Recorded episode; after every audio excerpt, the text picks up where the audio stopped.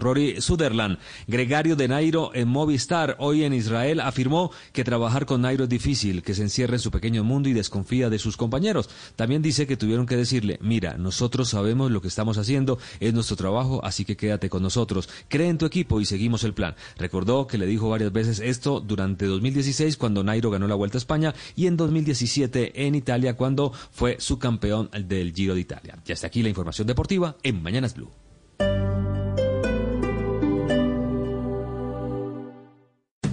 Esta es Blue Radio. Sintonice Blue Radio en 89.9 FM y grábelo desde ya en su memoria y en la memoria de su radio. Blue Radio, la nueva alternativa. Vamos a entregar lo mejor de cada uno. Tu aporte es quedarte en casa. El de domicilios.com es hacer de eso algo más fácil. Por eso ahora puedes pedir en su aplicación las frutas, las verduras y todo lo que necesites de las plazas de mercado de Bogotá. Todo para que no salgas de casa. Entra ahora a la aplicación de domicilios.com, selecciona tus productos, elige el medio de pago y listo. El mercado llegará con el mejor servicio a tu puerta. Vamos a entregar lo mejor de cada uno. Domicilios.com. ¿Qué quieres pedir hoy?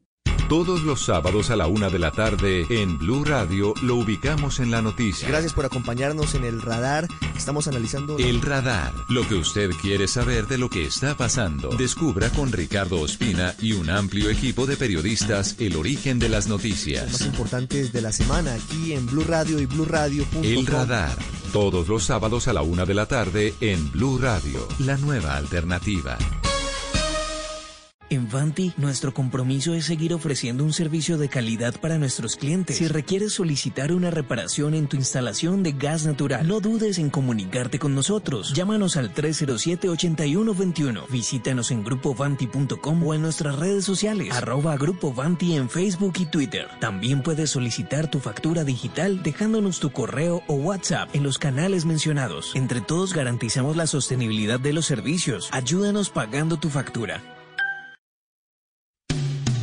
Esta noche en Blue 4.0. Hola, soy Jorge Rausch y quiero invitarlos hoy a las 9 de la noche para que conversemos en Blue 4.0 sobre emprendimiento en el sector gastronómico y cómo aprovechar los canales digitales por estos días. Un abrazo. Blue 4.0, lunes a viernes de 9 a 10 de la noche en Blue Radio. La nueva alternativa.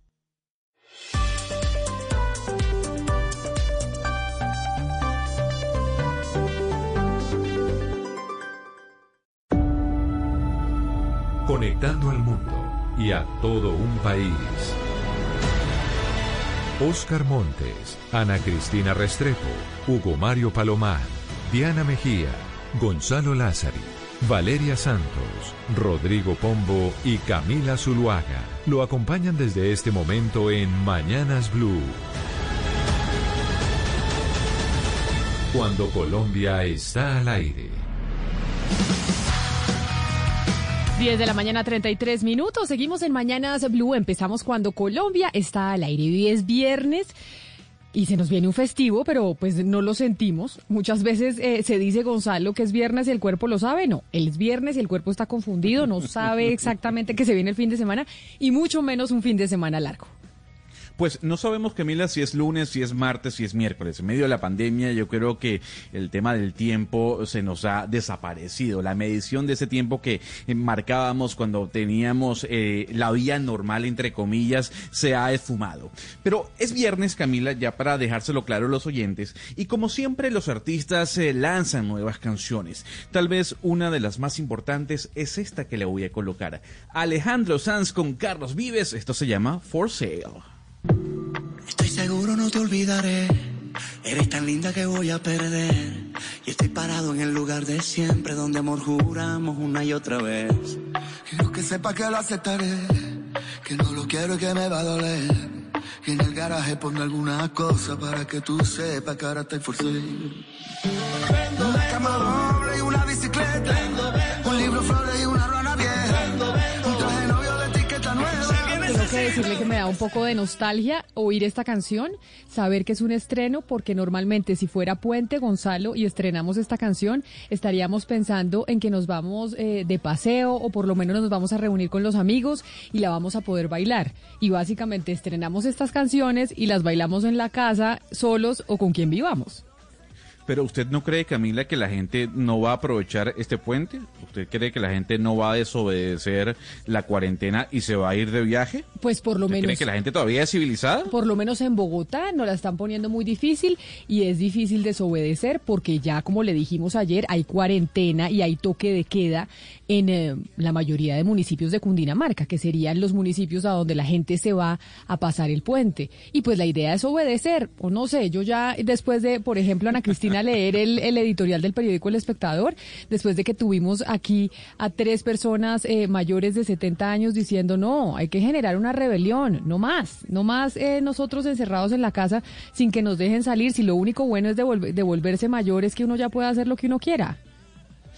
Buenos días y buenos días a todos los oyentes, no solamente el espectador, el tiempo también. El tema de hoy es sobre los viejos, los viejos y la pandemia. ¿Por qué eh, cuidarlos tiene que implicar tenerlos encerrados si hay muchas de esas personas que no tienen comorbilidades y pueden tener una vida completamente productiva y pueden salir? ¿Por qué tenerlos encerrados? Y los dos coinciden en ese punto. Además, eh, el tiempo tiene un dato que es muy interesante y, dice, pues, si bien es cierto, eh, en este momento la población de la tercera tercera edad no tiene ni siquiera más del 10% de los contagios, en las muertes sí tiene eh, más del 50%. Entonces ahí eh, sí hay que mirar el riesgo y hay que cuidarlos, pero también hay que mirar que hay muchas personas que no tienen como, comorbilidades, entonces también es como flexibilizar un poco.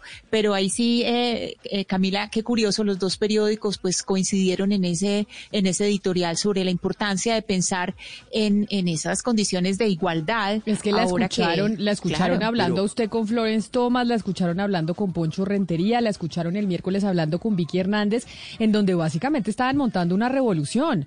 Aquí dijeron, aquí hay que montar la revolución y no más que nos eh, dejen encerrados, que no queremos más niñitos mandándonos, nosotros queremos poder hacer lo que queramos. Pero además, Camila, Camila, además el derecho a la rebelión y el derecho a la desobediencia existe. Entonces también, eh, digamos, la gente tiene derecho también, hay un momento en que dice, ya es suficiente ya tengo la suficiente edad como para saber qué va a pasar con mi vida y soy lo suficientemente responsable como para actuar. No, entonces, ese derecho a la desobediencia, Camila, también hay que, hay que respetarlo. Obviamente que hoy hay que tener unos protocolos, hay que cumplir con una serie de requisitos, todo eso lo tenemos claro, pero también pongámonos en los zapatos de estas personas que decidieron ya rebelarse, ser desobedientes. Pero mire, ¿sabe qué me parece muy interesante? Eh, un trino que puso Rudolf Holmes hace esta semana, hace dos días, en donde dice que los mayores de 70 años se deben organizar ya como movimiento político de autodefensa, para no volver a elegir mocosos abusivos de nuestros derechos y para que nos sigan llamándonos abuelitos cuando nos privan de la libertad. Lo interesante, bueno, aparte de que está muy chistoso, lo interesante es que, claro, eh, usted se imagina, usted se imagina, Pombo, si en este momento tuviéramos un presidente mayor de 60 años, si estuviera tomando estas decisiones en contra de las personas de la Probablemente Sí. De pronto es que le falta empatía. No, de pronto tendría una, un poquito más de sabiduría y entendería que ellos al final, pues tienen la capacidad para tomar las decisiones por ellos solos. Pero además ese trino De, de, Rudy Gómez coincide con lo que decía Vicky Hernández aquí. Yo no sabía que este era como una narrativa que estaban teniendo los mayores de 70 años porque Vicky Hernández dijo lo mismo. Es que eso nos pasa por elegir mocosos desde que elegimos a Gaviria en el 91 que era un mocoso. Exacto. el kinder de Gaviria. Exacto. El famoso kinder. Entonces eh, Vicky empezó con eso y cuando yo leí el trino de Rudy Gómez dije, oiga, está por la misma línea Pombo, es decir, están todos pensando similar. También, ¿se acuerda que Daniel Samper escribió? Daniel Samper Pizano escribió sobre eso y dijo, mire, yo no quiero ocupar una, una, una, una cama en UCI. Deme el derecho a decir, no, yo renuncio a eso. Es decir, tienen todo el derecho a rebelarse, a, declarar su independencia después de los 70 años, por Dios. Es decir, usted lee el decreto del presidente de la, de, la presidencia de la República y dice, los niños de menores de 5 años y los mayores de 70. O sea, en igualdad de condiciones. No me parece que sea justo. Claro, pero me parece, me parece, Oscar, ciertamente, eh, y yo estaría eh, de primero eh, firmando el acta de constitución del movimiento político pro viejitos, si se puede llamar así, porque creo en las libertades en términos. No, pro, viejos. pro viejos, entonces, dependiendo, ¿no? Porque Ana Cristina no tiene ningún problema en que se llamen viejitos, y yo también creo que es una expresión hermosa. No, pero, no, independientemente del nombre, no nos vayamos por las ramas, independientemente del nombre. Esa conmiseración de viejitos, no, pro viejos. Entonces, de mayores adultos de personas con más experiencia. Yo no sé cómo ustedes las quieran denominar, cualquier expresión me parece igualmente válida y la respeto. Pero lo que yo quiero decir es que a pesar de que comulgo con la causa, con lo que sí no podría comulgar es con el método. A mí eso de la desobediencia civil, eso de la indisciplina ciudadana, de verdad le tengo pánico. Y le tengo pánico porque nadie puede decir a ciencia cierta cuáles son los límites y cuáles son las formas. Y eso, me parece que es fundamental en un país que está acostumbrado. Pero, de verdad, pero más pánico deberíamos tener, deberíamos tenerle al autoritarismo y, al, y, a coartar las libertades. A eso es lo que hay que tenerle pánico. igual, que el anarquismo y el totalitarismo beben de las mismas fuentes. A ver, es igualitico.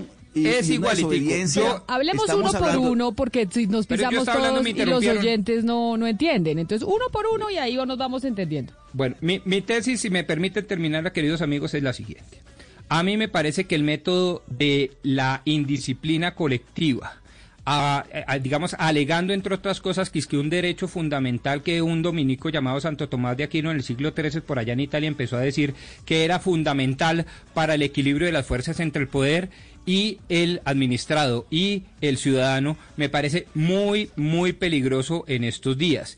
Y me parece que además es supremamente elitista, porque quienes están llamando a ese tipo o quienes están invocando ese tipo de llamados de desobediencia civil, qué curioso que son o los grandes poderosos de este país a través de editoriales o los ciudadanos que tienen todos los beneficios pues económicos, culturales y sociales. A mí la verdad es que eso de la desobediencia civil como regla de conducta comunitaria me parece muy, muy peligroso. Yo, pues, yo secundo al doctor Pombo Camila Zuluaga, la autoridad está para respetarla. Es una barbarie que aquí Oscar Montes en Barranquilla haga un anuncio y prolifere el hecho de la desobediencia civil en medio de una pandemia. Es una irresponsabilidad total que un señor como Oscar Montes, periodista que lo respeto, el derecho a la haga lo que le dé la gana. y el derecho a la desobediencia existe. Pero por favor, ahora estamos hablando de una desobediencia con unos con unos protocolos, como lo dijo Poncho Rentería. Ah, ¿Y quién pone esos protocolos, Oscar? Hay que cumplir. ¿Y quién, qué pasa si no los cumplen? o sea, una persona de 70 años no tiene la capacidad para entender exactamente qué puede hacer y qué no puede hacer, doctor Pombo. No, no, claro que sí, la causa de ellos es ahora justa, el método es pues, a los señores de 70 años. No, no, no, la causa es justa, el método es injusto. El método es desproporcionado. Además, el método no se compadece con la realidad histórica de un país violento. El método me parece que es elitista. El método además rompe con la premisa kantiana según la cual obra de tal manera que tu obra se pueda convertir en máxima universal. Y, todo eso me parece que tenemos que tenerlo en cuenta a la hora de sacar este tipo de editoriales y este tipo de llamados. No, a mí, a diferencia de Gonzalo, no me extraña que Oscar Montes promueva este tipo de acciones, pues si lo hacen eh, personas como Tron o como Bolsonaro. Pues, Ay, no, pero sí me parece muy... Pero que está diciendo la desobediencia civil. Hugo Mario, ¿usted no, no, qué está hablando? No, señor, los estados tienen la obligación de proteger la vida y la salud de sus ciudadanos. No, pero también con, pero es que, pero ustedes que usted Hugo si Mario. Si un adulto en medio de su sabiduría quiere exponerse a, a ser contagiado y morir por el contagio, pues está en todo su derecho a hacerlo, obviamente. Es una persona ya mayor que tiene la libertad de hacer lo que le, parezca. Pero hay quienes, por ejemplo, han decidido no hacerlo no arriesgar, quedarse en cuarentena y, no irse a una cama de Claro, lo que no, lo que no, lo que es lo que protestan es que se les obligue, pero como ustedes, como a Gonzalo y a Hugo Mario, les fascina que les pongan toques de queda, les fascina que no los dejen, les fascina, el autoritarismo. las personas. No, las personas pueden protegerse su vida ellas mismas y las personas pueden tomar decisiones por sí mismas y decir, como adultos mayores, yo me voy a cuidar. Y como decían los tres el, miércoles aquí en estos micrófonos, es o es que quieren que nos vamos a ir a matar. Y si nos vamos a matar, pues ya tenemos 70 u 80 años para tomar esa decisión. Pero no, ustedes pues quieren un Bukele. ustedes quieren o sea, ellos determinan que la vida es hasta los 70. ellos ya, ellos ya decidieron que la vida era hasta los 70 años y de ahí para adelante ya que sea lo que Dios quiera, según Lo que pasa es que ahí, ahí, Hugo Mario, se evidencia como el miedo, el miedo cambia todo a la hora de hacernos tomar decisiones. Y ahí el miedo, en, en condiciones como la de una pandemia, cambian completamente la manera en cómo las personas se aproximan a la vida normalmente. Entonces, y de eso se aprovechan los autoritarios. Aquí tenemos personas con miedo, vamos a aprovecharnos de ese miedo. Y claro, y eso funciona además en las encuestas, porque eso los hace subir en las encuestas, porque la gente se siente protegida. Y no, porque aquí tiene que haber una proporción en las medidas y además también tiene que haber un rango de confianza en, los ciudadanos. Es que, es que no estamos hablando con tontos. Las personas ya saben, o sea, ya llevamos más de 60 días de aprendizaje de lo que nos puede pasar. no estamos arrancando de cero, no nos dijeron ayer que es el coronavirus. Creo que estamos hablando con seres inteligentes que entienden qué les puede pasar. 10 de la mañana, 45 minutos. Esta discusión la hemos tenido durante muchas semanas y es la división que hay. Hay algunos que piensan que el autoritarismo es la salida, que es la mejor manera de cuidarnos, otros que no tanto. Pero de hecho, la revista The Economist de este fin de semana, la que se publica a partir de hoy, habla cómo las cuarentenas, los confinamientos pues ya no pueden seguir o según la revista no deberían seguir porque pueden ser peores los el remedio que la enfermedad, lo que venimos diciendo. La cuarentena ya puede terminar siendo mucho peor y matando más gente que el propio coronavirus. Pero antes de irme con un tema nacional, Gonzalo, hay un estudio de la revista The Lancet que se publica hoy que habla nuevamente la de, la hidroxicloroquina, mejor dicho, el medicamento más afamado por estos días. ¿Qué dice el estudio de la, de, de la revista The Lancet sobre la hidroxicloroquina? Que además es como básicamente la droga de Donald Trump y de Jair Bolsonaro, Camila. Lo que dice el estudio es que se analizaron los datos de más de 15.000 personas eh, que de alguna u otra manera eh, fueron tratadas con hidroxicloroquina sola o acompañada, como hace, por ejemplo, Donald Trump, que la acompaña con algún gramaje de zinc. Eh, y, lo que se encontró, Camila, es que existe un mayor riesgo de muerte en las personas que tomaron hidroxicloroquina que aquellas que no lo hicieron. Hay que decir que pusieron y compararon, Camila, a 81 personas que no tomaron hidroxicloroquina con 15 mil personas que sí la tomaron. Y basándonos en esos números, lo que dice la revista de Lancet es que se descubrió que aquellas personas, repito, que tomaron hidroxicloroquina tenían mayor riesgo de muerte. Y esto va acompañado también, Camila, con el anuncio que hizo el presidente Donald Trump el día de ayer que ya eh, iba a dejar de tomar su, su dosis de hidroxicloroquina. El régimen terminó. En dos días dejará de consumir el medicamento. Y yo no sé si usted vio ayer el presidente Donald Trump hablando de él en ese recorrido por la fábrica Ford. ¿Se lo vio, Camila? Sí, sí, sí, lo vi. yo sí lo vi, yo sí lo vi, que, que no se quiso poner y le tocó ponerse la mascarilla al final. No, pero no lo, pero a ver, lo interesante, Valeria, es lo siguiente, es que no se la puso para no darle el placer a los medios de comunicación de que lo vean con mascarilla. O sea, el señor fuera de cámaras se puso el tapabocas, pero en la eh, frente a las cámaras no la tenía. Pero sabe que no es la primera vez parece, Camila? Pero Valeria, espéreme, usted sabe que, no es la primera vez que el, eh, el gabinete de Donald Trump no usa eh, tapabocas, porque de hecho en un hospital Mike Pence hace como dos o tres semanas tampoco se puso el tapabocas y llamó la atención de los medios de comunicación y le preguntaron que por qué no utilizaba tapabocas y la respuesta de Mike Pence a esa pregunta, cuando todo el mundo lo estaba usando y decía que él como pues parte de la, de la presidencia, como vicepresidente, él y su equipo estaban siendo testeados constantemente de si eran positivos o no en coronavirus y que él básicamente que todos los días recibía un, un testeo y, y que no y que no había salido positivo, razón por la cual no estaba usando el tapabocas. Es decir, no es solo Donald Trump, es como una política de su gabinete. ¿Se acuerda, Camila, cuando estábamos hablando como la forma de las mujeres eh, que están liderando, digamos, países que han tenido buenos eh, resultados en el tema de controlar el coronavirus y los hombres, tipo Trump, Bolsonaro, AMLO, etcétera, sí tiene que ver con una cosa de la masculinidad. Es que al final él, Trump ayer dijo, es que yo no me pongo la, mascarilla para no darle el placer a la prensa. Es como si él asociara la mascarilla con vulnerabilidad, con, con debilidad, con que esto lo hace ver a él menos hombre, menos grande. Eso es lo que a mí me llama la atención, esa actitud de yo me pongo una mascarilla, entonces soy frágil, soy débil, igual Bolsonaro, igual AMLO acá que no se pone nada y abraza a todo el mundo. Entonces es como una cosa de yo no me quiebro, yo soy hombre, yo no acepto, a mí nada me rompe. A mí me parece muy interesante porque pues ya digamos que es llevar la discusión a un tema un poco más eh, pues filosófico, pero me parece interesante porque ¿por qué no se la pone? ¿Por qué no se la pone? Pero además que digan que no le dan el gusto a la prensa, como si la prensa fuera el Exacto. Pero, pero yo, yo ahí sí me... pero oiga, Gonzalo, yo le quería cobrar lo, de la cloroquina. un momento, ya, ya, me va a cobrar lo que usted quiera, pero lo que quiero decir es que aquí hay un punto que no, que no hay que dejar por fuera.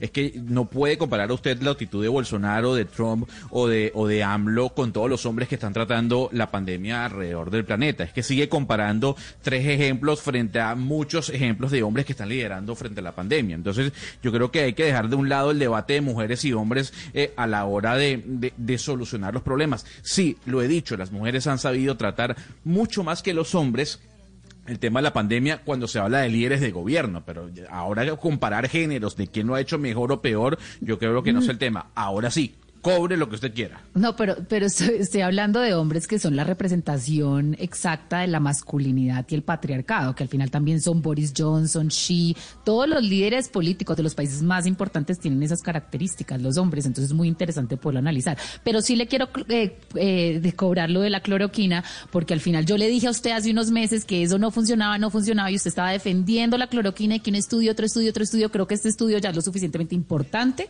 para que podamos decir que ya no existen más estudios estudios y que la cloroquina no sirve. El tema es que usted no cree en absolutamente nada. Entonces, todo lo que traiga a la mesa usted dice que es falso.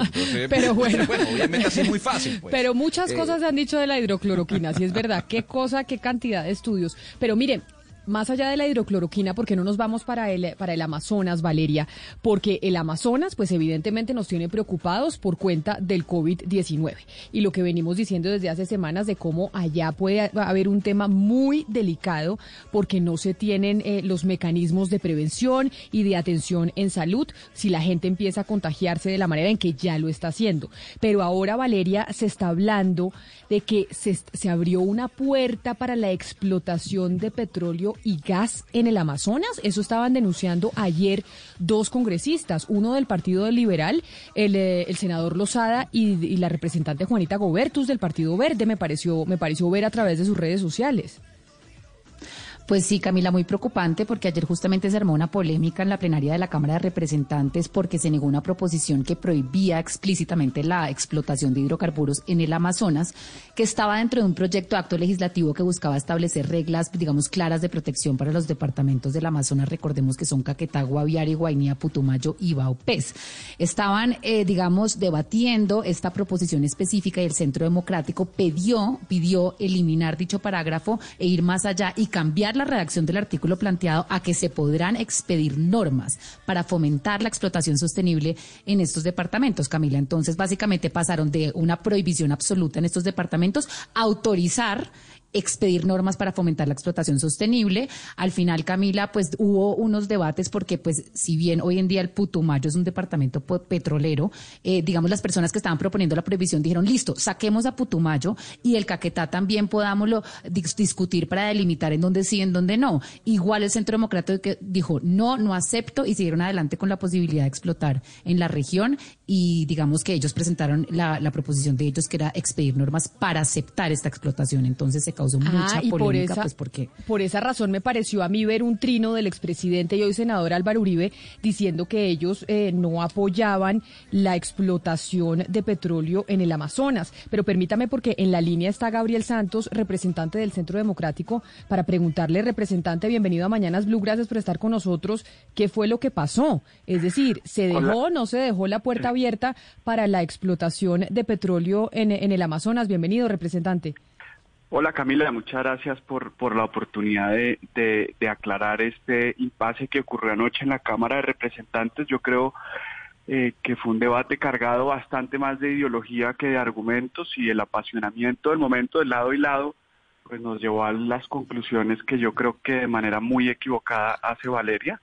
Yo creo que ella hace una ponderación muy errada de lo que ocurrió ayer entonces, pues Camila, le agradezco mucho que me dé la oportunidad de participar, de dar mi perspectiva, por supuesto, darle la cara a una ciudadanía absolutamente preocupada por la protección de nuestros ecosistemas y nuestra biodiversidad y, poder narrarle un poco qué fue lo que ocurrió no solo ayer, sino lo que viene ocurriendo durante cinco debates en relación con un proyecto de ley que lo que buscaba era permitir el ordenamiento territorial, la definición del suelo del departamento del Amazonas, que no es lo mismo que los departamentos que componen la Amazonía.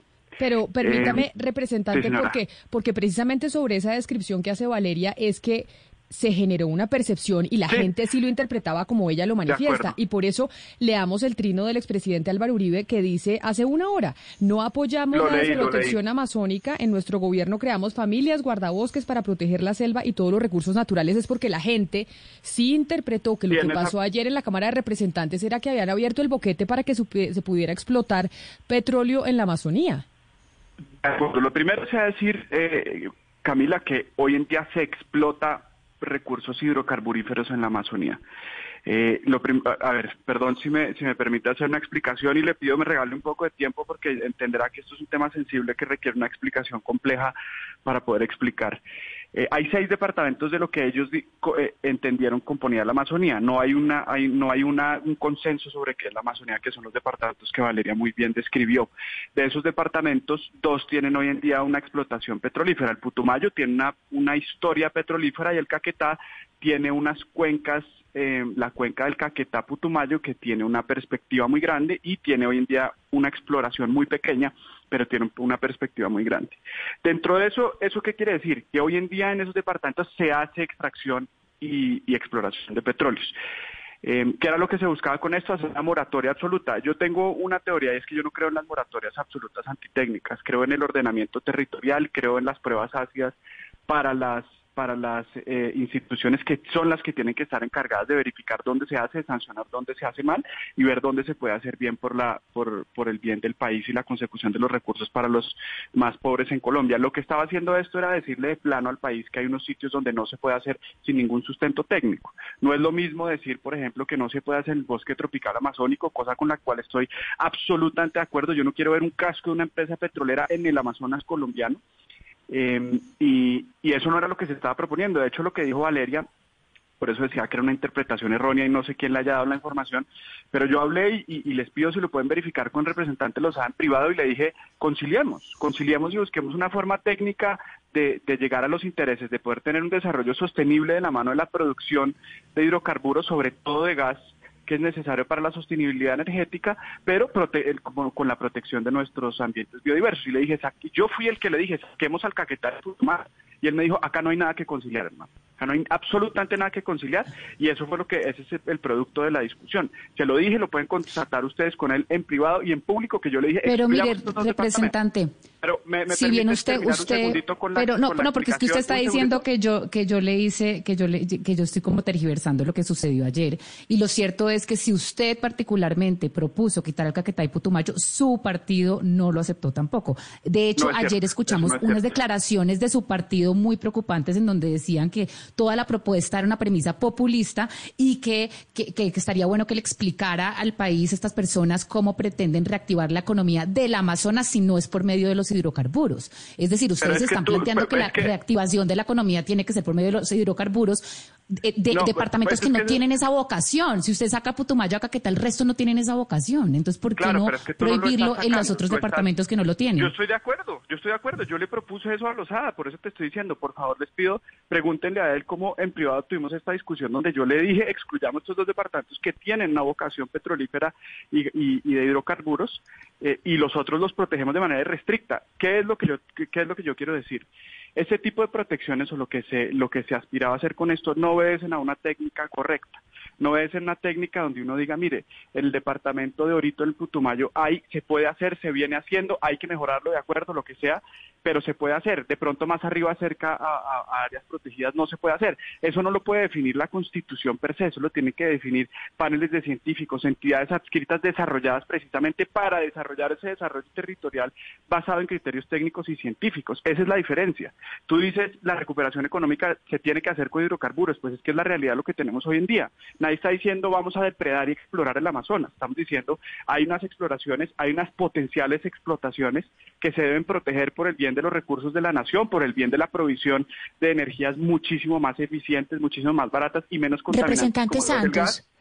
Sí, representante Santos, yo, yo quiero eh, jalar un poco ese hilito que usted ha repetido, además en el video que usted publicó, que es eh, la protección de manera irrestricta, así lo ha dicho usted varias veces. Estamos hablando de la región del Amazonas, estamos hablando del Amazonas y también, sí, de la Amazonía, exacto, de la región de la Amazonía. Y si nosotros miramos simplemente lo que pasa con el Amazonas, al día de hoy hay 1.385 pacientes contagiados de coronavirus y esto fue una, un avance impresionante. ¿Cómo podemos pretender o cómo podemos creer que va a haber una protección irrestricta de las fuentes de agua, por ejemplo, si no se ha protegido lo básico que es la vida de las personas? Este es, este es un territorio que ancestralmente ha sido completamente abandonado en Colombia.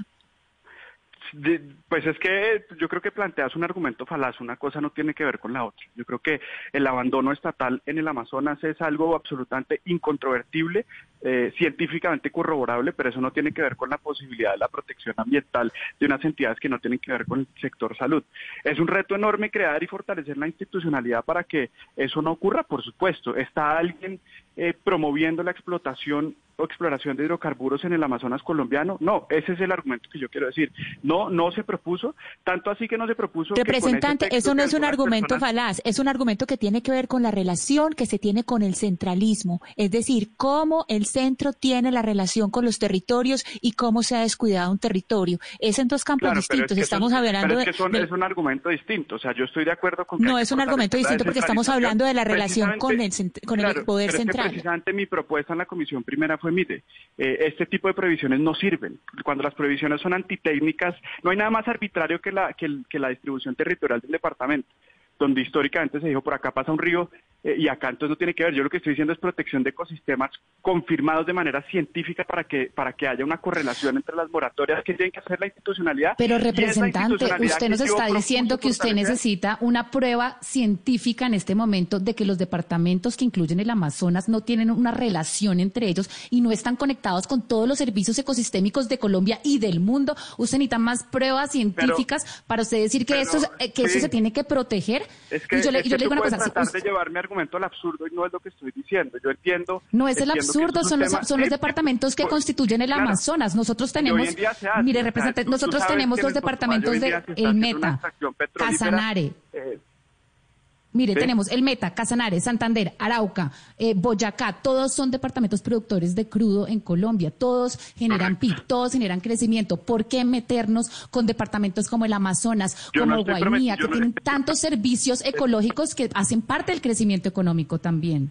¿Por qué tocarlos? Ahí es, donde digo que yo que, es un argumento falaz. Nadie está proponiendo lo que pero entonces, pero entonces es una representante que incluso se subsanó, o sea, incluso cuando cuando se arma, cuando se suscita esta esta, esta, eh, este problema en la plenaria, ahí mismo yo presento, digo, e incluso creyendo que no hay ningún problema porque no es lo que estamos proponiendo, presento una proposición acogiendo el texto exacto de la proposición mayoritaria liderada por las personas que ustedes ya citaron al comienzo del debate donde quedaba aclarado ese tema lingüístico salvo la moratoria. Es decir, nadie estaba proponiendo que se explote o se explore un centímetro de selva donde hoy en día no haya. Estamos diciendo, mire, hay, hay departamentos que tienen una vocación y son las entidades técnicas quienes deben verificar si se puede o no. Yo no estoy diciendo que se pueda o que no se pueda, estoy diciendo que hay entidades técnicas que son quienes deben decidir, no nosotros en el Congreso de manera arbitraria por unos criterios sin criterios científico como es una distribución pero, pero déjeme yo le, representante yo sé que estamos en una discusión en una discusión técnica y yo le pido que, eh, que me responda para que la gente oiga. Usted dice no se estaba proponiendo que en el Amazonas se haga exploración eh, de hidrocarburos pero hoy como ustedes lo aprobaron o como se discutió ayer existe esa posibilidad o sea, no que usted lo estuviera proponiendo, o sea, hoy no existía. No, existe. Incluso no no no existe porque se hundió, o sea, ayer no, o sea, hoy estamos exactamente igual que ayer hasta ahora, se hundió todo lo que se estaba discutiendo ayer se hundió. O sea, eso no existe en la vida jurídica. Ni, era lo que ustedes querían. Ni era, incluso yo tomé la decisión de, de, de tomar el lenguaje adicional, de quitar las palabras y acoger las palabras que le generaban seguridad a Juan Carlos Lozada, a Juanita Gobertus y, y acogí las palabras de la ponencia de ellos. Eh, a las, ahí está, pueden verificar en el correo de la presidencia de la Cámara a las 8 y 39 de la noche presenté la proposición acogiendo esa parte del texto y, la única diferencia material entre el texto de ellos y el mío era la moratoria de los departamentos, con, con todas, digamos, la carga ideológica que eso tenga las explicaciones que yo les ofrecí. Pero no, por eso yo digo, no existía, no era nuestra nuestra, nuestra decisión que así fuera e incluso tomamos seguros para que la gente no tuviera esa percepción de que se estaba haciendo. Ahora, de, eso pues obviamente caen interpretaciones como pues como se está viendo hoy y como lo puede tener la ciudadanía con absoluta legitimidad. Claro, yo en la discusión que estaba teniendo usted con Valeria entonces concluyo. Usted dice, no se tenía la intención de que en el Amazonas se pudieran explorar hidrocarburos mi proposición no tenía eso, pero la, los eh, congresistas Lozada y Gobertus sí lo entendieron así. Y como lo entendieron así, usted lo retiró para que no llegara... No, no lo retiré, lo, lo, aclaré, le adicioné. Y eso... Pero entonces... No, eso se hundió, pero, pero en última se hundió. Claro, pero entonces usted insiste en que esa no era la intención de ustedes, del Centro Democrático, la intención no era que se pudieran explorar hidrocarburos en el Amazonas. Y no era la intención ni, es ni será la intención. ¿Ustedes les parece que ese es un territorio que se debe dejar libre de exploración de hidrocarburos? Por supuesto, y hay incontables normas que dan cuenta de eso. La, ley de páramos, eh, hay, muchas normas que protegen que allá no se haga y se debe buscar que se sigan fortaleciendo. El hecho de que no se haga son victorias de los movimientos ecologistas que nadie pretende restar ni restar su importancia. Lo que estoy diciendo es eh, el, mismo desarrollo histórico desde 1960 de esos seis departamentos da cuenta que son departamentos con vocaciones distintas, que se debe proteger su, sus, distintas vocaciones y que debe haber un, sustento técnico a la hora de, imponerles prohibiciones. Y el Congreso no es el elemento técnico para imponer esas prohibiciones. Y mañana, como lo hizo el Consejo de Estado frente a Santa Catalina y San Andrés, propone una moratoria basados en instrumentos técnicos para la exploración y explotación en esos departamentos, pues maravilloso porque son esas las entidades que lo deben hacer. Yo lo que estoy diciendo es, el Congreso no tiene por qué estar imponiendo estas moratorias antitécnicas. Son las entidades técnicas a quienes hay que fortalecer, a quienes hay que dar los instrumentos para que ellos desarrollen un desarrollo territorial sostenible y no nosotros de manera arbitraria con unas líneas imaginarias que son las que separan los departamentos. Representante, usted nos está diciendo que ni quedó así, y está claro que no quedó así porque se cayó, pero tampoco que era la intención de ustedes. Pero entonces uno no entiende por qué ustedes adicionan una parte donde dicen que se podrán expedir normas para el desarrollo eh, extractivista básicamente de la zona, pero tampoco entiende uno por qué ustedes tienen que cambiar la palabra de que se va a impulsar un ecoturismo en la zona por turismo solamente. ¿Qué es lo que les molesta a ustedes de la palabra eco, de la palabra sostenibilidad? De la, ¿Qué es lo que les molesta? Ninguna, y eso se incluyó precisamente por, porque tú lo dices, había una suspicacia de, de creer de alguna forma vilificar el, la noción de turismo. Para mí el turismo es el ecoturismo, el turismo pequeño, el turismo eh, de cualquier tipo. Yo no, lo, no, no, no pretendo vilificarlo ni pretendo, sobre todo porque no creo que eso va a ir en la Constitución pero como estábamos tomando la ponencia de ellos, yo adopté el lenguaje y dije, mire, si esto los deja más tranquilos ustedes, llamé también personalmente a la representante Goberto y le dije, mira, voy a, adoptar estas palabras de incluir ecoturismo y cambiar, si a ustedes les parece un cambio sustancial, el aprovechamiento por la explotación, siendo que la explotación es por definición el aprovechamiento de los recursos, eh, lo incluimos para tranquilidad de todo el mundo. O sea, son visiones del mundo, queremos llegar al mismo lado y es proteger las dos visiones del mundo, un desarrollo sostenible y un desarrollo sostenible de los, desde el punto de vista hidrocarburífero y desde el punto de vista de proteger nuestra biosfera. Pero teníamos una diferencia en lenguaje que yo reconocí en ese momento y dije, mire, si esto les genera suspicacias, lo adoptamos. Queremos llegar al mismo sitio, lo adoptamos. Pues a mí me parece un tema que evidentemente fue una discusión que, como usted dice, representante eh, Gabriel Santos, pues ayer esto se cayó, pero es un tema en el de pues en donde yo entiendo sus explicaciones, pero su contraparte no queda tan contenta, porque acá estoy viendo al, representante, al congresista Juan Carlos Dosada decir que no es cierto lo que usted está diciendo. Pero entonces... Que no es cierto lo que estoy diciendo de que...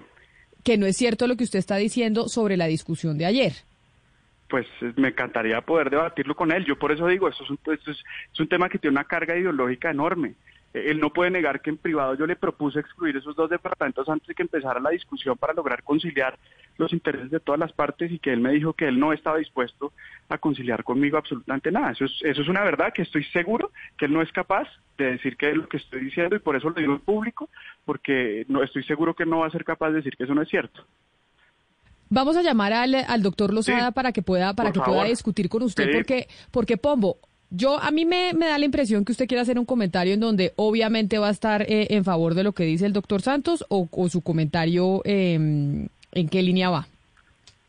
Bueno, no sé por qué pone usted la palabra obviamente. Hay una parte en donde sí, obviamente estoy de acuerdo con él. Hay otra en donde obviamente no estoy de acuerdo con él.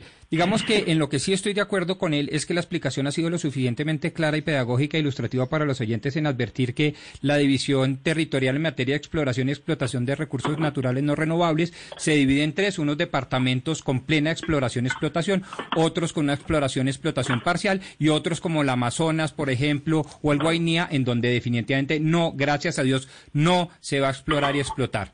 Pero en lo que uno podría debatir con el, representante San...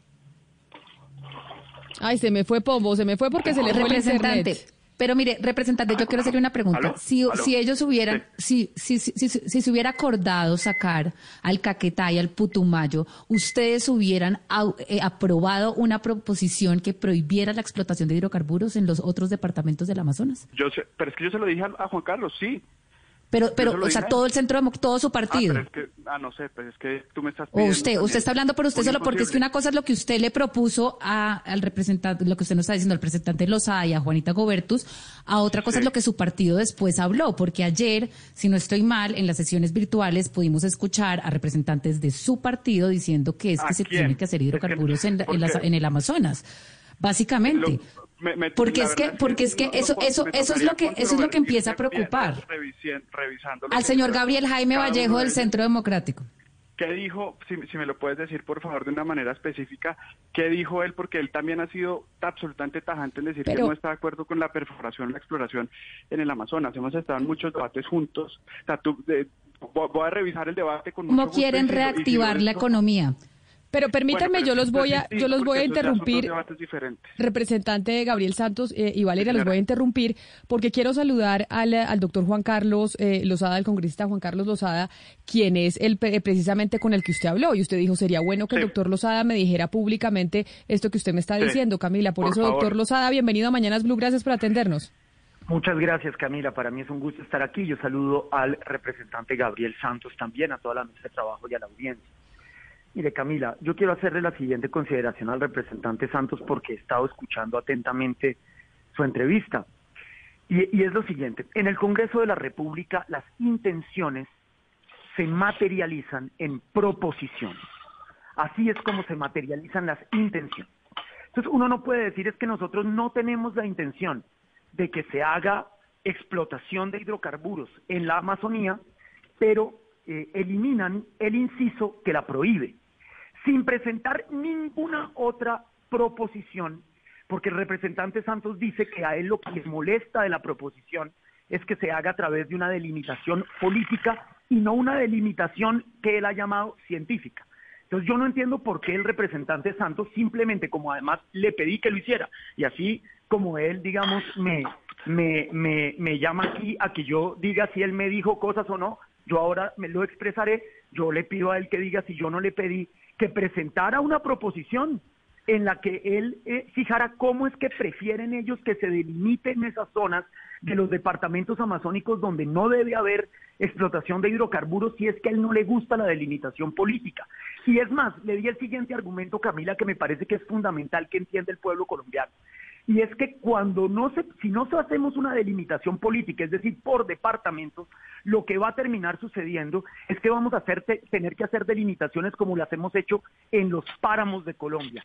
Mire la cantidad de dificultades y complejidades que ha tenido la delimitación de los páramos de Colombia, porque en todos ellos hay intereses económicos como el de Inés en San Juan, eh, como los de tantas otras comunidades a veces eh, o empresas en otros páramos como el páramo de Venta Quemada o como el páramo que usted nombre, todos tienen un conflicto ambiental y ese conflicto ha terminado determinando la, eh, eh, digamos, el debate de la delimitación de esos páramos.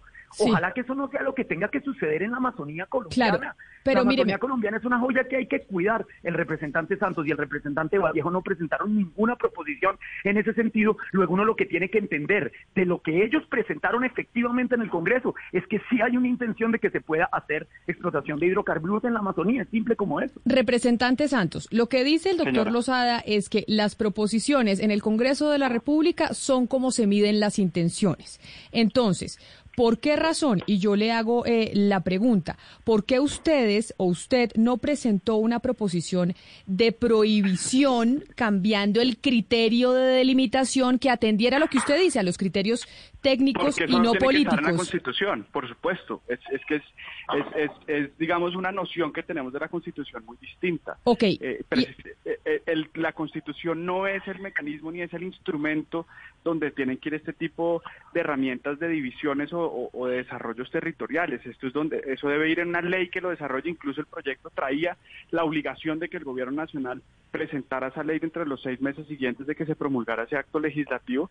Eh, es, una es una visión distinta. Eh, eh, las las es el mecanismo para desarrollar lo que cada uno cree, pero la Constitución no es el mecanismo donde tienen que ir estas cosas. ¿Y por qué? Camila, Camila, perdóneme, yo le digo al, al representante Santos, Gabriel, querido, mire, Gabriel y yo somos amigos personales, tenemos muy buena relación personal, él y yo, pero en esto no estamos para nada de acuerdo. Gabriel, si hoy el mundo está necesitando un pacto político, que es lo que es una constitución, la constitución de este país es ante todo un pacto político para poner las reglas básicas a través de las cuales se va a regir nuestra sociedad. Si hoy el mundo está necesitando un compromiso y un pacto político en una materia, es en la de la, la salvaguarda de nuestro medio ambiente.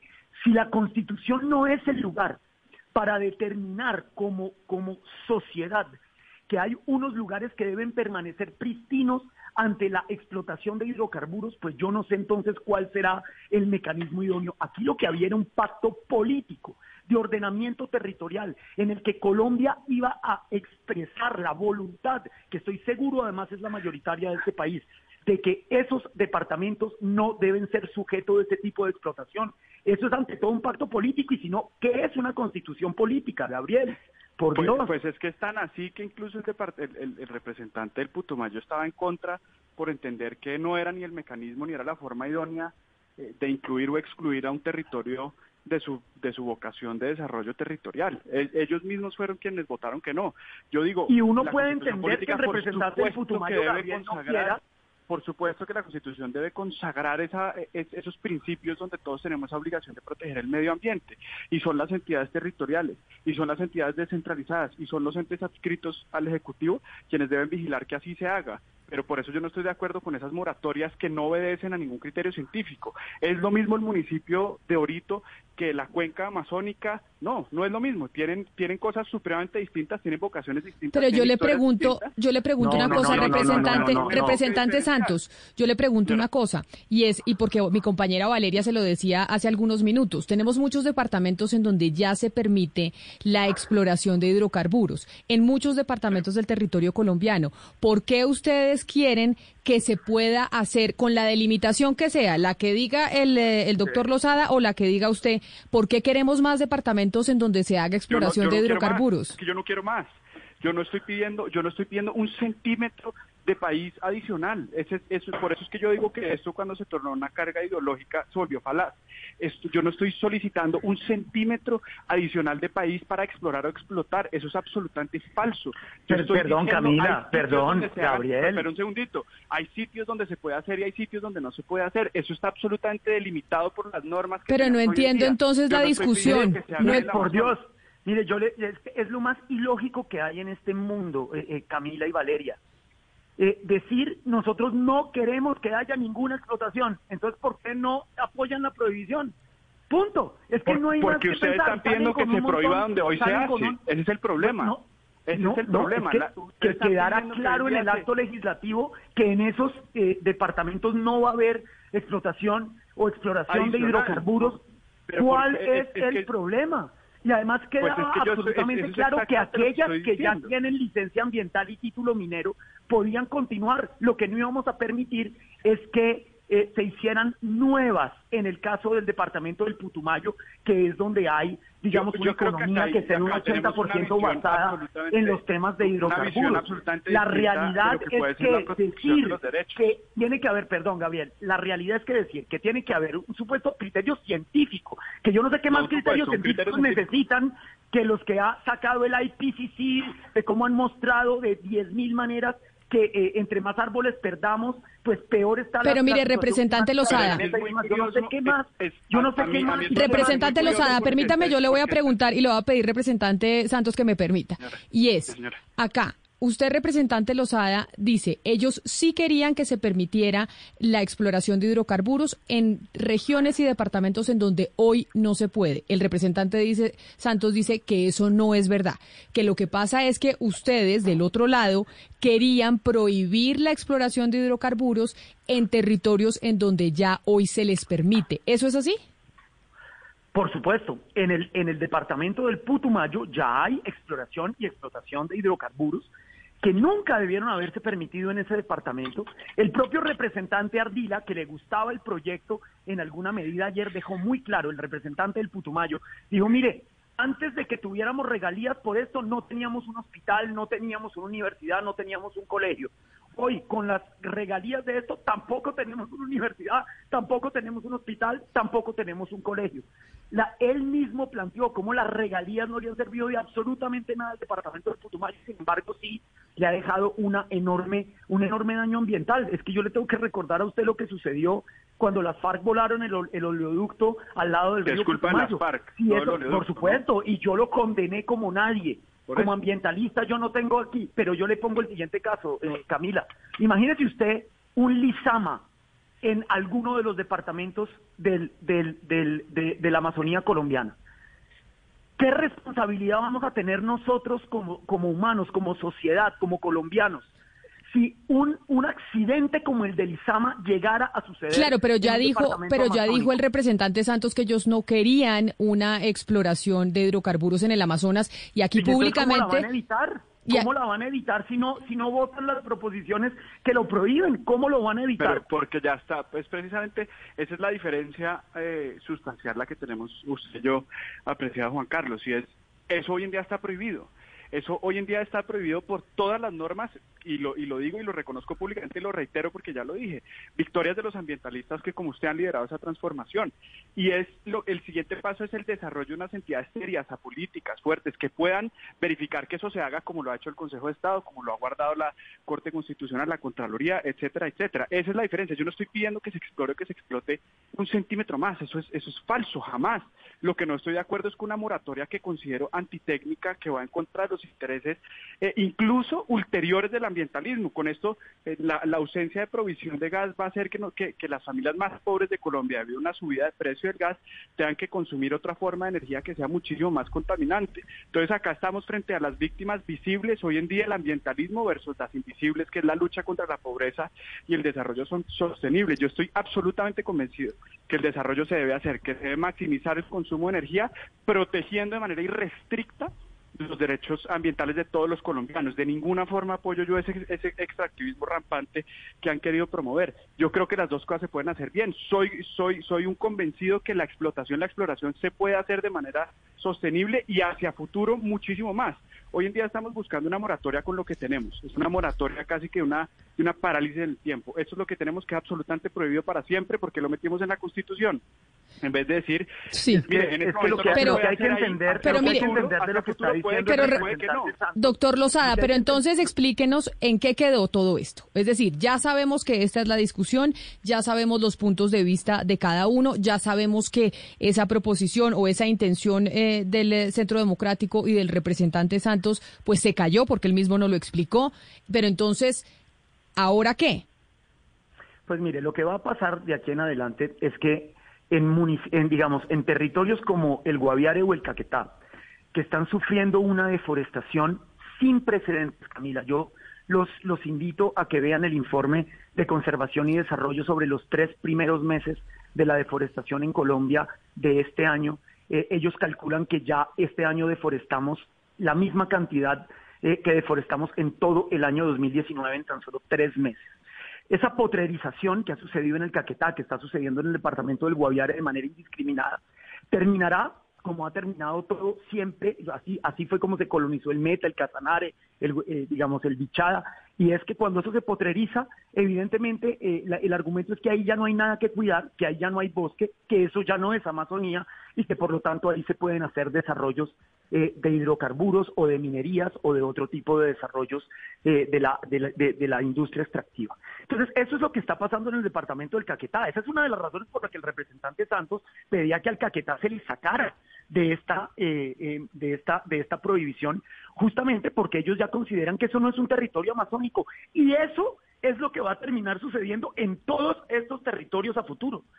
Eh, eh, ellos van a terminar justificando sus eh, licencias ambientales y títulos mineros en esos territorios donde si se llega a deforestar lo que deberíamos es reforestar en vez de hacer aprovechamiento a través de la explotación de hidrocarburos, en eso es en lo que va a terminar.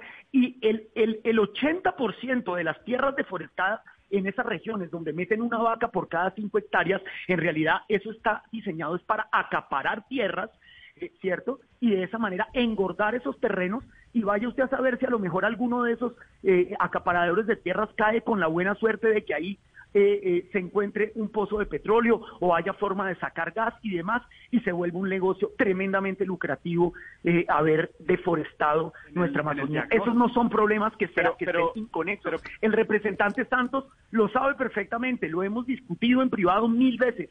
Eso es lo que va a terminar pasando, esa es la realidad. Por eso es que el representante Vallejo, el representante Santos, insisten que el Caquetá ya no es eh, eh, eh, que en, el Caquetá ya no hay nada que cuidar.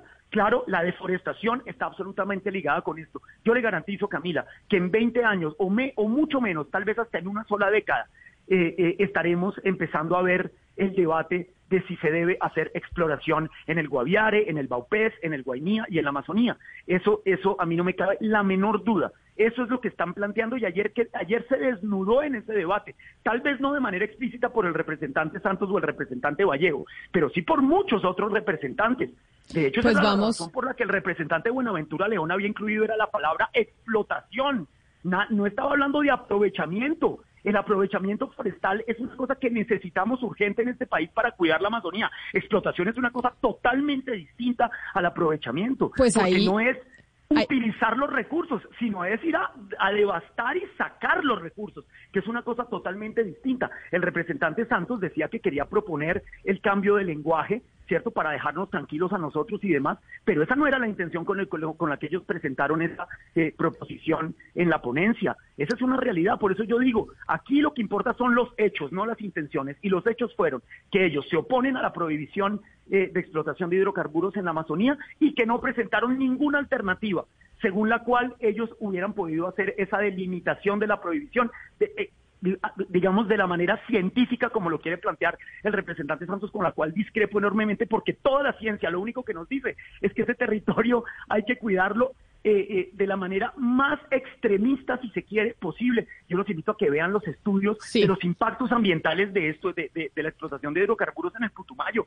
Es realmente lamentable lo que ha sucedido en ese territorio y no queremos que siga sucediendo ni ahí ni en el resto de los otros cinco departamentos. Representante Juan Carlos Lozada, gracias y obviamente estaremos pendientes de este debate que como nos dijo, nos dijo el doctor Santos, pues se cayó, se cayó ayer esa proposición, pero hay que tener los ojos abiertos de todas formas de qué es lo que se quiere hacer en, en esa región eh, del país en términos de hidrocarburos. Mil gracias por haber participado en este debate. Muchas gracias a usted, Camila. Un abrazo. Y lo mismo para usted, representante Gabriel Santos. Mil gracias por haber eh, respondido su teléfono y precisamente para explicarnos cuál era la intención y la posición de su partido en torno a esa propuesta que hicieron ayer. Mil gracias por haber estado aquí en los micrófonos de Blue Radio. Gracias, Camila. Muy amable. 11 de la mañana, 26 minutos. Yo lo que sé, por ejemplo, Valeria, es que viendo un artículo publicado otra vez en la revista The Economist este fin de semana, es que dice que la pandemia del coronavirus nos demostró que hay otro tema mucho más urgente y es el del medio ambiente y el del calentamiento global. Porque increíblemente, a pesar de que el mundo se apagó, no hay aviones, no hay industrias, muchas cosas estaban casi que frenadas, solo el 8% de las emisiones de gases se van a reducir este año, lo que demuestra que el calentamiento global no se va a frenar simplemente con que usted deje de andar en carro, con que nos montemos en la bicicleta, con que dejemos de, de andar en avión, etcétera, etcétera. El tema del cambio climático y el tema medioambiental es gravísimo y este coronavirus y esta pandemia no lo demostró aún más.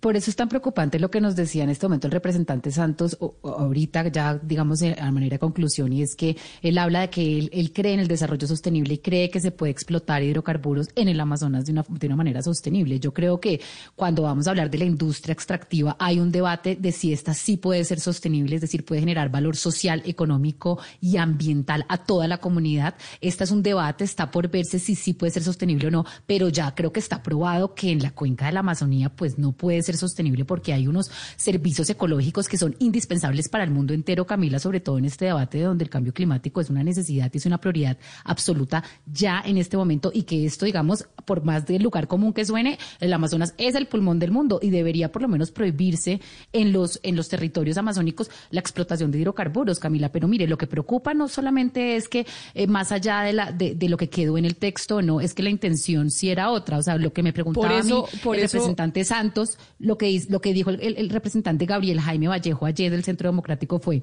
eh, lastimosamente la oposición no ha podido ir más allá de una premisa populista del no a los hidrocarburos. Qué bueno sería que expliquen al país entonces cómo quieren reactivar la economía. En el Centro Democrático defendemos el Amazonas, pero también el progreso de Colombia. Entonces lo que están diciendo es que el progreso de Colombia tiene necesariamente que pasar por la industria extractiva en el Amazonas. Y yo no estoy de acuerdo con eso, Camila.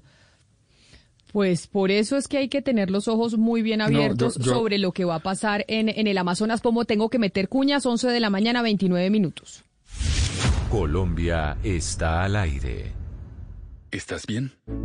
Si estás sufriendo algún tipo de maltrato, sientes miedo, tristeza o tienes alguna duda sobre tu vida sexual o tus relaciones familiares, podemos ayudarte. Entra a porquequieroestarbien.com, un centro de apoyo en línea para ti cuando lo necesites. Una alianza de la Fundación Santo Domingo y Profamilia, donde te acompañamos, te escuchamos y te ayudamos. Ingresa a porquequieroestarbien.com. Comunícate al 300-912-5231 o escríbenos a nuestro WhatsApp 320-610. Relación que se tiene con el centralismo, es decir, cómo el centro tiene la relación con los territorios y cómo se ha descuidado un territorio. Es en dos campos distintos. estamos hablando de, es un argumento distinto. O sea, yo estoy de acuerdo con. no es un argumento distinto porque estamos hablando de la relación con el, con el poder central. precisamente mi propuesta en la comisión primera fue, mire, eh, este tipo de previsiones no sirven. Cuando las previsiones son antitécnicas, no hay nada más arbitrario que la, que la distribución territorial del departamento donde históricamente se dijo por acá pasa un río eh, y acá entonces no tiene que ver. Yo lo que estoy diciendo es protección de ecosistemas confirmados de manera científica para que para que haya una correlación entre las moratorias que tienen que hacer la institucionalidad. Pero representante, usted nos está diciendo que usted necesita una prueba científica en este momento de que los departamentos que incluyen el Amazonas no tienen una relación entre ellos y no están conectados con todos los servicios ecosistémicos de Colombia y del mundo. Usted necesita más pruebas científicas para usted decir que esto eh, que eso se tiene que proteger es que, yo le, digo una cosa, tratar de llevar mi argumento al absurdo y no es lo que estoy diciendo. Yo entiendo. No es el absurdo, son los, son los departamentos que constituyen el Amazonas. Nosotros tenemos, mire, representante, nosotros tenemos los departamentos de El Meta, Casanare. Eh, Mire, tenemos el Meta, Casanare, Santander, Arauca, eh, Boyacá, todos son departamentos productores de crudo en Colombia, todos generan PIB, todos generan crecimiento. ¿Por qué meternos con departamentos como el Amazonas, como Guainía, que tienen tantos servicios ecológicos que hacen parte del crecimiento económico también?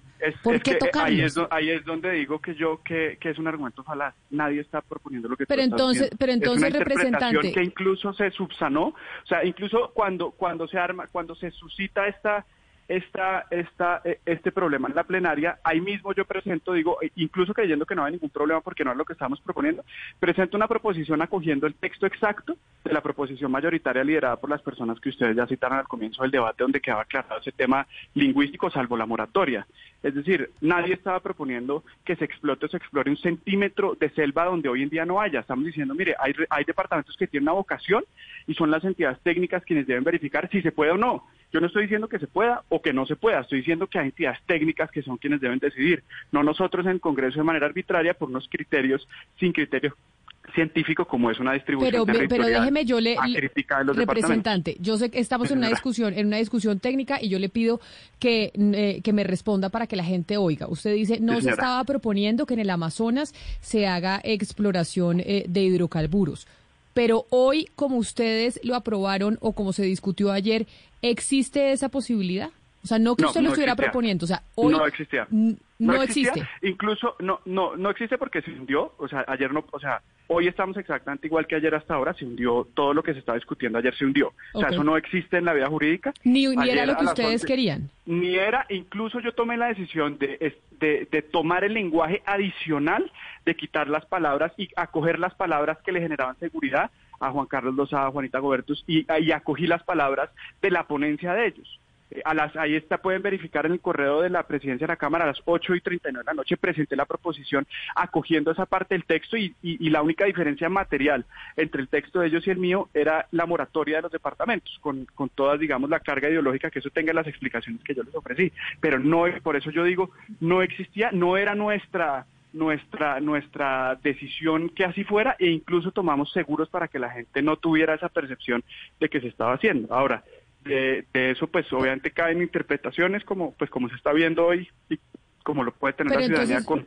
absoluta legitimidad. Claro, yo en la discusión que estaba teniendo usted con Valeria entonces concluyo.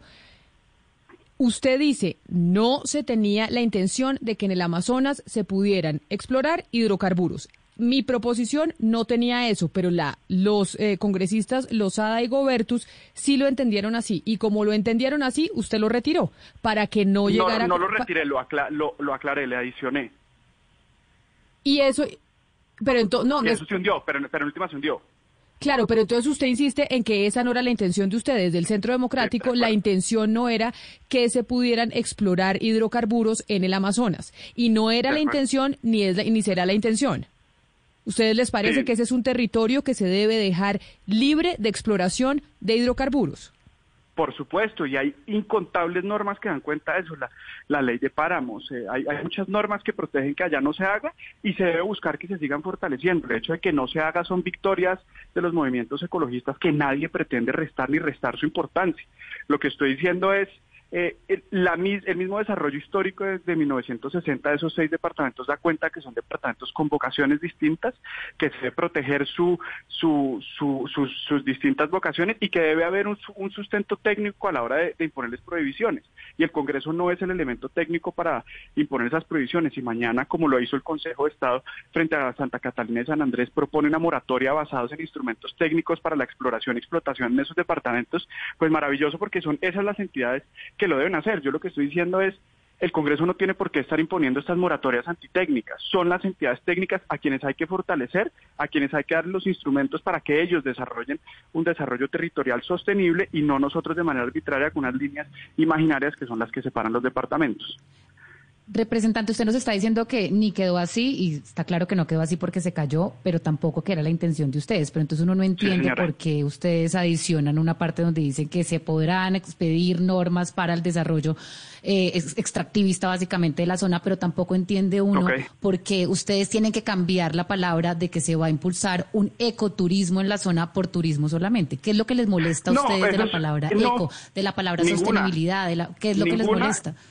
Ninguna, y eso se incluyó precisamente por, porque tú lo dices, había una suspicacia de, de creer de alguna forma vilificar el, la noción de turismo. Para mí el turismo es el ecoturismo, el turismo pequeño, el turismo eh, de cualquier tipo. Yo no, lo, no, no, no pretendo vilificarlo ni pretendo, sobre todo porque no creo que eso va a ir en la Constitución pero como estábamos tomando la ponencia de ellos, yo adopté el lenguaje y dije, mire, si esto los deja más tranquilos ustedes, llamé también personalmente a la representante Gobertus y le dije, mira, voy a, adoptar estas palabras de incluir ecoturismo y cambiar, si a ustedes les parece un cambio sustancial, el aprovechamiento por la explotación, siendo que la explotación es por definición el aprovechamiento de los recursos, eh, lo incluimos para tranquilidad de todo el mundo.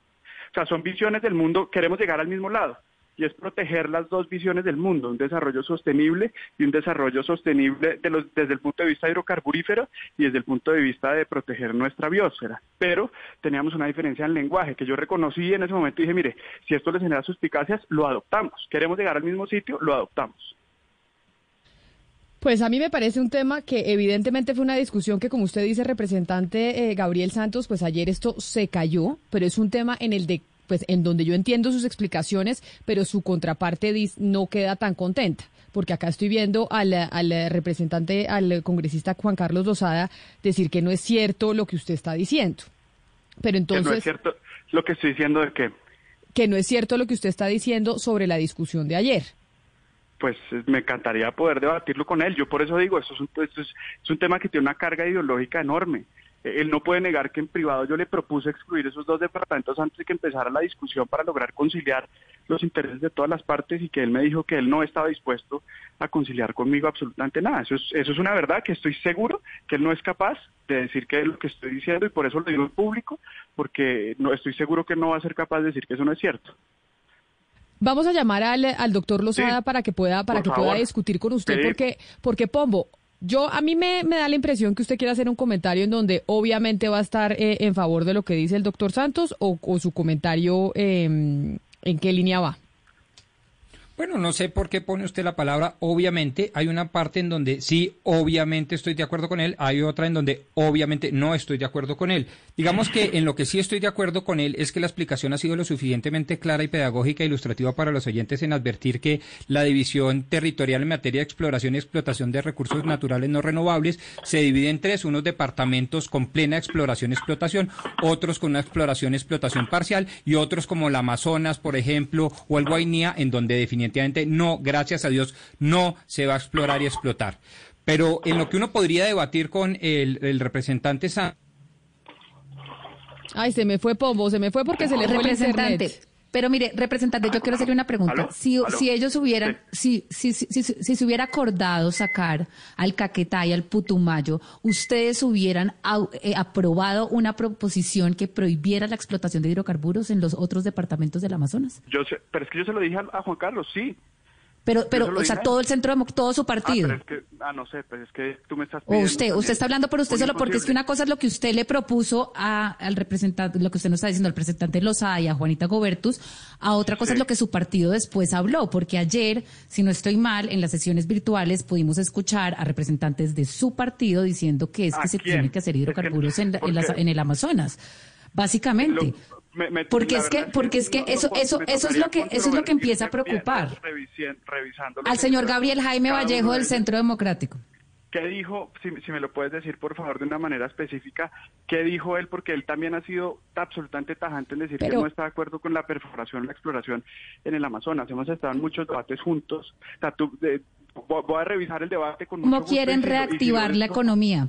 Pero permítanme, yo los voy a, yo los voy a interrumpir, representante Gabriel Santos eh, y Valeria, los voy a interrumpir porque quiero saludar al, al doctor Juan Carlos eh, Lozada, el congresista Juan Carlos Lozada, quien es el precisamente con el que usted habló y usted dijo sería bueno que el doctor Lozada me dijera públicamente esto que usted me está diciendo, Camila. Por, eso, doctor Lozada, bienvenido a Mañanas Blue, gracias por atendernos. Muchas gracias, Camila. Para mí es un gusto estar aquí. Yo saludo al representante Gabriel Santos también, a toda la mesa de trabajo y a la audiencia.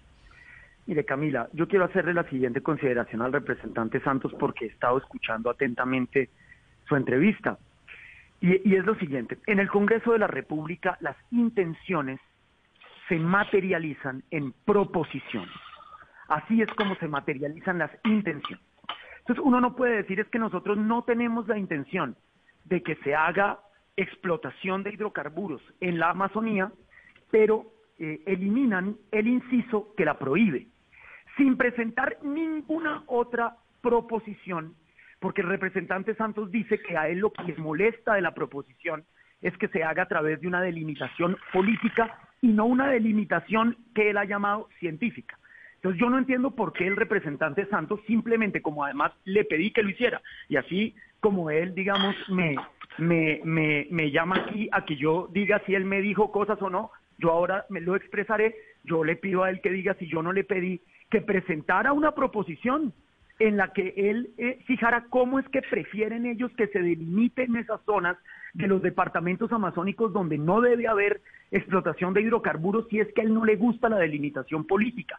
Y es más, le di el siguiente argumento, Camila, que me parece que es fundamental que entienda el pueblo colombiano y es que cuando no se, si no hacemos una delimitación política, es decir, por departamentos, lo que va a terminar sucediendo es que vamos a hacer, tener que hacer delimitaciones como las hemos hecho en los páramos de Colombia.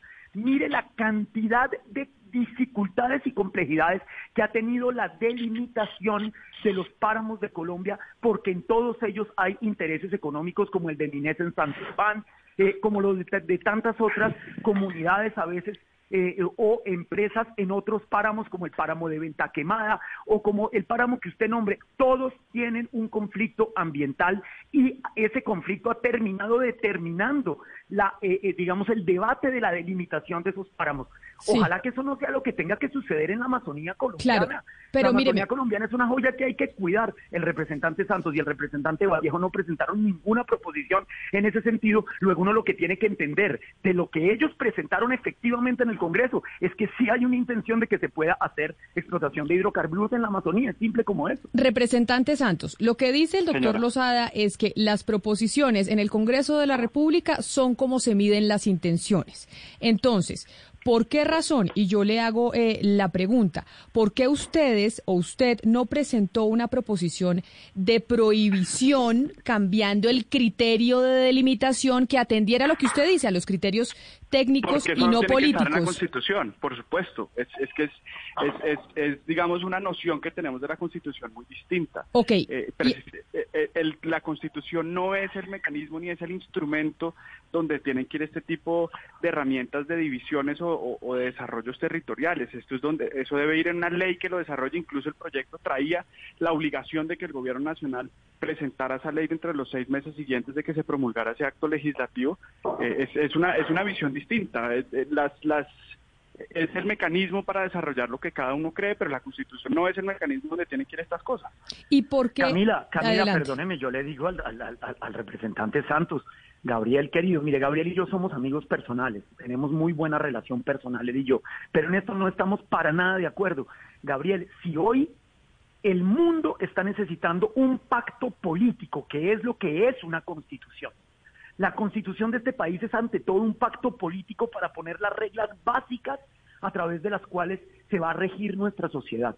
Si hoy el mundo está necesitando un compromiso y un pacto político en una materia, es en la de la, la salvaguarda de nuestro medio ambiente.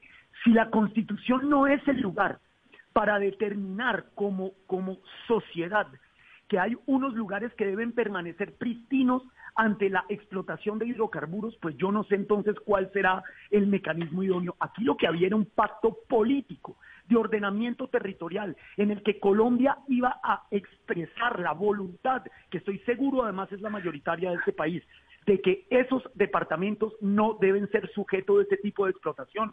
Eso es ante todo un pacto político y si no, ¿qué es una constitución política, Gabriel? Por pues, pues es que es tan así que incluso el, el, representante del Putumayo estaba en contra por entender que no era ni el mecanismo ni era la forma idónea eh, de incluir o excluir a un territorio de su, de su vocación de desarrollo territorial. Ellos mismos fueron quienes votaron que no. Yo digo... Y uno puede entender que el representante del Putumayo debe consagrar, por supuesto que la Constitución debe consagrar esa, esos principios donde todos tenemos esa obligación de proteger el medio ambiente, y son las entidades territoriales, y son las entidades descentralizadas, y son los entes adscritos al Ejecutivo quienes deben vigilar que así se haga pero por eso yo no estoy de acuerdo con esas moratorias que no obedecen a ningún criterio científico. Es lo mismo el municipio de Orito que la cuenca amazónica, no, no es lo mismo, tienen tienen cosas supremamente distintas, tienen vocaciones distintas. Pero yo le pregunto, yo le pregunto una cosa, representante, representante Santos, yo le pregunto una cosa, y es, y porque mi compañera Valeria se lo decía hace algunos minutos, tenemos muchos departamentos en donde ya se permite la exploración de hidrocarburos, en muchos departamentos del territorio colombiano. ¿Por qué ustedes quieren que se pueda hacer con la delimitación que sea, la que diga el, eh, el doctor Lozada o la que diga usted, ¿por qué queremos más departamentos en donde se haga exploración de hidrocarburos? que yo no quiero más. Yo no estoy pidiendo, yo no estoy pidiendo un centímetro de país adicional. Ese, eso, por eso es que yo digo que esto cuando se tornó una carga ideológica se volvió falaz. Esto, yo no estoy solicitando un centímetro adicional de país para explorar o explotar. Eso es absolutamente falso.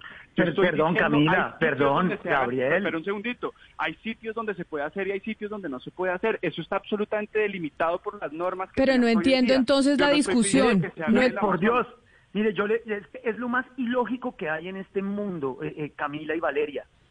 Eh, decir nosotros no queremos que haya ninguna explotación, entonces ¿por qué no apoyan la prohibición? Punto. Es que no hay porque más ustedes están pidiendo que se prohíba donde hoy se hace. Ese es el problema. Ese es el problema. que, quedara claro en el acto legislativo que en esos departamentos no va a haber explotación o exploración de hidrocarburos. ¿Cuál es, el problema? Y además queda pues absolutamente claro que aquellas que, ya tienen licencia ambiental y título minero podían continuar. Lo que no íbamos a permitir es que eh, se hicieran nuevas en el caso del departamento del Putumayo, que es donde hay, digamos, una economía que, sea un 80% basada en los temas de hidrocarburos. La realidad es que decir que tiene que haber, perdón, Gabriel, la realidad es que decir que tiene que haber un supuesto criterio científico, que yo no sé qué más criterios científicos necesitan que los que ha sacado el IPCC, de cómo han mostrado de 10.000 maneras que eh, entre más árboles perdamos, pues peor está Pero mire, representante Lozada. Yo no sé qué más. Yo no sé qué más. Representante Lozada, permítame, yo le voy a preguntar y le voy a pedir, representante Santos, que me permita. Y es, acá, Usted, representante Lozada, dice, ellos sí querían que se permitiera la exploración de hidrocarburos en regiones y departamentos en donde hoy no se puede. El representante dice, Santos dice que eso no es verdad, que lo que pasa es que ustedes del otro lado querían prohibir la exploración de hidrocarburos en territorios en donde ya hoy se les permite. ¿Eso es así? Por supuesto, en el, en el departamento del Putumayo ya hay exploración y explotación de hidrocarburos que nunca debieron haberse permitido en ese departamento. El propio representante Ardila, que le gustaba el proyecto en alguna medida ayer, dejó muy claro, el representante del Putumayo, dijo, mire, antes de que tuviéramos regalías por esto, no teníamos un hospital, no teníamos una universidad, no teníamos un colegio. Hoy, con las regalías de esto, tampoco tenemos una universidad, tampoco tenemos un hospital, tampoco tenemos un colegio. La, él mismo planteó cómo las regalías no le han servido de absolutamente nada al departamento del Putumayo, sin embargo sí le ha dejado una enorme, un enorme daño ambiental. Es que yo le tengo que recordar a usted lo que sucedió cuando las FARC volaron el, el oleoducto al lado del río Putumayo. FARC, por supuesto, y yo lo condené como nadie. Como ambientalista yo no tengo aquí, pero yo le pongo el siguiente caso, eh, Camila. Imagínese usted un Lizama en alguno de los departamentos del, del, del, de, la Amazonía colombiana. ¿Qué responsabilidad vamos a tener nosotros como, como humanos, como sociedad, como colombianos? Si un, un accidente como el del Izama llegara a suceder. Claro, pero ya dijo, pero ya dijo el representante Santos que ellos no querían una exploración de hidrocarburos en el Amazonas y aquí públicamente. ¿Cómo la van a evitar si no, si no votan las proposiciones que lo prohíben? ¿Cómo lo van a evitar? porque ya está, pues precisamente esa es la diferencia eh, sustancial la que tenemos usted y yo, apreciado Juan Carlos, y es, eso hoy en día está prohibido. Eso hoy en día está prohibido por todas las normas y lo, y lo digo y lo reconozco públicamente y lo reitero porque ya lo dije. Victorias de los ambientalistas que como usted han liderado esa transformación. Y es lo, el siguiente paso es el desarrollo de unas entidades serias, apolíticas, fuertes, que puedan verificar que eso se haga como lo ha hecho el Consejo de Estado, como lo ha guardado la Corte Constitucional, la Contraloría, etcétera, etcétera. Esa es la diferencia. Yo no estoy pidiendo que se explore o que se explote un centímetro más. Eso es, eso es falso, jamás. Lo que no estoy de acuerdo es con una moratoria que considero antitécnica, que va en contra de intereses, eh, incluso ulteriores del ambientalismo. Con esto, eh, la, ausencia de provisión de gas va a hacer que, no, que, las familias más pobres de Colombia, debido a una subida de precio del gas, tengan que consumir otra forma de energía que sea muchísimo más contaminante. Entonces, acá estamos frente a las víctimas visibles hoy en día el ambientalismo versus las invisibles, que es la lucha contra la pobreza y el desarrollo son sostenibles. Yo estoy absolutamente convencido que el desarrollo se debe hacer, que se debe maximizar el consumo de energía, protegiendo de manera irrestricta los derechos ambientales de todos los colombianos. De ninguna forma apoyo yo ese, ese extractivismo rampante que han querido promover. Yo creo que las dos cosas se pueden hacer bien. Soy, soy, soy un convencido que la explotación, la exploración se puede hacer de manera sostenible y hacia futuro muchísimo más. Hoy en día estamos buscando una moratoria con lo que tenemos. Es una moratoria casi que una, una parálisis del tiempo. Eso es lo que tenemos que es absolutamente prohibido para siempre porque lo metimos en la Constitución. En vez de decir, sí. mire, en este lo que, hay que entender, pero mire, de lo que está diciendo Doctor Lozada, pero entonces explíquenos en qué quedó todo esto. Es decir, ya sabemos que esta es la discusión, ya sabemos los puntos de vista de cada uno, ya sabemos que esa proposición o esa intención eh, del Centro Democrático y del representante Santos, pues se cayó porque él mismo no lo explicó. Pero entonces, ¿ahora qué? Pues mire, lo que va a pasar de aquí en adelante es que en, digamos, en territorios como el Guaviare o el Caquetá, que están sufriendo una deforestación sin precedentes, Camila. Yo los, los invito a que vean el informe de conservación y desarrollo sobre los tres primeros meses de la deforestación en Colombia de este año eh, ellos calculan que ya este año deforestamos la misma cantidad eh, que deforestamos en todo el año 2019 en tan solo tres meses. Esa potrerización que ha sucedido en el Caquetá, que está sucediendo en el departamento del Guaviare de manera indiscriminada, terminará como ha terminado todo siempre, así, así fue como se colonizó el Meta, el Casanare, el, eh, digamos, el Bichada, y es que cuando eso se potreriza, evidentemente eh, el argumento es que ahí ya no hay nada que cuidar, que ahí ya no hay bosque, que eso ya no es Amazonía y que por lo tanto ahí se pueden hacer desarrollos eh, de hidrocarburos o de minerías o de otro tipo de desarrollos de, la, de, la, industria extractiva. Entonces, eso es lo que está pasando en el departamento del Caquetá. Esa es una de las razones por las que el representante Santos pedía que al Caquetá se le sacara de esta, eh, eh, de esta, de esta prohibición, justamente porque ellos ya consideran que eso no es un territorio amazónico. Y eso es lo que va a terminar sucediendo en todos estos territorios a futuro. Eh, ellos van a terminar justificando sus licencias ambientales y títulos mineros en esos territorios donde si se llega a deforestar lo que deberíamos es reforestar en vez de hacer aprovechamiento eh, a través de la explotación de hidrocarburos, en eso es en lo que va a terminar.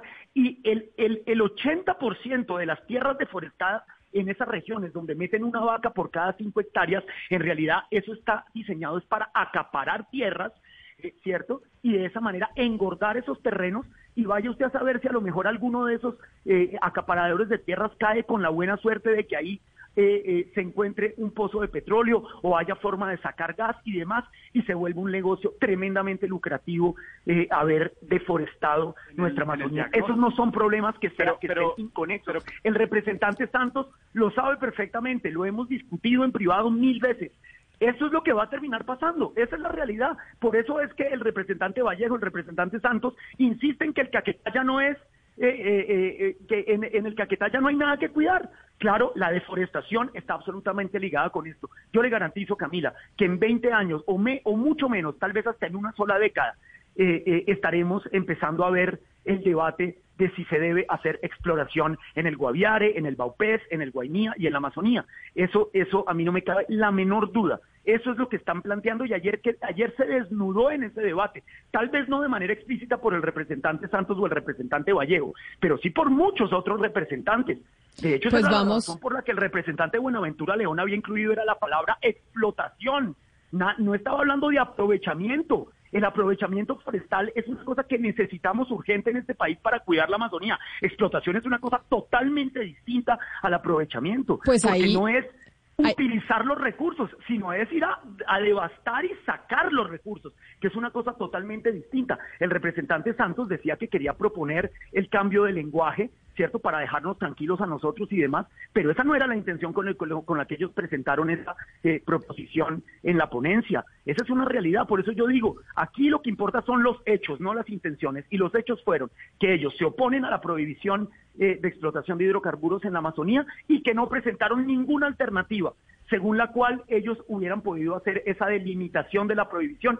Eh, digamos, de la manera científica como lo quiere plantear el representante Santos, con la cual discrepo enormemente, porque toda la ciencia lo único que nos dice es que ese territorio hay que cuidarlo eh, eh, de la manera más extremista, si se quiere, posible. Yo los invito a que vean los estudios de los impactos ambientales de esto, de, la explotación de hidrocarburos en el Putumayo.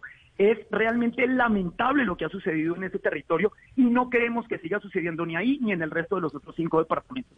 Representante Juan Carlos Dosada, gracias y obviamente estaremos pendientes de este debate que como nos dijo, nos dijo el doctor Santos, pues se cayó, se cayó ayer esa proposición, pero hay que tener los ojos abiertos de todas formas de qué es lo que se quiere hacer en en, esa región eh, del país en términos de hidrocarburos. Mil gracias por haber participado en este debate.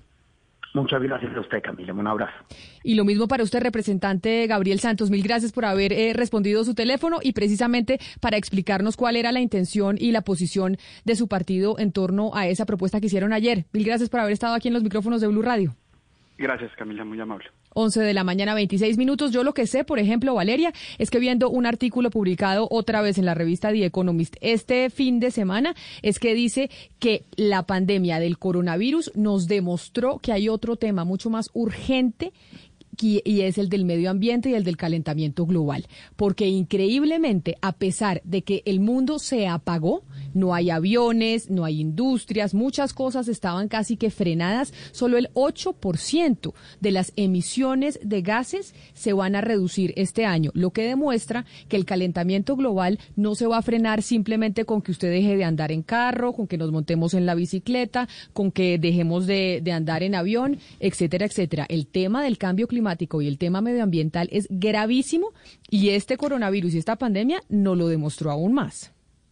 Por eso es tan preocupante lo que nos decía en este momento el representante Santos, ahorita ya digamos a manera de conclusión, y es que él habla de que él, cree en el desarrollo sostenible y cree que se puede explotar hidrocarburos en el Amazonas de una, de una manera sostenible. Yo creo que cuando vamos a hablar de la industria extractiva hay un debate de si esta sí puede ser sostenible, es decir, puede generar valor social, económico y ambiental a toda la comunidad. Este es un debate, está por verse si sí puede ser sostenible o no, pero ya creo que está probado que en la cuenca de la Amazonía pues no puede ser sostenible porque hay unos servicios ecológicos que son indispensables para el mundo entero, Camila, sobre todo en este debate donde el cambio climático es una necesidad y es una prioridad absoluta ya en este momento y que esto, digamos, por más del lugar común que suene, el Amazonas es el pulmón del mundo y debería por lo menos prohibirse en los, en los territorios amazónicos la explotación de hidrocarburos, Camila. Pero mire, lo que preocupa no solamente es que eh, más allá de, la, de, lo que quedó en el texto, no, es que la intención sí era otra. O sea, lo que me preguntaba a mí, el representante Santos, lo que, lo que dijo el, representante Gabriel Jaime Vallejo ayer del Centro Democrático fue, eh, lastimosamente la oposición no ha podido ir más allá de una premisa populista del no a los hidrocarburos. Qué bueno sería que expliquen al país entonces cómo quieren reactivar la economía. En el Centro Democrático defendemos el Amazonas, pero también el progreso de Colombia. Entonces lo que están diciendo es que el progreso de Colombia tiene necesariamente que pasar por la industria extractiva en el Amazonas. Y yo no estoy de acuerdo con eso, Camila. Pues por eso es que hay que tener los ojos muy bien abiertos sobre lo que va a pasar en, en el Amazonas. Como tengo que meter cuñas, 11 de la mañana, 29 minutos. Colombia está al aire. ¿Estás bien? Si estás sufriendo algún tipo de maltrato, sientes miedo, tristeza o tienes alguna duda sobre tu vida sexual o tus relaciones familiares, podemos ayudarte. Entra a porquequieroestarbien.com, un centro de apoyo en línea para ti cuando lo necesites. Una alianza de la Fundación Santo Domingo y Profamilia, donde te acompañamos, te escuchamos y te ayudamos.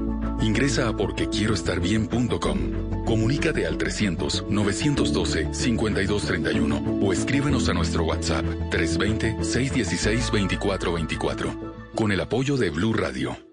Chris es colaboradora de Natura y trabaja en nuestra fábrica produciendo jabones. Brenda es consultora de belleza y hoy ofrece nuestros jabones a través de su tienda digital en nuestro sitio oficial. Chris impacta en la vida de Brenda y Brenda impacta en la vida de Chris. Cuando eliges comprar un producto Natura en nuestra tienda online, también estás eligiendo a una consultora de belleza Natura. De esa forma, estás siendo parte de esta gran red de afecto donde cada persona importa. Conoce más en natura.com.co. Colombia está al aire. Pues Camila, me permito hacerle una pregunta a los miembros de la mesa. ¿Hay alguno en la mesa de trabajo que se declare fanático de YouTube? ¿De YouTube? O sea, YouTube, la banda, no, de YouTube. No YouTube, U2, no, YouTube, U2, no YouTube. Yo, yo totalmente. Yo, yo, yo. totalmente. Yo también, yo también, todos A mí, me parece que, a mí me parece que Bono se volvió un lagarto. Qué pena, yo ahí diciendo de todo, me parece que Bono se volvió un lagarto. Y Pero es que Bono no es YouTube pues sí, el vocalista de YouTube. Y algo malo tenían que tener, Pero YouTube es una agrupación irlandesa sensacional desde los 70 que nos viene acompañando con el único rock puro que hay hoy en día. Bueno, ya ahí vi que, que, la gente, que hay varios miembros de la mesa eh, fanáticos de U2, para dejarlo Mejor, porque es que usted dijo YouTube y yo entendí como si hubiera dicho YouTube. Y yo, como ahora, como la gente pronuncia YouTube de maneras distintas, entonces YouTube podía ser perfectamente la red social, Gonzalo. U2, U2 con los CDs. U2 con los CDs. Por eso es mejor hablar todo en español, Gonzalo, todo en, español, siempre. Muy bien. Entonces, doctor Pombo, el periódico El Guardián, que es el periódico más importante de Inglaterra, eh, publicó la lista de las 40 mejores canciones de U2. Eh, haciendo una recapitulación de toda su historia. Yo le voy a traer las tres primeras según este ranking. Y usted me va a decir si está a favor o si está en contra, y también los miembros de la mesa que estén a favor o en contra de este ranking. Puesto número 3, Doctor Pombo, del año 1991. Escuche a Mysterious Ways.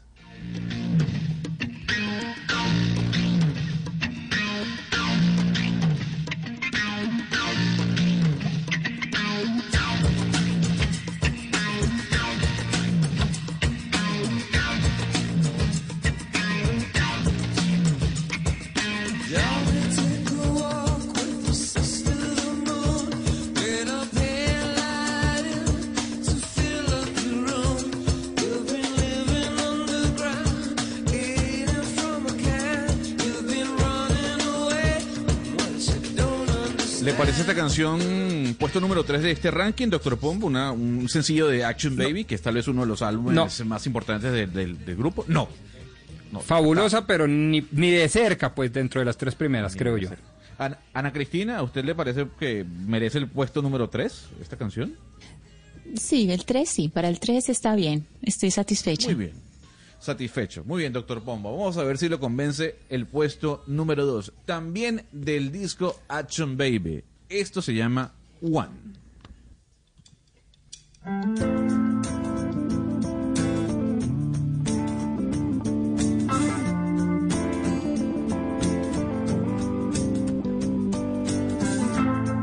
Is it getting better?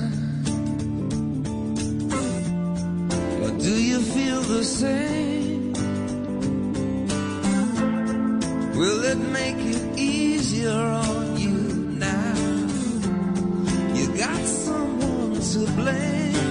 Doctor Pombo le convence One en el segundo lugar entre las mejores canciones de YouTube según eh, The Guardian o El Guardián, que es el periódico más importante de Inglaterra. Absolutamente sí, y quizás pueda ser la primera. Puede ser la primera. Ana Cristina, ¿a usted le convence puesto número dos One? Ya tengo un problemita. Ya, ya quedé con un problemita. Eh, sí, Sí, podría estar en el 2, podría estar en el 2. Sí, pero sí, ¿por qué problemita? ¿Qué le pasó con la indecisión? No, ¿Cuál es el dilema existencial? Sí, porque es que yo ya sé que me van a dejar por fuera with or without you, porque yo ya estoy viendo lo que está pasando y ya veo, no, ya. Sí, creo que ya estoy insatisfecha con la lista. Volvamos a empezar. Bueno, insatisfecha con la lista. Lamentablemente la sacó The Guardian. Si usted tiene alguna queja, pues usted vaya sí, a yo llamo arroba Los PQR, listo. Bueno, doctor Pombo, la canción más importante de YouTube, según The Guardian, ojo con esto, es una canción del año 1987. Dicen que The Joshua Tree es el mejor álbum de YouTube y dentro de ese disco estaba este sencillo. Escuche muy bien, Ana Cristina, Doctor Pombo, Where the Streets Have No Name.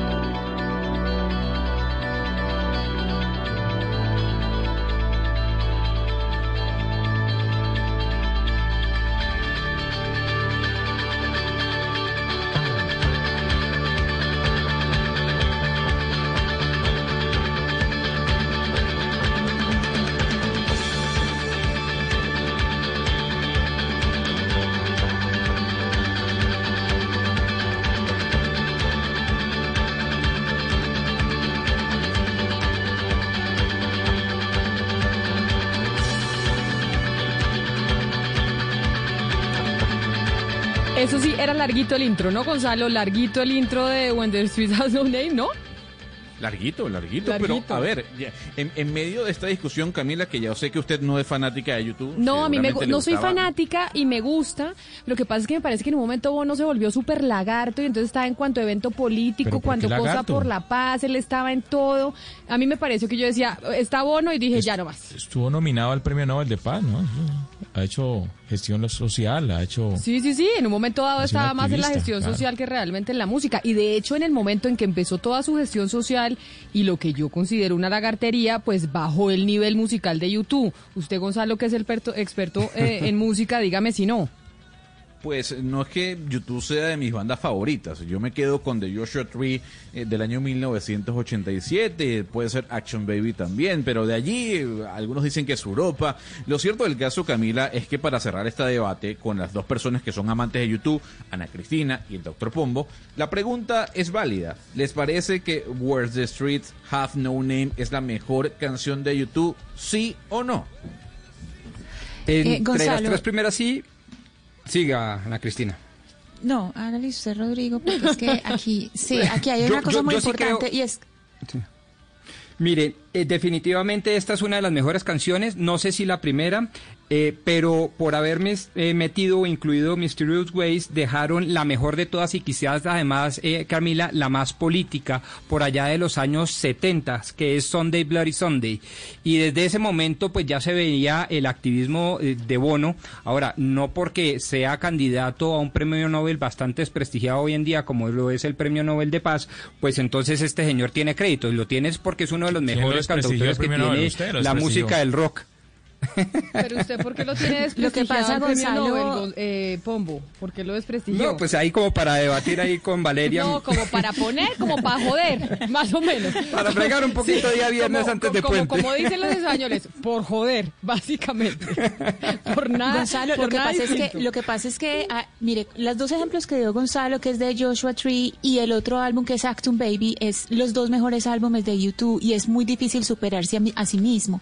Yo sí pienso que esta es la mejor canción, no solamente de YouTube, para mí es de las mejores canciones del rock de siempre, pero hay una canción que se llama Who's Gonna Ride Your Wild Horses que me encanta, que es de Acton Baby, que yo la pondría de segunda, pero es que superar esos dos álbumes, eh, Gonzalo, es imposible, es que superarse después de haber hecho ese par de trabajos es muy complicado pues su canción no ni siquiera está dentro de las 40, así que eh, olvidemos el comentario. Eh, y lo que le puedo decir al doctor Pombo que Sunday Bloody, eh, Bloody, Sunday si está dentro del conteo, está en la posición Pero venga, le digo una cosa. Eso sí, los nombres de las canciones están difíciles de pronunciar en inglés, porque wishy, wishy, wishy, todos, no, incluso yo. Dígame, por favor, Pombo pronuncie Where the Streets Have No Name. Diga. Where the Street Has No Name. ¿Muy mal? ¿Muy Gonzalo. Sí, son jodidas. Sí, por eso. Y without, without You, esa es más jodida. Where the Streets Have No Name. Ah, bueno. ¿Está bien o Sí, sí, sí, felicitaciones. Solo le digo que me parece que el, el tema en inglés está complejo. Bueno, pero está bien, eh, ah, ah, nos tenemos que equivocar. no, no pasa nada. Además, nosotros hablamos español, esa cosa tan colombiana, ¿sabe que es muy colombiano eh, que, que se critique cuando la gente habla en inglés con acento? No hay nada más colombiano que eso. Y realmente no hay nada más bonito cuando la gente habla otro idioma con su acento. ¿O a usted no le parece divino? Y no hay nada más sexy para los gringos Exacto. que cuando uno tiene acento. No, pero acá les parece... el acento es, es valoradísimo en todos lados del mundo, menos en Colombia. No, en Colombia les parece terrible que hablan súper mal inglés porque la gente tiene acento. Si el acento, obviamente usted va a hablar con acento cualquier otro idioma que vaya a hablar. Vergara por su acento. Exactamente. Pero además, ¿a usted no le parece bonito cuando habla alguien español con acento? También se oye bonito. Por eso, Gonzalo, usted hágalo con el acento. Camila, Camila, esta semana Florence Thomas diciendo hola con acento francés. El, hola bogotano con acento francés de Florence Thomas. Sí, es que se oye muy bonito. Pero acá hay una cosa, y yo no sé, yo no sé si es muy bogotano también, Ana Cristina, porque yo creo que el paisa tiene menos eso, que les parece terrible cuando la gente habla inglés con acento. Entonces, porque sí, yo creo que eso es muy bogotano. Yo creo que es muy bogotano, ¿sabes? Sí. Y yo creo, sí, es muy bogotano y nos da durísimo cuando los paisas hablan inglés. Sí, es verdad.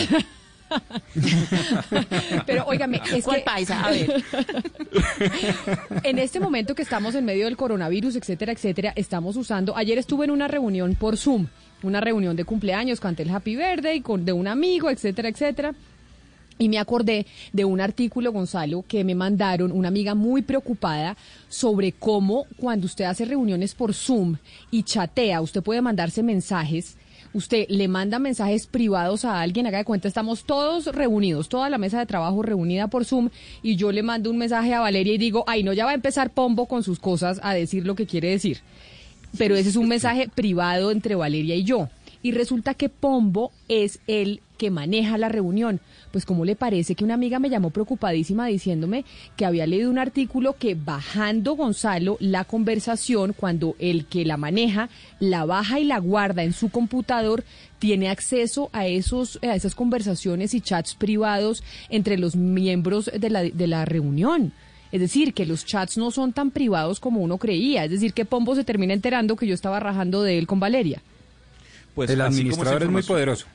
Sí, exacto. Así mismo, así mismo es, doctor Pomo. Pero como esa información, muchas otras han salido de tal vez la aplicación que más ganancias ha obtenido en medio de esta pandemia. Pero para resolverle esa duda, Camila, sobre si Zoom es seguro o no, te tengo a un gran personaje en línea. Eh, fue nombrado por la revista Computer Weekly como el usuario de Twitter del año, Hall de la Fama del Hub eh, Infosecurity Europe, o básicamente eh, el, el Hub de Infoseguridad de Europa es director de tal vez uno de los mejores podcasts que hay dentro de, de ciberseguridad en Europa, llamados Machine Security, y él se llama Graham Cluley. Para resumirle, Camila es uno de los mayores expertos de ciberseguridad o ciberseguridad de Inglaterra y hasta ahora nos acompaña desde Londres para responderle esa duda que usted tiene y que muchos oyentes a esta hora también tienen. Señor Cluley, gracias por estar con nosotros en Blue Radio. Thank you very much as well for inviting me on. Eh, señor Crowley, yo tengo que arrancar con la pregunta casi que tácita. ¿Es Zoom seguro, sí o no? I think a lot of the reports have exaggerated the security issues. Um, I think what happened with Zoom is that very quickly it became very, very popular because, of course, what is happening around the world. And that meant a lot of security researchers looked at Zoom and yeah, they did find security problems, but not necessarily security problems which would worry the typical user of the service. ¿Qué nos dice eh, nuestro invitado, Sebastián? En Camila, pues la verdad él cree que muchos de los reportes, algunos de los reportes, Gonzalo, han exagerado realmente con el tema de seguridad de Zoom cree que lo que pasó es que se convirtió en una aplicación muy popular en un tiempo muy corto, pues por todo que por todo esto que ha pasado con la pandemia y eso ha llevado a muchos investigadores Gonzalo en seguridad a estar encima de Zoom, a investigar, a averiguar qué ha hecho. Y sí es cierto que han encontrado algunos fallos, pero no son fallos muy distintos a los típicos fallos de seguridad que están asociados al uso de este tipo de servicios. Señor Graham, antes que llegara Zoom ya había otras aplicaciones de videollamadas que tal vez funcionaban hasta mejor que pues que Zoom. ¿Usted cree que esta plataforma Zoom es una aplicación que está sobrevalorada de pronto? I don't think it's an overrated application. I've had concerns about Zoom in the past. I haven't always liked the way that Zoom operates. But, what Zoom did was it made itself very easy to use. I mean, prior to Zoom, the most popular video chat app was probably Skype, which Microsoft owns. But Microsoft took their eye off the ball and became more complicated to use. Zoom is very easy to use. And I think that's why so many businesses and home users began to use it. No, Valeria, Graham no cree, como usted le preguntó, que sea una aplicación sobrevalorada. Dice que lo que hay detrás de Zoom es que es muy fácil de usar, es muy sencilla. Incluso usted recuerde, antes de Zoom, pues el gran fenómeno desde hace muchos años era Skype, que fue impulsada por Microsoft. Y lo que le pasó a Skype, Valeria, es que se volvió difícil de usar. En cambio, Zoom es muy sencilla y cree que es por esto que tantos negocios, empresas y personas pues se animan a usarla para, para hablar. Pero señor Graham, mire, ¿usted cree que Zoom podría estar colectando los datos de los usuarios que usan esta aplicación y así distribuirlos a otras compañías? Que eso obviamente pues sería un riesgo para la seguridad de quienes utilizamos esa plataforma. I, I don't think they're in the business of collecting an excessive amount of information about you. It is true to say that they had security problems with some of their products and there were some concerns. But to their credit, when those were pointed out to them, they issued updates and security patches very quickly to fix those issues. And I, I think they're on the right road now. I think them, they seem to be making all the right noises about dramatically improving their product. And what we've seen so far has been very reassuring, I think, to people in the information security industry. Camila, pues él no cree que Zoom esté adquiriendo tanta información acerca de nosotros como se habla. Sí es cierto, y lo admite, que la aplicación tiene problemas de seguridad con algunos de sus productos y si hay preocupaciones, pero ya nos cuenta que la empresa se está poniendo en ello, ha arreglado lo que él llama algunos parches en el, en el servicio de seguridad y ahora cree que están yendo, la empresa está yendo por el camino correcto. Si es cierto que ha mejorado el producto tremendamente en el último tiempo. Pero mire, señor Graham, nosotros aquí en Colombia estamos viendo, por ejemplo, que los congresistas y el Congreso está teniendo sus reuniones y sus sesiones a través de Zoom. Los organismos multilaterales están usando Zoom también para reunirse entre ministros, presidentes, etcétera, etcétera. ¿Es seguro Zoom para este, este tipo de reuniones? ¿Qué tan seguro es que básicamente se legisle a través de Zoom, por ejemplo? I think, however, when governments begin to use Zoom, my advice would be that they should speak to their intelligence agencies as to whether they feel it's safe and what steps they should be taking. A lot of governments, and we saw this in the United Kingdom, for instance, were using Zoom in an insecure way. And because of that, uh, they were sharing maybe too much information and there was some carelessness.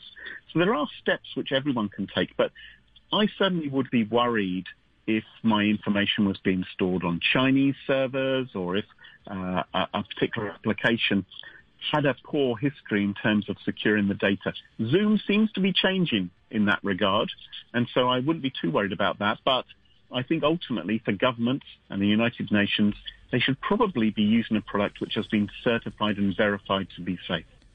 Camila, sí es cierto que muchos gobiernos han empezado a usar Zoom para sus reuniones y la sugerencia de Graham es que lo hagan de una manera inteligente, precisa y concreta, que deben tomar medidas. Y nos habla, por ejemplo, que es cierto que muchos consejos de políticos en el Reino Unido han usado la aplicación y lo han hecho de una manera un poco irresponsable, compartiendo demasiada información.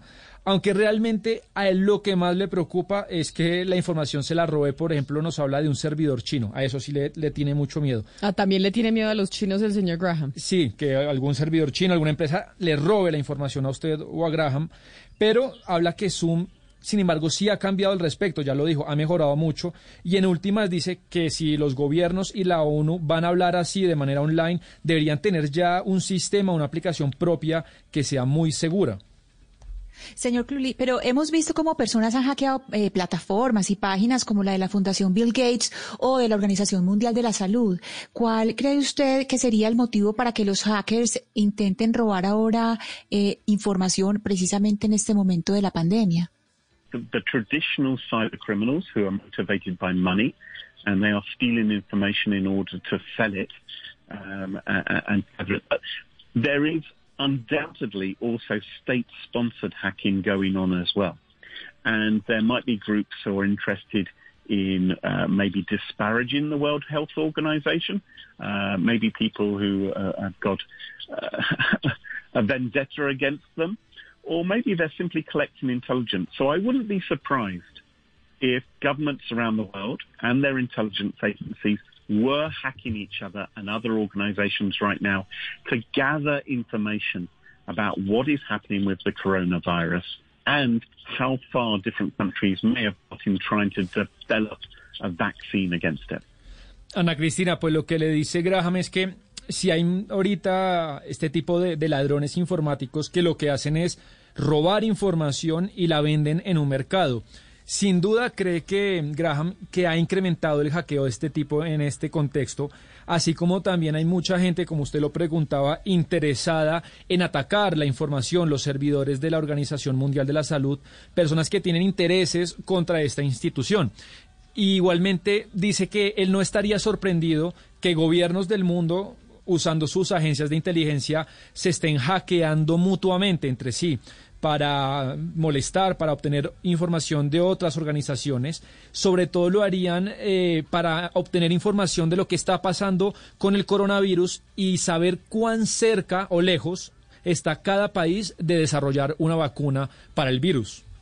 Pues como lo decía Angela Merkel Camila hace algunos días, ¿no? De que había tenido algún tipo de información de que Rusia estaría espiando eh, no solo a ella, sino a miembros de su gobierno. Eh, señor Graham, yo no quiero despedirlo sin antes hacerle esta pregunta, y es un debate que tenemos aquí en la mesa.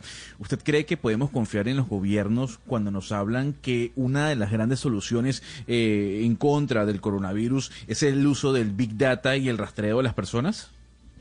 I, I would be very nervous of governments who are using a centralized model to try and collect data regarding citizens. And we have seen a number of coronavirus apps which are being pushed by different governments. We're this in the United Kingdom right now, for instance, where there certainly are privacy and security concerns. I would feel much more comfortable with the decentralized model where the data isn't being stored on central servers. And that's the model which Apple and Google have been proposing to people. That seems to me a much better solution.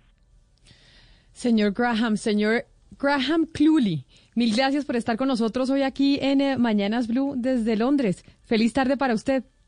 Yes, okay. Thank you very much. Bye bye. ¿Qué nos dijo el señor Cluley al final, Sebastián? Precisamente sobre ese debate que hemos tenido aquí en la mesa de trabajo con mis compañeros. Sí, nos cuenta Camila que él estaría, la verdad, muy nervioso si los gobiernos, los gobiernos del mundo usan un sistema centralizado de recolección de datos eh, de ciudadanos. Incluso dice que ya hemos advertido cómo hay muchos, muchas preocupaciones de las aplicaciones que los gobiernos le piden a las personas que usen para controlar el tema del coronavirus. Eso le preocupa este tipo de aplicaciones. Y creería que sería mucho más fiable que exista un sistema descentralizado de información, donde no, donde no solamente un servidor acumule todos los datos. Y Camila, ese es precisamente, dice él, el modelo que empresas como Google o Apple han propuesto usar. Esta plataforma, Camila, pues se volvió en algo muy cotidiano para todos nosotros. No solamente porque trabajamos a través de Zoom, estudiamos a través de Zoom, sino usted ya lo decía, celebraciones de cumpleaños, pero también matrimonios, Camila. Las notarías en Colombia se están adecuando para que las personas asistan a la boda a través de Zoom. Incluso ya hay un movimiento ciudadano que le está pidiendo a la Iglesia Católica que eh, valide los matrimonios que se hagan a través de esta plataforma tecnológica. Claro, pero por eso la preocupación que yo le planteaba, les planteaba acá de una amiga que se había comunicado conmigo diciéndome, oiga, hay mucho temor sobre la seguridad que pueda haber dentro de esta plataforma, precisamente por eso, Hugo Mario, que usted está diciendo, porque es que la vida se nos está trasladando a la, al mundo digital a través de esa plataforma que se ha vuelto la más popular, pero también, también Teams se llama la de Microsoft, ¿no, Gonzalo? Teams es la de Microsoft y Google creó una propia porque yo el otro día abrí mi correo en Google y me saludó mi correo, hola, tenemos una plataforma para que hagas reuniones y es completamente gratis. Google Meet. Google, Meet, pero es nueva. Exactamente, es nueva, es nueva y lo que hace ahora, lo que están haciendo todas las compañías, eh, obviamente que están en Silicon Valley, la mayoría de ellos es competirle a Zoom. Pero Hugo Mario, le quedó claro y a usted también, Camila, de que no hay que preocuparse, o sea, ya están arreglando algunas, algunos problemas con, con la seguridad de Zoom, pero tampoco hay que hacer eh, escándalo por lo que está pasando con la, con la, con la empresa. ¿Le quedó claro eso, Camila? Según este experto, ojo. Según este experto, pero ahí sí como dice usted, para un experto, otro experto. Este es uno de los expertos más importantes del Reino Unido. Pero usted se ha dado cuenta, yo quiero preguntarle, Hugo Mario, ¿de dónde, cuál es el origen de que en Cali, hablando de acentos y demás, se cambie la M por la N? ¿Cuál es el origen de que el, el acento caleño incluya cambiar la M por la N? No sé, Camila, yo, yo realmente pues es, es, es, muy, muy, muy acostumbrado entre los ancestros, ¿no? Entre las personas mayores que dicen avión, que dicen pam. O dicen su, o, o dicen sun. Por eso le digo, es que es, es cambiar la M por la N. Yo sé que es muy caleño, es un tema muy del acento y digo, ¿en qué momento se, la está montando Mario, Camila? pero, no, no, pasa en la costa, que se comen la S, o sea, pero, cada región tiene su particularidad. Hugo Mario, le hago la pregunta porque aquí un oyente me está, me está vaciando, Camila, vaciando, así como ustedes lo dicen, eh, y tiene que ver con cyber o ciber.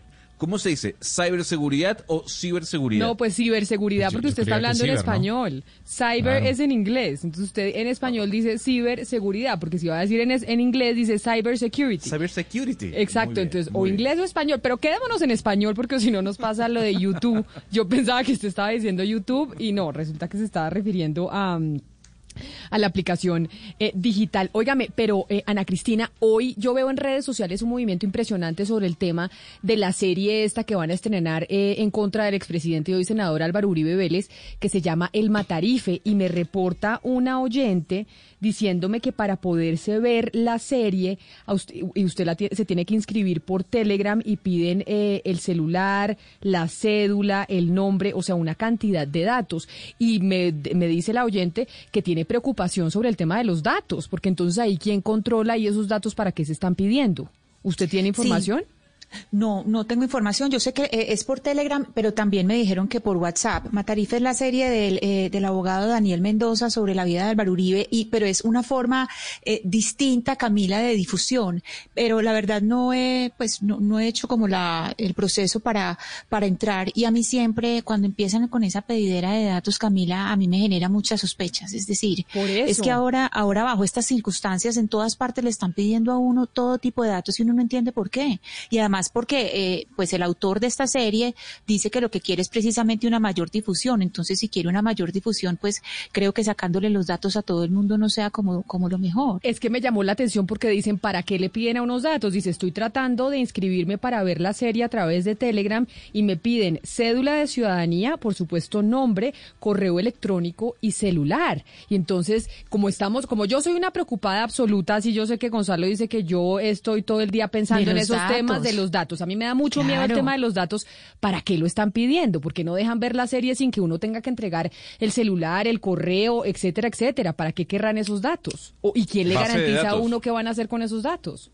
base de datos, Camila, y eso cuesta muchísimo dinero. O sea, la gente vende bases de datos y no hay nada más importante para una compañía, ojo, un momentico, Ana Cristina, no hay nada más importante para una compañía de entretenimiento que tener la base de datos de sus clientes. Eso es sumamente importante. Yo creo que también es un tema de venta y de mercadeo.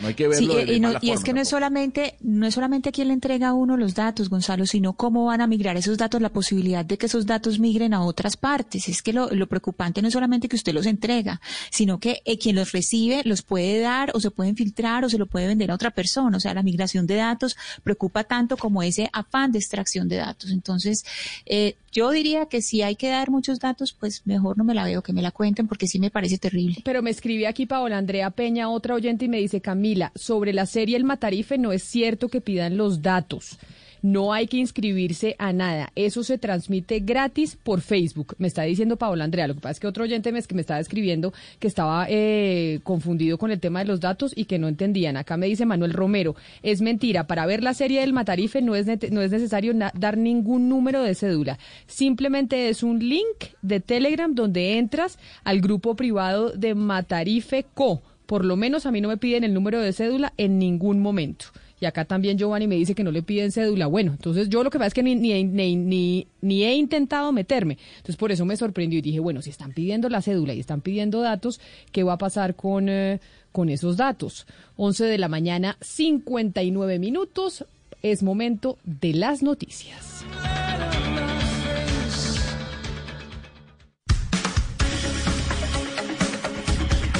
Seis con el apoyo de Blue Radio.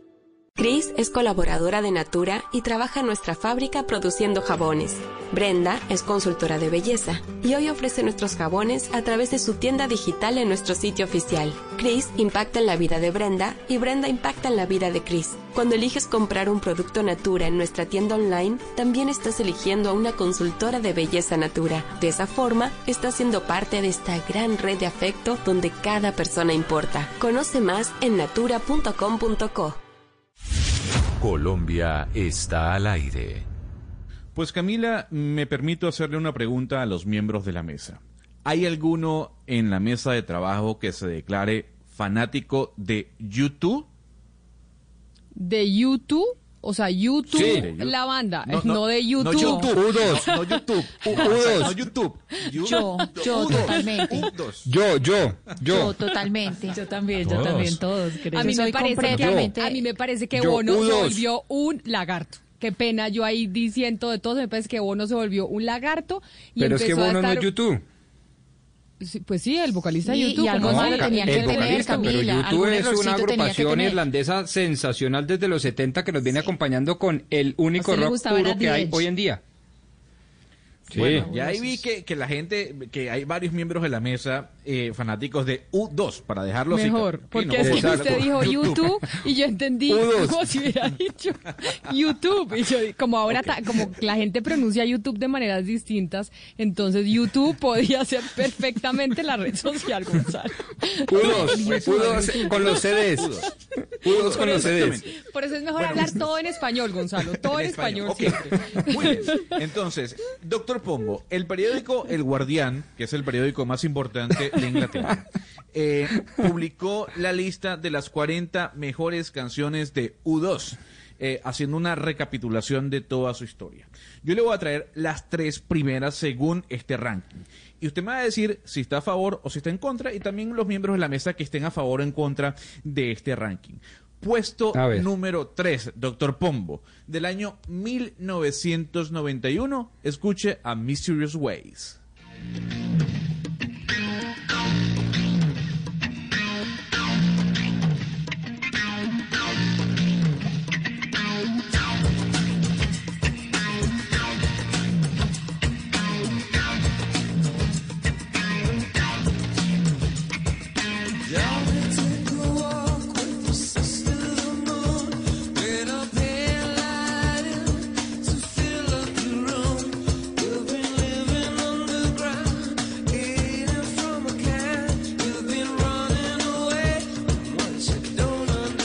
Esta canción puesto número 3 de este ranking, Doctor Pombo? Una, un sencillo de Action Baby, que es tal vez uno de los álbumes más importantes del, grupo. No. Fabulosa, pero ni, ni, de cerca, pues, dentro de las tres primeras, creo yo. Ana, Cristina, ¿a usted le parece que merece el puesto número 3 esta canción? Sí, el 3 sí, para el 3 está bien, estoy satisfecha. Muy bien satisfecho. Muy bien, doctor Pombo. Vamos a ver si lo convence el puesto número 2. También del disco Action Baby. Esto se llama One.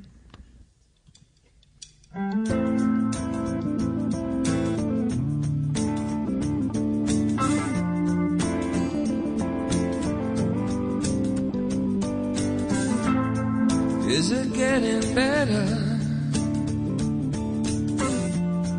Or Do you feel the same? Will it make it easier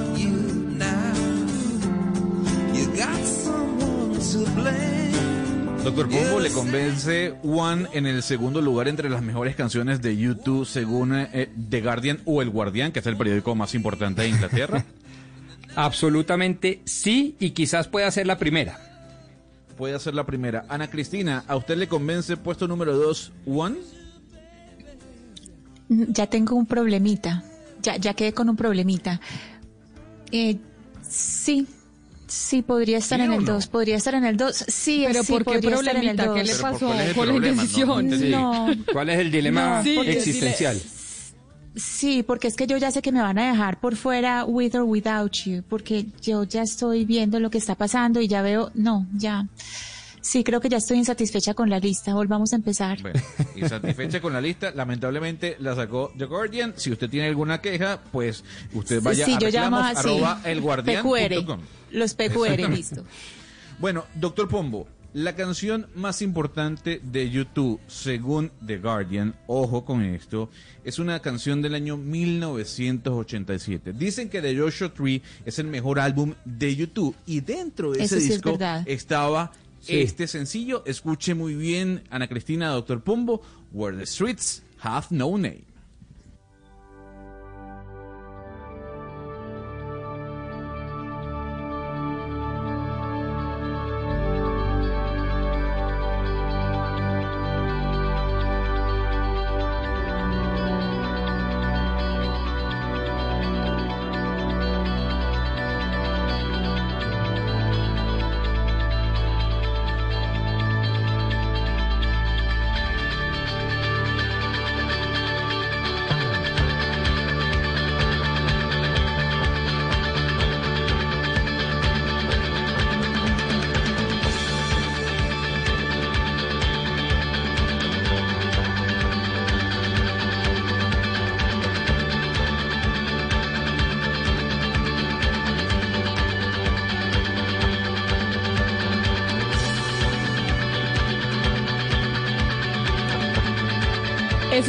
Larguito el intro, ¿no, Gonzalo? Larguito el intro de When the Streets Has No Name, ¿no?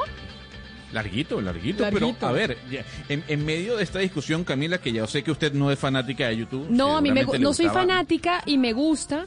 Lo que pasa es que me parece que en un momento Bono se volvió súper lagarto y entonces estaba en cuanto evento político, cuando cosa por la paz, él estaba en todo.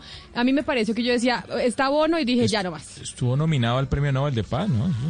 Ha hecho gestión social, ha hecho... Sí, sí, sí, en un momento dado estaba más en la gestión social que realmente en la música. Y de hecho, en el momento en que empezó toda su gestión social y lo que yo considero una lagartería, pues bajó el nivel musical de YouTube. Usted, Gonzalo, que es el experto eh, en música, dígame si no.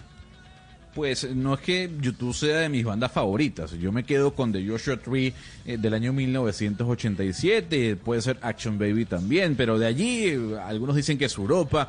Lo cierto del caso, Camila, es que para cerrar este debate con las dos personas que son amantes de YouTube, Ana Cristina y el Dr. Pombo, la pregunta es válida. ¿Les parece que Where's the Streets Have No Name es la mejor canción de YouTube? ¿Sí o no?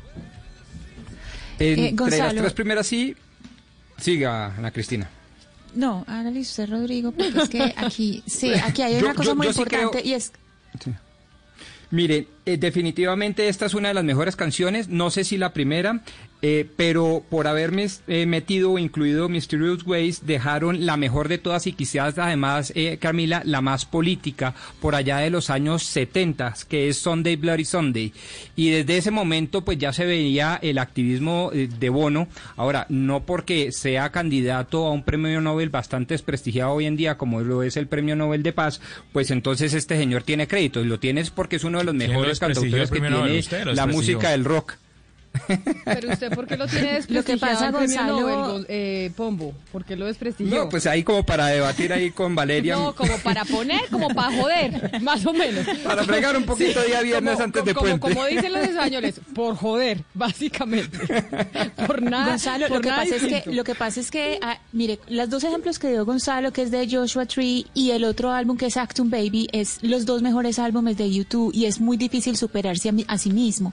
Yo sí pienso que esta es la mejor canción, no solamente de YouTube, para mí es de las mejores canciones del rock de siempre, pero hay una canción que se llama Who's Gonna Ride Your Wild Horses que me encanta, que es de Actum Baby, que yo la pondría de segunda, pero es que superar esos dos álbumes, eh, Gonzalo, es imposible, es que superarse después de haber hecho ese par de trabajos es muy complicado. Pues su canción no ni siquiera está dentro de las 40, así que eh, olvidemos el comentario. Eh, y lo que le puedo decir al doctor Pombo que Sunday Bloody, eh, Bloody, Sunday si está dentro del conteo, está en la posición Pero venga, le digo una cosa. Eso sí, los nombres de las canciones están difíciles de pronunciar en inglés, porque wishy, wishy, wishy, todos, no, incluso yo. Dígame, por favor, Pombo, pronuncie Where the Streets Have No Name. Diga. Where the Street Has No Name. ¿Muy mal? ¿Muy Sí, son jodidas. Sí, por eso. Y without, without You, esa es más jodida. Where the Streets Have No Name. Ah, bueno. ¿Está bien o, Sí, sí, sí, felicitaciones. Solo le digo que me parece que el, el tema en inglés está complejo. Bueno, pero está bien, nos tenemos que equivocar, no, no pasa nada. Además, nosotros hablamos español, esa cosa tan colombiana, ¿sabe que es muy colombiano eh, que, que se critique cuando la gente habla en inglés con acento? No hay nada más colombiano que eso. Y realmente no hay nada más bonito cuando la gente habla otro idioma con su acento. ¿O a usted no le parece divino? Y no hay nada más sexy para los gringos Exacto. que cuando uno tiene acento. No, pero acá les parece... el acento es, es valoradísimo en todos lados del mundo, menos en Colombia. No, en Colombia les parece terrible que hablan súper mal inglés porque la gente tiene acento. Si el acento, obviamente usted va a hablar con acento cualquier otro idioma que vaya a hablar. Vergara por su acento. Exactamente. Pero además, ¿a usted no le parece bonito cuando habla alguien español con acento? También se oye bonito. Por eso, Gonzalo, usted hágalo con el acento. Camila. Camila, esta semana Florence Thomas diciendo hola con acento francés. El, hola bogotano con acento francés de Florence Thomas. Sí, es que se oye muy bonito, pero acá hay una cosa, y yo no sé, yo no sé si es muy bogotano también, Ana Cristina, porque yo creo que el paisa tiene menos eso, que les parece terrible cuando la gente habla inglés con acento. Entonces, porque sí, yo creo que eso es muy bogotano. Yo creo que es muy bogotano, ¿sabes? Sí. Y yo creo, sí, es muy bogotano y nos da durísimo cuando los paisas hablan inglés, sí, es verdad. Pero óigame, es ¿Cuál paisa? A ver.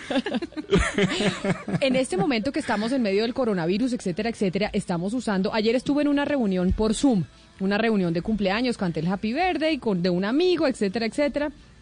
Y me acordé de un artículo, Gonzalo, que me mandaron una amiga muy preocupada sobre cómo cuando usted hace reuniones por Zoom y chatea, usted puede mandarse mensajes usted le manda mensajes privados a alguien, haga de cuenta, estamos todos reunidos, toda la mesa de trabajo reunida por Zoom, y yo le mando un mensaje a Valeria y digo, ay, no, ya va a empezar Pombo con sus cosas a decir lo que quiere decir.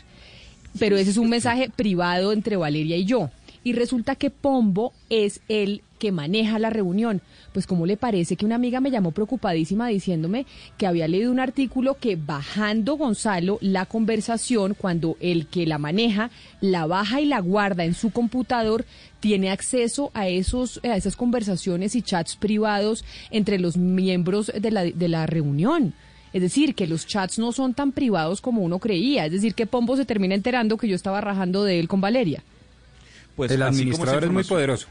Sí, exacto. Así mismo, así mismo es, doctor Pomo, pero como esa información, muchas otras han salido de tal vez la aplicación que más ganancias ha obtenido en medio de esta pandemia. Pero para resolverle esa duda, Camila, sobre si Zoom es seguro o no, le tengo a un gran personaje en línea. Eh, fue nombrado por la revista Computer Weekly como el usuario de Twitter del año, Hall de la Fama del Hub eh, Infosecurity Europe, o básicamente eh, el, el Hub de Infoseguridad de Europa es director de tal vez uno de los mejores podcasts que hay dentro de, ciberseguridad en Europa, llamados Machine Security, y él se llama Graham Cluley.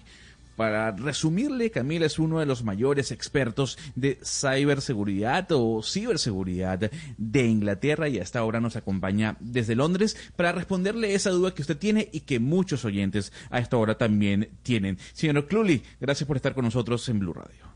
Thank you very much as well for inviting me on. Eh, señor Crowley, yo tengo que arrancar con la pregunta casi que tácita. ¿Es Zoom seguro? ¿Sí o no? I think a lot of the reports have exaggerated the security issues. Um, I think what happened with Zoom is that very quickly it became very, very popular because, of course, what is happening around the world. And that meant a lot of security researchers looked at Zoom and yeah, they did find security problems, but not necessarily security problems which would worry the typical user of the service. ¿Qué nos dice eh, nuestro invitado, Sebastián? En Camila, pues la verdad él cree que muchos de los reportes, algunos de los reportes, Gonzalo, han exagerado realmente con el tema de seguridad de Zoom cree que lo que pasó es que se convirtió en una aplicación muy popular en un tiempo muy corto, pues por todo que por todo esto que ha pasado con la pandemia y eso ha llevado a muchos investigadores Gonzalo en seguridad a estar encima de Zoom, a investigar, a averiguar qué ha hecho. Y sí es cierto que han encontrado algunos fallos, pero no son fallos muy distintos a los típicos fallos de seguridad que están asociados al uso de este tipo de servicios. Señor Graham, antes que llegara Zoom ya había otras aplicaciones de videollamadas que tal vez funcionaban hasta mejor que pues que Zoom. ¿Usted cree que esta plataforma Zoom es una aplicación que está sobrevalorada de pronto? I don't think it's an overrated application. I've had concerns about Zoom in the past. I haven't always liked the way that Zoom operates. But, but what Zoom did was it, it made itself very easy to use. I mean, prior to Zoom, the most popular video chat app was probably Skype, which Microsoft owns. But Microsoft took their eye off the ball and became more complicated to use. Zoom is very easy to use. And I think that's why so many businesses and home users began to use it. No, Valeria, Graham no cree, como usted le preguntó, que sea una aplicación sobrevalorada. Dice que lo que hay detrás de Zoom es que es muy fácil de usar, es muy sencilla. Incluso usted recuerde, antes de Zoom, pues el gran fenómeno desde hace muchos años era Skype, que fue impulsada por Microsoft. Y lo que le pasó a Skype, Valeria, es que se volvió difícil de usar. En cambio, Zoom es muy sencilla y cree que es por esto que tantos negocios, empresas y personas pues se animan a usarla para, para hablar. Pero señor Graham, mire, ¿usted cree que Zoom podría estar colectando los datos de los usuarios que usan esta aplicación y así distribuirlos a otras compañías? Que eso obviamente pues sería un riesgo para la seguridad de quienes utilizamos esa plataforma. I, I don't think they're in the business of collecting an excessive amount of information about you. It is true to say that they had security problems with some of their products and there were some concerns. But to their credit, when those were pointed out to them, they issued updates and security patches very quickly to fix those issues. And I, I think they're on the right road now. I think them, they seem to be making all the right noises about dramatically improving their product. And what we've seen so far has been very reassuring, I think, to people in the information security industry. Camila, pues él no cree que Zoom esté adquiriendo tanta información acerca de nosotros como se habla. Sí es cierto, y lo admite, que la aplicación tiene problemas de seguridad con algunos de sus productos y si hay preocupaciones, pero ya nos cuenta que la empresa se está poniendo en ello, ha arreglado lo que él llama algunos parches en el, en el servicio de seguridad y ahora cree que están yendo, la empresa está yendo por el camino correcto. Si es cierto que ha mejorado el producto tremendamente en el último tiempo. Pero mire, señor Graham, nosotros aquí en Colombia estamos viendo, por ejemplo, que los congresistas y el Congreso está teniendo sus reuniones y sus sesiones a través de Zoom. Los organismos multilaterales están usando Zoom también para reunirse entre ministros, presidentes, etcétera, etcétera. ¿Es seguro Zoom para este, este tipo de reuniones? ¿Qué tan seguro es que básicamente se legisle a través de Zoom, por ejemplo? I think, however, when governments begin to use Zoom, my advice would be that they should speak to their intelligence agencies as to whether they feel it's safe and what steps they should be taking. A lot of governments, and we saw this in the United Kingdom, for instance, were using Zoom in an insecure way. And because of that, uh, they were sharing maybe too much information and there was some carelessness. So there are steps which everyone can take, but I certainly would be worried if my information was being stored on Chinese servers or if uh, a, particular application had a poor history in terms of securing the data. Zoom seems to be changing in that regard, and so I wouldn't be too worried about that. But I think ultimately for governments and the United Nations, they should probably be using a product which has been certified and verified to be safe. Camila, sí es cierto que muchos gobiernos han empezado a usar Zoom para sus reuniones y la sugerencia de Graham es que lo hagan de una manera inteligente, precisa y concreta, que deben tomar medidas. Y nos habla, por ejemplo, que es cierto que muchos consejos de políticos en el Reino Unido han usado la aplicación y lo han hecho de una manera un poco irresponsable, compartiendo demasiada información. Aunque realmente a él lo que más le preocupa es que la información se la robe, por ejemplo, nos habla de un servidor chino. A eso sí le, tiene mucho miedo. Ah, también le tiene miedo a los chinos el señor Graham. Sí, que algún servidor chino, alguna empresa le robe la información a usted o a Graham. Pero habla que Zoom sin embargo, sí ha cambiado al respecto, ya lo dijo, ha mejorado mucho. Y en últimas dice que si los gobiernos y la ONU van a hablar así de manera online, deberían tener ya un sistema, una aplicación propia que sea muy segura. Señor Cluli, pero hemos visto cómo personas han hackeado eh, plataformas y páginas como la de la Fundación Bill Gates o de la Organización Mundial de la Salud. ¿Cuál cree usted que sería el motivo para que los hackers intenten robar ahora eh, información precisamente en este momento de la pandemia? The, the traditional cyber criminals who are motivated by money and they are stealing information in order to sell it um, and, and there is undoubtedly also state-sponsored hacking going on as well. And there might be groups who are interested in uh, maybe disparaging the World Health Organization, uh, maybe people who uh, have got uh, a vendetta against them, or maybe they're simply collecting intelligence. So I wouldn't be surprised if governments around the world and their intelligence agencies were hacking each other and other organizations right now to gather information about what is happening with the coronavirus and how far different countries may have got in trying to develop a vaccine against it. Ana Cristina, pues lo que le dice Graham es que si hay ahorita este tipo de, de ladrones informáticos que lo que hacen es robar información y la venden en un mercado. sin duda cree que Graham que ha incrementado el hackeo de este tipo en este contexto, así como también hay mucha gente, como usted lo preguntaba, interesada en atacar la información, los servidores de la Organización Mundial de la Salud, personas que tienen intereses contra esta institución.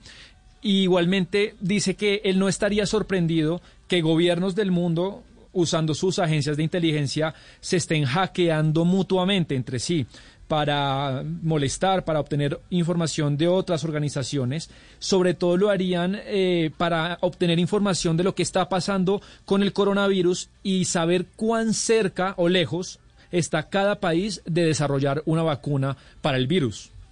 Pues como lo decía Angela Merkel Camila hace algunos días, ¿no? De que había tenido algún tipo de información de que Rusia estaría espiando eh, no solo a ella, sino a miembros de su gobierno. Eh, señor Graham, yo no quiero despedirlo sin antes hacerle esta pregunta, y es un debate que tenemos aquí en la mesa.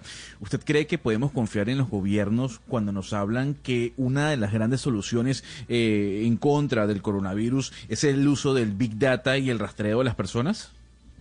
I, I would be very nervous of governments who are using a centralized model to try and collect data regarding citizens.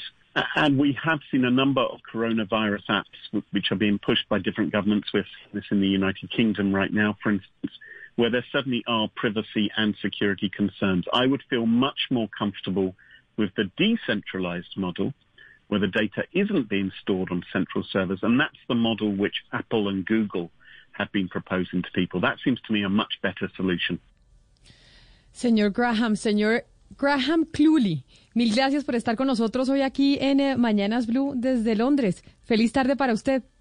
Yes, okay. Thank you very much. Bye bye. ¿Qué nos dijo el señor Cluley al final, Sebastián? Precisamente sobre ese debate que hemos tenido aquí en la mesa de trabajo con mis compañeros. Sí, nos cuenta Camila que él estaría, la verdad, muy nervioso si los gobiernos, los gobiernos del mundo usan un sistema centralizado de recolección de datos eh, de ciudadanos. Incluso dice que ya hemos advertido cómo hay muchos, muchas preocupaciones de las aplicaciones que los gobiernos le piden a las personas que usen para controlar el tema del coronavirus. Eso le preocupa este tipo de aplicaciones. Y creería que sería mucho más fiable que exista un sistema descentralizado de información, donde no, donde no solamente un servidor acumule todos los datos. Y Camila, ese es precisamente, dice él, el modelo que empresas como Google o Apple han propuesto usar.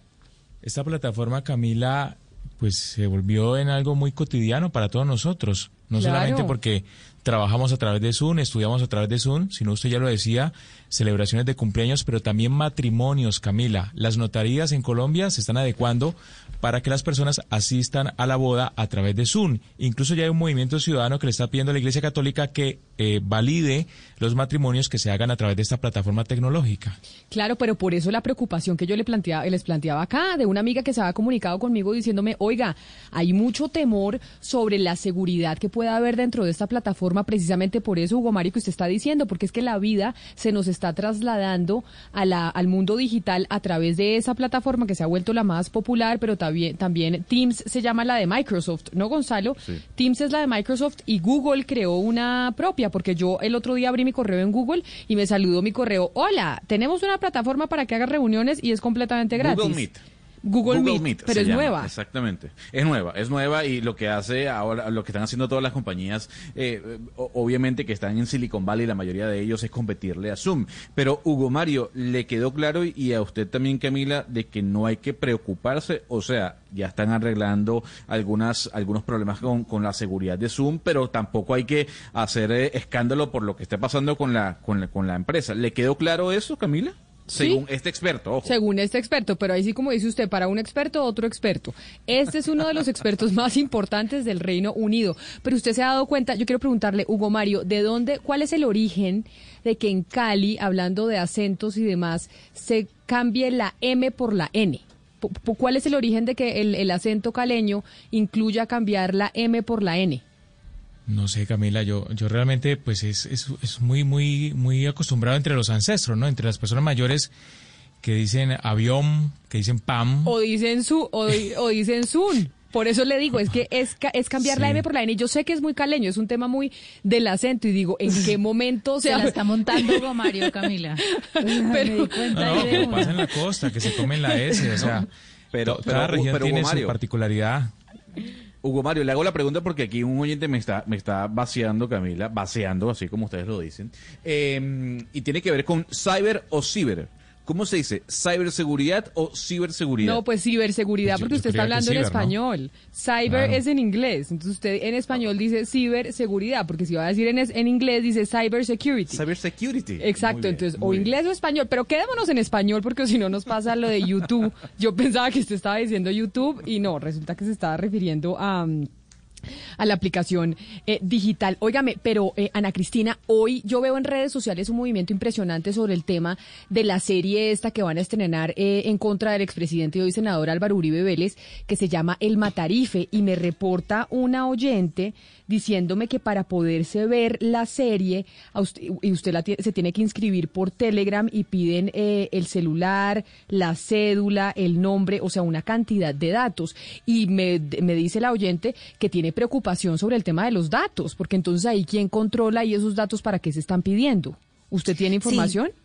No, no tengo información. Yo sé que eh, es por Telegram, pero también me dijeron que por WhatsApp. Matarife es la serie del, eh, del abogado Daniel Mendoza sobre la vida de Álvaro Uribe, y, pero es una forma eh, distinta, Camila, de difusión. Pero la verdad no he, pues, no, no he hecho como la, el proceso para, para entrar. Y a mí siempre, cuando empiezan con esa pedidera de datos, Camila, a mí me genera muchas sospechas. Es decir, es que ahora, ahora bajo estas circunstancias, en todas partes le están pidiendo a uno todo tipo de datos y uno no entiende por qué. Y además porque eh, pues el autor de esta serie dice que lo que quiere es precisamente una mayor difusión. Entonces, si quiere una mayor difusión, pues creo que sacándole los datos a todo el mundo no sea como, como lo mejor. Es que me llamó la atención porque dicen, ¿para qué le piden a unos datos? Dice, estoy tratando de inscribirme para ver la serie a través de Telegram y me piden cédula de ciudadanía, por supuesto nombre, correo electrónico y celular. Y entonces, como estamos, como yo soy una preocupada absoluta, si yo sé que Gonzalo dice que yo estoy todo el día pensando en esos temas de los datos. A mí me da mucho miedo el tema de los datos.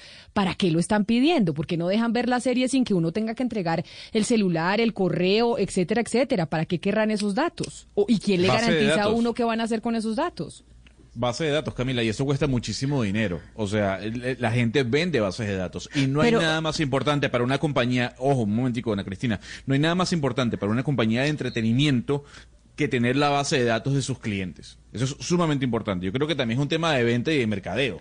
No hay que verlo sí, y, es que no es solamente no es solamente a quién le entrega a uno los datos, Gonzalo, sino cómo van a migrar esos datos, la posibilidad de que esos datos migren a otras partes. Es que lo, preocupante no es solamente que usted los entrega, sino que eh, quien los recibe los puede dar o se pueden filtrar o se lo puede vender a otra persona. O sea, la migración de datos preocupa tanto como ese afán de extracción de datos. Entonces, eh, yo diría que si hay que dar muchos datos, pues mejor no me la veo, que me la cuenten, porque sí me parece terrible. Pero me escribe aquí Paola Andrea Peña, otra oyente, y me dice, Camila, sobre la serie El Matarife no es cierto que pidan los datos no hay que inscribirse a nada. Eso se transmite gratis por Facebook. Me está diciendo Paola Andrea. Lo que pasa es que otro oyente me, que me estaba escribiendo que estaba eh, confundido con el tema de los datos y que no entendían. Acá me dice Manuel Romero, es mentira. Para ver la serie del Matarife no es, no es necesario dar ningún número de cédula. Simplemente es un link de Telegram donde entras al grupo privado de Matarife Co. Por lo menos a mí no me piden el número de cédula en ningún momento.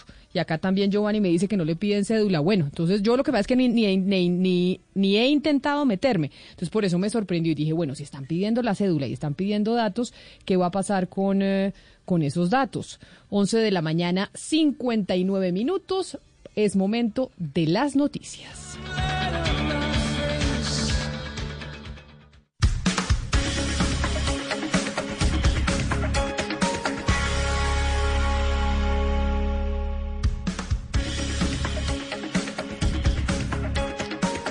12 del día en punto y son eh, las noticias a esta hora, las noticias del mediodía, Eduardo, porque tenemos noticia de última hora porque renunció el presidente del Fondo Nacional de Garantías. Se trata de Juan Carlos Durán, acabamos de conversar telefónicamente con él, Camila nos confirma que efectivamente deja el cargo, lo hará porque se va a pensionar y entonces eh, pues quiere un periodo ya de descanso. El Fondo Nacional de Garantías es clave en este momento para la actualidad del país, Camila, porque acuérdese que esa es la entidad que está brindando todas las garantías para los créditos que están solicitando las empresas e inclusive personas naturales que la están pasando muy mal por esta época de pandemia. El Fondo eh, Nacional de Garantías es precisamente el que le da el respaldo a las empresas ante los bancos para que les puedan eh, prestar. ¿Y se sabe algo, Eduardo, entonces de quién podría ser el reemplazo?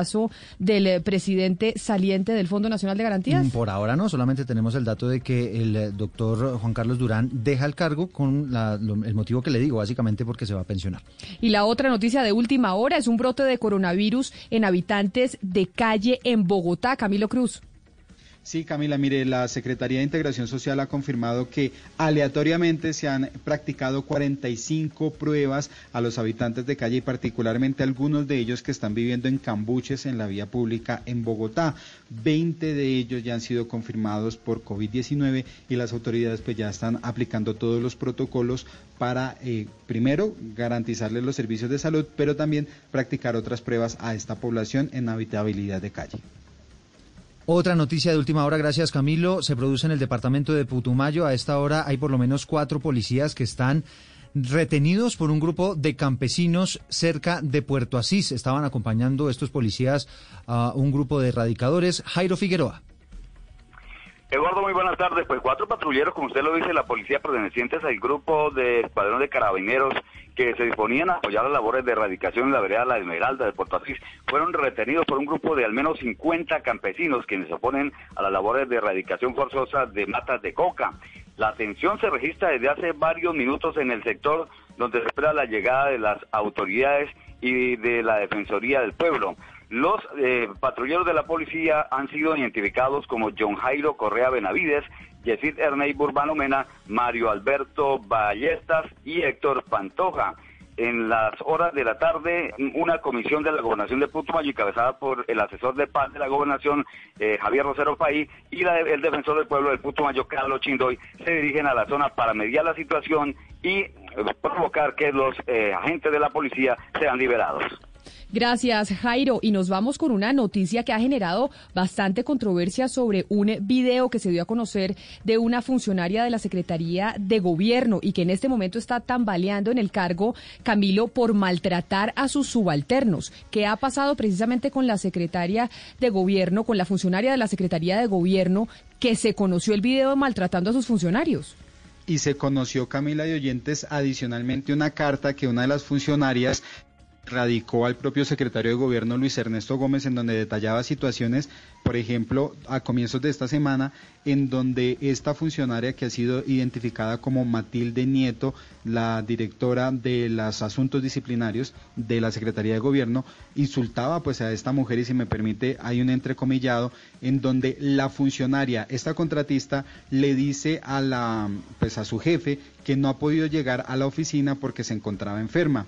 Dice entre comillas la señora Matilde Nieto, coma M, yo no le pago para que se enferme, la quiero ya en la oficina, están que joden en el despacho por un documento.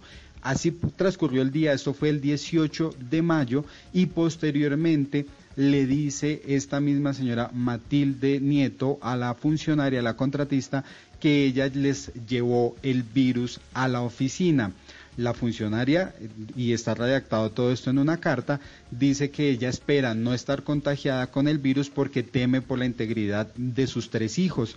Y nuevamente la señora Matilde Nieto dice, a mí no me importa si sus hijitos M se enferman. Estos son los entrecomillados que le hicieron llegar al secretario de gobierno, quien pudimos confirmar se encuentra bastante molesto por la situación, en donde además relatan que la contratista era, obligada a hacer trabajos, por ejemplo, de domiciliaria, a buscar hierbas, a ir a la plaza de Palo Quemado a hacerle mercado a su jefe y ella por temor a perder su contrato pues estaba obligada a hacer esto. En este momento desde la Secretaría de Gobierno nos confirman que se está adelantando una investigación justamente al respecto y ante las actuaciones de esta funcionaria. Eduardo y Camilo, entonces son dos situaciones que está enfrentando en este momento la Secretaría de Gobierno de Bogotá, porque se conoció un video en donde el secretario de Gobierno está entrevistando más o menos a una de sus funcionarias, la funcionaria que estuvo estuvo en eh, encapuchada cuando fue a Ciudad Bolívar y básicamente le dice, usted debió haber seguido las instrucciones del alcalde local que le dijo que no podía ir. A mí me pareció un poquito humillante el video, tengo que decirlo. Ese es uno de los episodios. El otro episodio es este que nos está contando Camila, que es otra funcionaria distinta que estaba maltratando a sus subalternos. Exactamente, en esos términos y, y pues la persona por tratar de mantener su empleo, lo que nos está contando Camilo, pues al final se dejaba decir de todo hasta que se cansó y radicó esta carta que, como le digo, tiene tambaleando a esta funcionaria de la Secretaría de Gobierno. Pero ahora vámonos para Girardot de Bogotá, para Girardot Diana, porque se ha vuelto toda una pelea política el tema de los contagios de COVID-19 en Girardot. Sí, Camila, definitivamente se volvió una pelea política, eh, básicamente porque el eh, alcalde Francisco Lozano habló de los contagios en su municipio y lamentablemente uno de los contagiados habría sido uno de sus eh, sobrinos o un familiar eh, del alcalde, por lo que esto causó suspicacias en toda la comunidad y lo que decían era si está contagiado el, el familiar, está contagiado el alcalde. Pues la cosa ha crecido tanto, Camila, que uno de los contagios fue el de Ana Judith Gamboa, la secretaria de salud de ese municipio, que tuvo que sacar un audio en redes sociales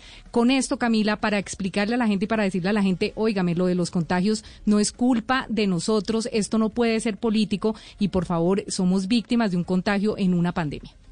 Cuando sale a la calle no tiene miedo de ir sin tapabocas, no tiene miedo de romper el distanciamiento social. Por favor, reaccionen. La mayoría del tiempo estuve con mi tapabocas, la mayoría del tiempo estuve protegiendo mi vida porque también amo profundamente a mi familia y a mis compañeros de trabajo, pero me contagié y esa es una realidad que hoy debo vivir. Pero espero que este llamado sea para que Girardot reflexione y entienda que no le está haciendo daño a una persona ni a un equipo de trabajo. Que entienda que está afectando una ciudad que necesita unirse y necesita unirse para superar una situación que si no controlamos desde nuestra responsabilidad individual, no vamos a superar. Dios los bendiga y muchas gracias por su solidaridad y su apoyo, compañeros. Y Pero además, periodistas, por favor, transmitan esa información de solidaridad, de apoyo y de unión al municipio de Girardot y de la región. Muchas gracias. Pero además, Diana, porque nadie tiene, o sea, nadie tiene la responsabilidad de haberse contagiado. Nadie se quiere contagiar. Nadie se quiere contagiar. Es completamente absurdo y tan absurdo es, Camila, que al alcalde Francisco Lozano no le creen que no está contagiado, que se hizo la prueba y que salió negativa tanto que el, gobernador Nicolás García tuvo que meterse y enviar un video por redes sociales para decirle a la gente de Girardot que el alcalde de su municipio sí se había hecho la prueba y había resultado negativo. Un saludo a todos los amigos de Girardot, les habla Nicolás García, su gobernador. Quiero informarles que he recibido el resultado del laboratorio Colcán de la prueba realizada al alcalde al doctor Francisco Lozano y el resultado para COVID-19 ha sido negativo.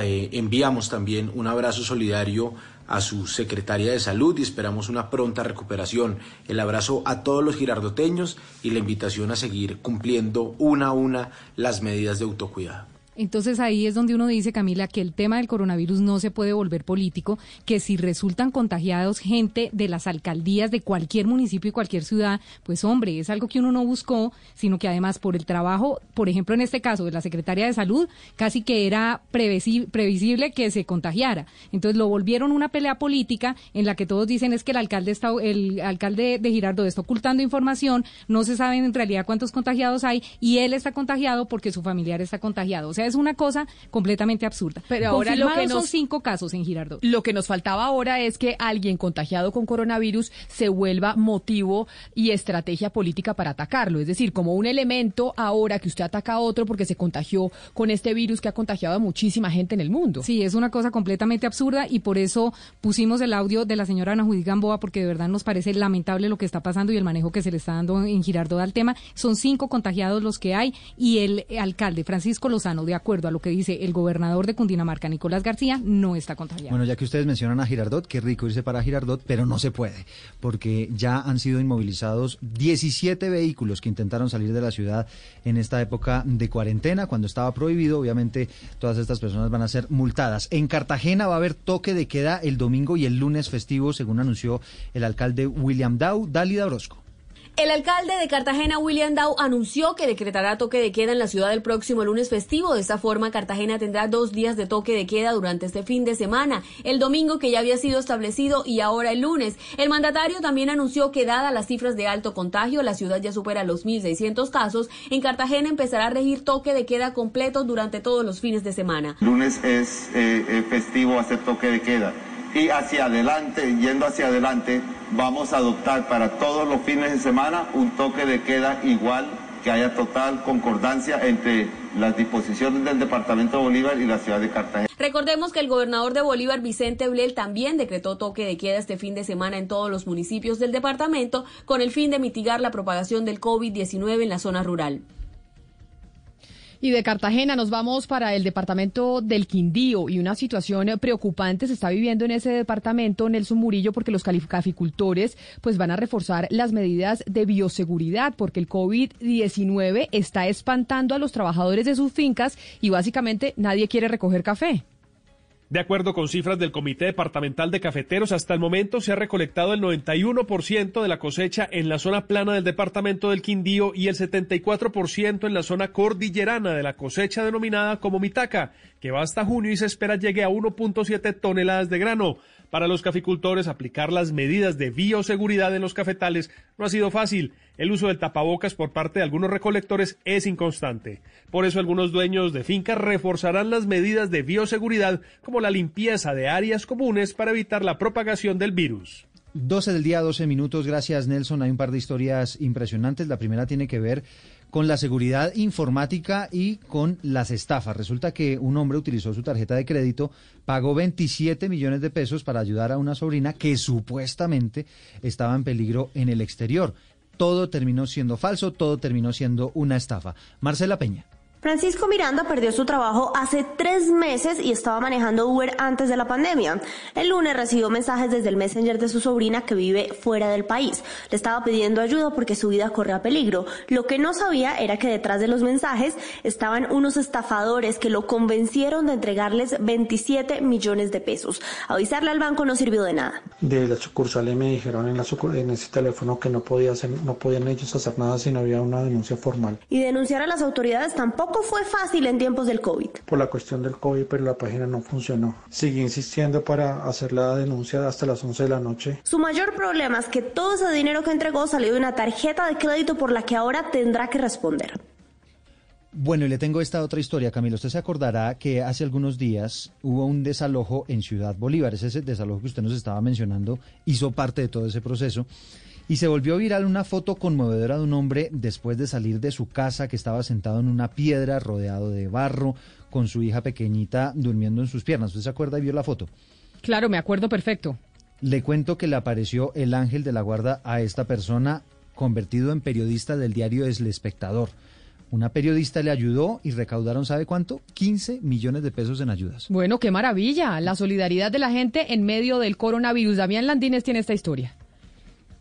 Camila Eduardo los saluda a esta hora desde el barrio Jerusalén, en el sur de Bogotá, y nos encontramos con una historia bien bonita. El protagonista se llama Linson Palacios, él está con su esposa y con sus cuatro hijos. Eh, resulta que ellos son víctimas de desplazamiento y después eh, resultaron pues desalojados de este terreno de invasión que había en la localidad de Ciudad Bolívar. Duraron varios días en la calle, varios días buscando ayudas y la gente y dos periodistas que queremos destacar también del espectador, pues se unieron para conseguirle ayuda a estas familias y sobre todo a la familia de Linson, que consiguieron en total 15 millones de pesos y que en estos momentos pues ya están pagando un arriendo y tienen una vivienda. Linson, ¿cómo está? Por el momento, gracias a Dios estoy bien porque gracias a Dios mis, mis hijos ya tienen bajo un techo contento. Muy contento. ¿Cómo fueron esos primeros días después de que usted sufre ese desalojo eh, allí de este barrio Invasión en Ciudad Bolívar? Y ahí cuando se venía la lluvia se nos mojaba todo adentro, las camas que, que habían adentro, todos se nos mojaron y en la verdad fueron días muy, muy difíciles. Bueno, Linson, le cambió la vida, ¿no? Conoce usted a dos periodistas del diario El Espectador y estas dos personas se ponen en Twitter a mover su caso, usted víctima de desplazamiento, ahora desalojado de una vivienda que está ubicada en un terreno de invasión y logran conseguir cuánto y qué hicieron con ese dinero. 15 millones de, pesos que gracias a Dios aquí donde estamos eh, arrendando ya, ya se pagaron ya los primeros ocho meses adelantados de arriendo. Eh, con el dinero también se compraron camas, eh, se, va a comprar nevera, la lavadora, todo de lo que necesitamos aquí en la casa, gracias a Dios, ese dinero y de todas las personas que nos están ayudando, la verdad nos ha servido mucho, mucho. Qué bueno, la solidaridad de la gente en medio del coronavirus ayudando a este colombiano que fue despojado de su casa. Son las 12 del día, 15 minutos y es momento de entrar con el tema del día.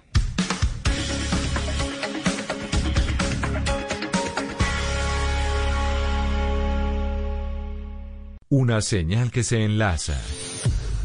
Regiones conectadas a través de un dial. A través de un dial. Oscar Montes, Ana Cristina Restrepo, Hugo Mario Palomar, Diana Mejía, Gonzalo Lázari, Valeria Santos, Rodrigo Pombo y Camila Zuluaga. A partir de este momento, Mañanas Blue se escucha en todo el país. Colombia está al aire. Toqué tus pies debajo de la mesa. Quise que pareciera un accidente. Pero tus ojos tienen la destreza de leer mi mente, de leer mi mente. No suelo hablar delante de la gente. No sé si fue la última cerveza. O si contigo todo es diferente y perdí la cabeza. ¿Cómo puedo hablarte? 12 del día, 16 minutos. Seguimos en Mañanas Blue cuando Colombia está al aire y es momento de entrar en el tema del día.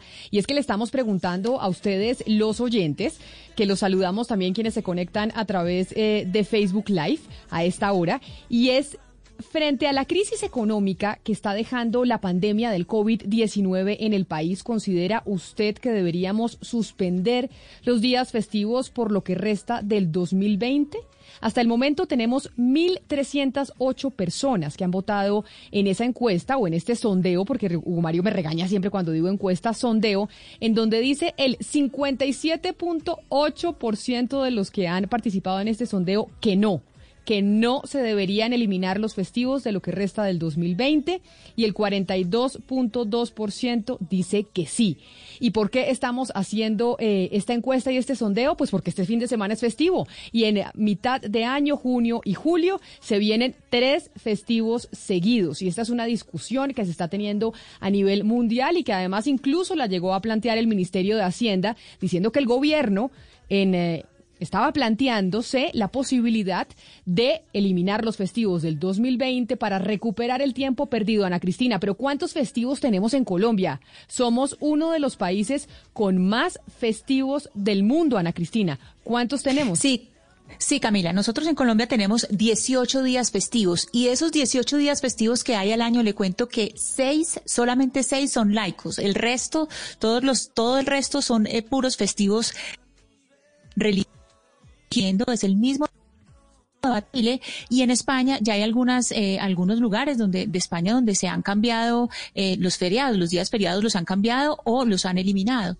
Este debate, Gonzalo, está también a nivel internacional, es decir, España, como nos dicen a Cristina, está planteándose también la posibilidad de decir, óigame, como estuvimos tanto tiempo confinados, tal vez eh, deberíamos aplazar los días festivos, pero en otros países del mundo están teniendo esta misma discusión. Sí, Camila, si nos vamos a México, el presidente Manuel Andrés Manuel López Obrador ha dicho eh, eh, la posibilidad, o ha mostrado la posibilidad o el interés de quitar los puentes, eh, básicamente porque ya mucha gente ha perdido tiempo. En este caso, o, más que tiempo, es para evitar que se siguen perdiendo los días. No solo México, también Francia. El señor Emmanuel Macron ha hablado de la posibilidad de eliminar algunos festivos. Esto para la reactivación de la economía. Si nos vamos a ver los dos ejemplos más grandes o los tres, como ya lo mencionaba Ana Cristina, son España, Francia y eh, México como los países que están estarían hablando de la eliminación de los festivos, esto para reactivar la economía. Yo le pregunto a mis compañeros de la mesa, voy a hacer el sondeo que estábamos haciendo con los oyentes y que seguimos haciendo para ver cómo va la votación que está muy dividida. Oscar Montes en Barranquilla, ¿usted estaría de acuerdo con que en el 2020 eliminemos los festivos? Camila, yo estoy de acuerdo con que se eliminen los festivos. Mire, esta, esta que fue la ley 51 de 1983, la ley Emiliani que se le conoce, realmente en estas circunstancias excepcionales, Camila, me parece que no tiene ningún sentido seguir hablando de, de festivos. No tiene ningún sentido para mí. Hugo Mario, usted en Cali, ¿usted cree que se deberían quitar los festivos durante el 2020? Creo que deben mantenerse los festivos, Camila. La productividad de las empresas no se mide por las horas laborales. Eh, depende de otras circunstancias y además los festivos eh, pues permiten a ciertos sectores de la economía dinamizar, por ejemplo, sus ventas. Estamos hablando de hoteles, de restaurantes, de destinos turísticos y demás. Claro, pero como estamos con hoteles, restaurantes y destinos turísticos cerrados y todo parece indicar que van a estar cerrados por mucho tiempo más, ¿no será que eliminar los festivos podría ser una buena idea para rescatar aquel tiempo que perdimos en medio de la cuarentena? Pues para algunos seguramente lo será, Camila, pero yo insisto en que no por más trabajarse es más productivo. Incluso algunas sociedades muy productivas como el Japón estaban desde antes de la pandemia contemplando la posibilidad de que la, la semana laboral fuera de lunes a jueves para dejar incluso el viernes libre para el descanso y el encuentro de las familias. Esa es otra de las propuestas, que trabajemos menos para que trabaje más gente, es decir, que la jornada se disminuya y que sean más los colombianos que terminen trabajando. Pero es que sabe que Hugo Mario William Martínez González, quien está conectado con nosotros a esta hora a través de Facebook Live, dicen, quitan los festivos y así se queda todo, como el 4 por mil. Es decir, puede ser abrir una ventana de que digamos que no vamos con más festivos y después eso se vuelve permanente y pues nadie quisiera que nos quitaran los festivos, Oscar. Camila, pero súmele usted a esos festivos, súmele Semana Santa, súmele carnavales, súmele Feria de las Flores, súmele Feria de Cali, es decir, es que no solamente son los festivos, realmente se viene sumando una cantidad, la rodadita de Neiva, una cantidad de eventos. No, pero esos son, son los festivos de los de los quilleros. No, solamente ustedes se toman toda la semana, todo, todo el mes de carnaval. Digo yo, nadie Valeria, que realmente, no, no, no, perdón, o sea, el carnaval es completo, el, carnaval es completo y eso no se toca, pero por eso vamos a hablar de los festivos. Mire, eh, eh, Valeria y Camila, realmente este año, por ejemplo, en Colombia teníamos eh, proyectados 15 puentes 15 festivos. Nos gana Camboya que tiene 25. De resto, somos el país que más festivos tiene en el mundo. Y resulta que en estas circunstancias en las que estamos, Camila, que todo el mundo las conoce es por cuenta de la pandemia, todavía hay gente que está pensando en que vamos a tener festivos. ¿Festivos para ir a dónde? Pues, ¿En qué avión? ¿En qué, en qué bus? Eh, o sea, ¿en qué nos vamos a ir? Estamos hablando de festivos, si de verdad yo creo, y lo, lo pregunto con toda la sinceridad a la mesa, ¿Tiene sentido seguir hablando de festivos en esta circunstancia?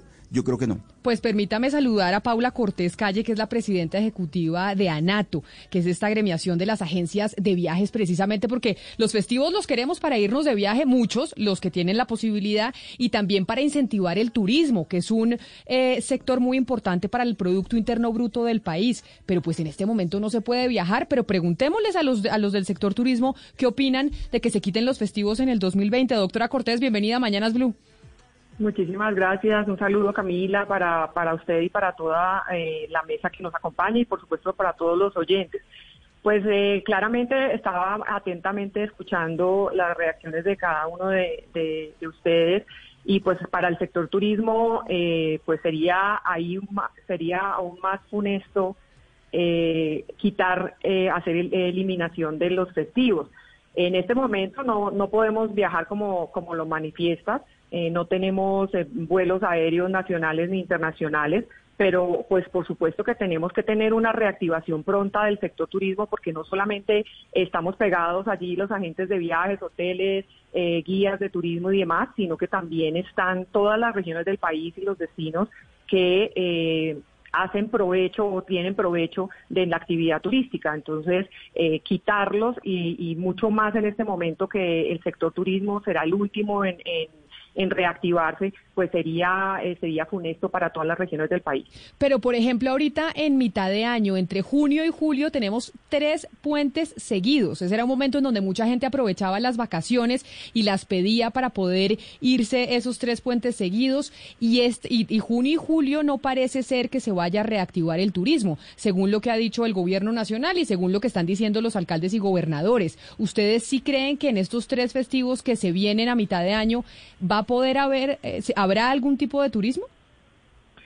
Eh, no, efectivamente no, pues porque en el mes de junio eh, lo que ha dicho el presidente de la República es que no va a haber vuelos nacionales ni tampoco conectividad terrestre. Entonces, al momento de no, de no tener esto, pues no habrá eh, eh, por supuesto, eh, turismo.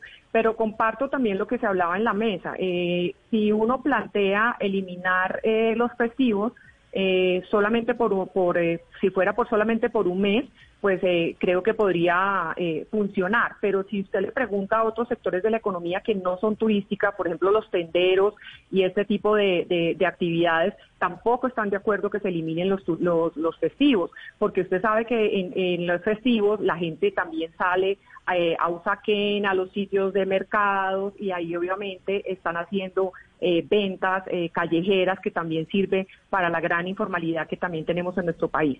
Claro, lo que pasa es que, eh, pues, en este momento todo nos cambió y no tenemos esas ventas callejeras, no tenemos pues muchas cosas que podríamos aprovechar en un festivo. Pero Gonzalo, hay muchos oyentes opinando precisamente sobre esto, sobre la posibilidad de acabar con los festivos este 2020. No estamos diciendo para siempre, sino este 2020 que tenemos una coyuntura distinta.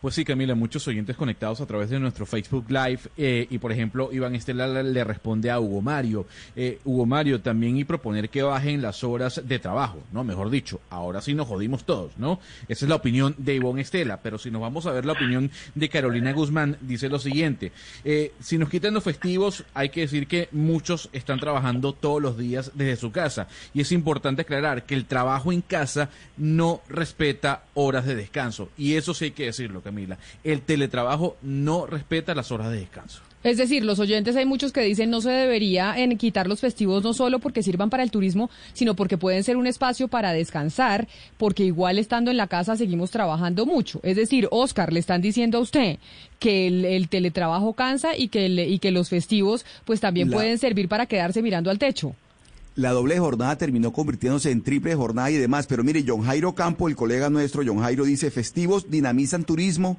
comercio, restaurantes y diversión. Sí, pero en épocas normales, Camila, es que estamos hablando de unas circunstancias en las que todos estamos confinados en nuestras casas. O sea, uno no puede salir a ninguna parte. Entonces, ¿de qué estamos hablando, sinceramente? Por eso lo que usted, la aclaración suya, Camila, es muy importante. Son circunstancias excepcionales, obviamente que en otras circunstancias normales, pues nuevamente vuelve, vuelve el turismo, vuelve los hoteles, vuelve la playa, vuelve, pero es que en estas circunstancias, seguir hablando de festivos, ¿para ir a dónde? Para, para, pero no estamos, pero, pero no estamos todos confinados.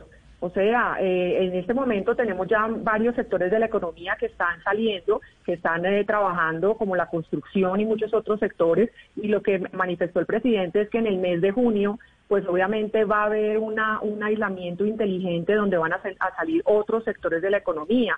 Entonces no es tan cierto que vamos a estar, que seguimos eh, en un eh, aislamiento obligatorio como tuvimos en un comienzo, donde todos estábamos confinados en, en, nuestras sí, casas. Pero, pero doctora Cortés, en el tema, en, lo que tiene que ver concretamente con el turismo, ¿vamos a ir a dónde?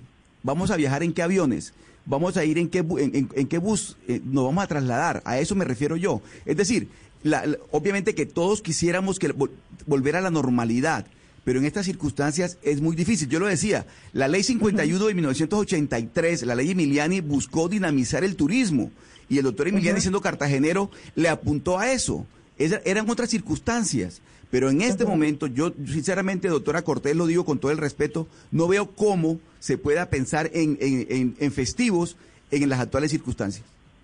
Pero podríamos pensar en, en, eh, en, festivos, digamos, en el mes de junio. En eso eh, estamos de acuerdo y creo que eh, les hallo toda la razón pero es que para el mes de julio no tenemos claro que no vamos a tener eh, vuelos nacionales. Esa es, digamos, la gran apuesta que está haciendo el sector turismo y todos los sectores de la economía en que podamos empezar a reactivar de manera inteligente con protocolos los vuelos nacionales y los y los y los y los la conexión eh, terrestre y de esa manera pues vamos a tener también ese dinamismo que todos los sectores de la economía necesitan. Pero mire, doctora Cortés, yo veo por ejemplo que en España estaban teniendo el debate no de quitarlos, sino de aplazarlos. ¿Ustedes han pensado en esa posibilidad para hablar con el gobierno nacional? Porque evidentemente, por ejemplo, el festivo que vamos a tener ahorita eh, este lunes, pues básicamente nadie va a poder viajar, nadie va a poder hacer absolutamente nada, no hay una reactivación del turismo. Tal vez si esos puentes que se van a perder se pudieran poner en aquellos meses, por ejemplo, en octubre, en octubre o en septiembre. En septiembre no hay ningún puente.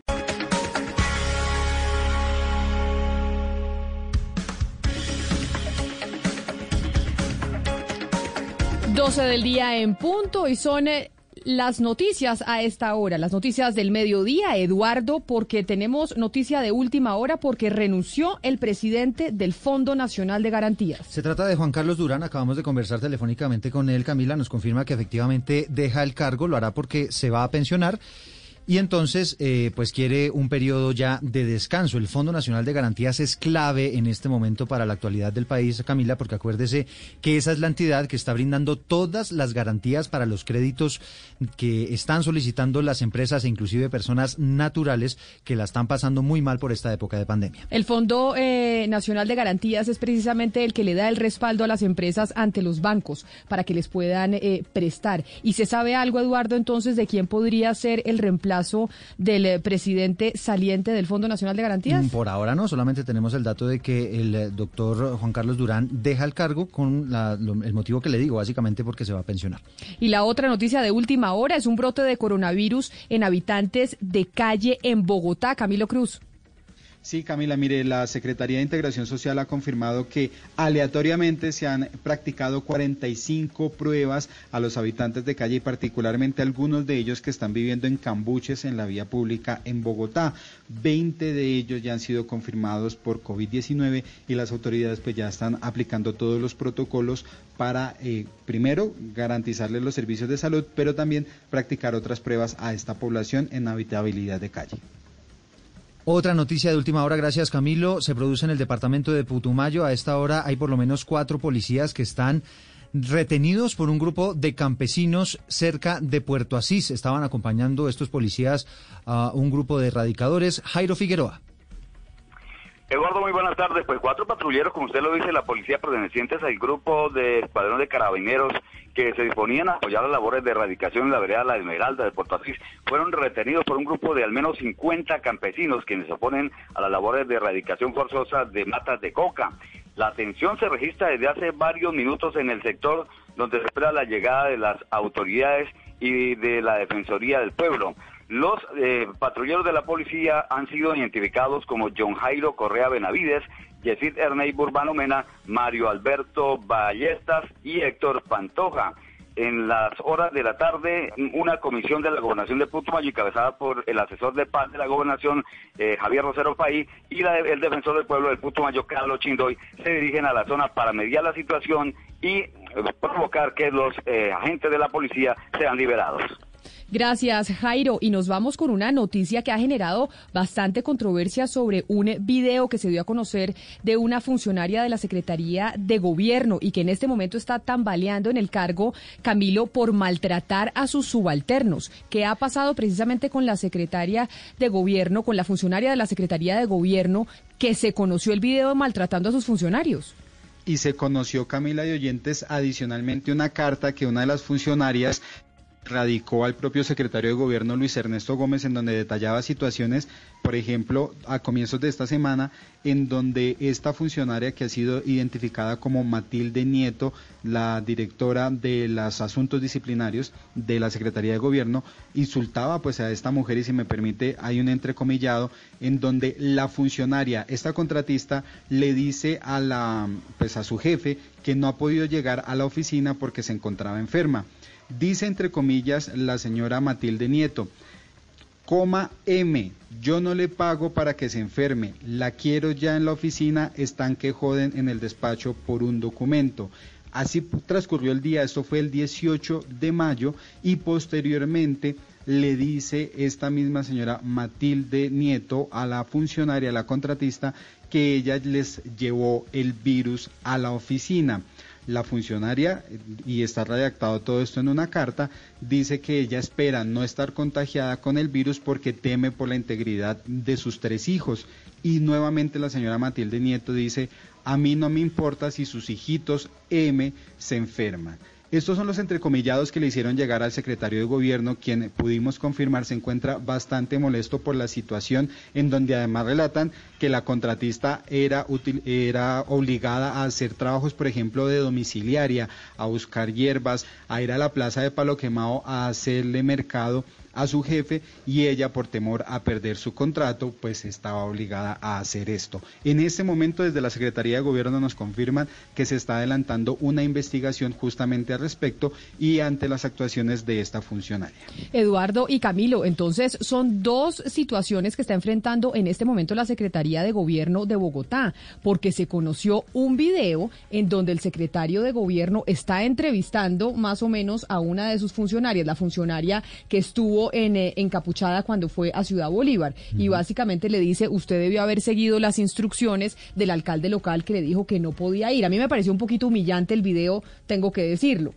Ese es uno de los episodios. El otro episodio es este que nos está contando Camila, que es otra funcionaria distinta que estaba maltratando a sus subalternos. Exactamente, en esos términos, y, y pues la persona por tratar de mantener su empleo, lo que nos está contando Camilo, pues al final se dejaba decir de todo hasta que se cansó y radicó esta carta que, como le digo, tiene tambaleando a esta funcionaria de la Secretaría de Gobierno. Pero ahora vámonos para Girardot de Bogotá, para Girardot Diana, porque se ha vuelto toda una pelea política el tema de los contagios de COVID-19 en Girardot. Sí, Camila, definitivamente se volvió una pelea política, eh, básicamente porque el eh, alcalde Francisco Lozano habló de los contagios en su municipio y lamentablemente uno de los contagiados habría sido uno de sus eh, sobrinos un familiar eh, del alcalde, por lo que esto causó suspicacias en toda la comunidad y lo que decían era si está contagiado el, el familiar, está contagiado el alcalde. Pues la cosa ha crecido tanto, Camila, que uno de los contagios fue el de Ana Judith Gamboa, la secretaria de salud de ese municipio, que tuvo que sacar un audio en redes sociales con esto, Camila, para explicarle a la gente y para decirle a la gente, óigame, lo de los contagios no es culpa de nosotros, esto no puede ser político y por favor somos víctimas de un contagio en una pandemia. Cuando sale a la calle no tiene miedo de ir sin tapabocas, no tiene miedo de romper el distanciamiento social. Por favor, reaccionen. La mayoría del tiempo estuve con mi tapabocas, la mayoría del tiempo estuve protegiendo mi vida porque también amo profundamente a mi familia y a mis compañeros de trabajo, pero me contagié y esa es una realidad que hoy debo vivir. Pero espero que este llamado sea para que Girardot reflexione y entienda que no le está haciendo daño a una persona ni a un equipo de trabajo. Que entienda que está afectando una ciudad que necesita unirse y necesita unirse para superar una situación que si no controlamos desde nuestra responsabilidad individual no vamos a superar. Dios los bendiga y muchas gracias por su solidaridad y su apoyo, compañeros. Y Pero además, por favor, transmitan esa información de solidaridad, de apoyo y de unión al municipio de Girardot y de la región. Muchas gracias. Pero además, Diana, porque nadie tiene, o sea, nadie tiene la responsabilidad de haberse contagiado. Nadie se Sí, quiere contagiar. Nadie se quiere Exacto. contagiar. Es completamente absurdo y tan absurdo es, Camila, que al alcalde Francisco Lozano no le creen que no está contagiado, que se hizo la prueba y que salió negativa, tanto que el, el gobernador Nicolás García tuvo que meterse y enviar un video por redes sociales para decirle a la gente de Girardot que el alcalde de su municipio sí se había hecho la prueba y había resultado negativo. Un saludo a todos los amigos de Girardot, les habla Nicolás García, su gobernador. Quiero informarles que he recibido el resultado del laboratorio Colcán de la prueba realizada al alcalde, al doctor Francisco Lozano, y el resultado para COVID-19 ha sido negativo.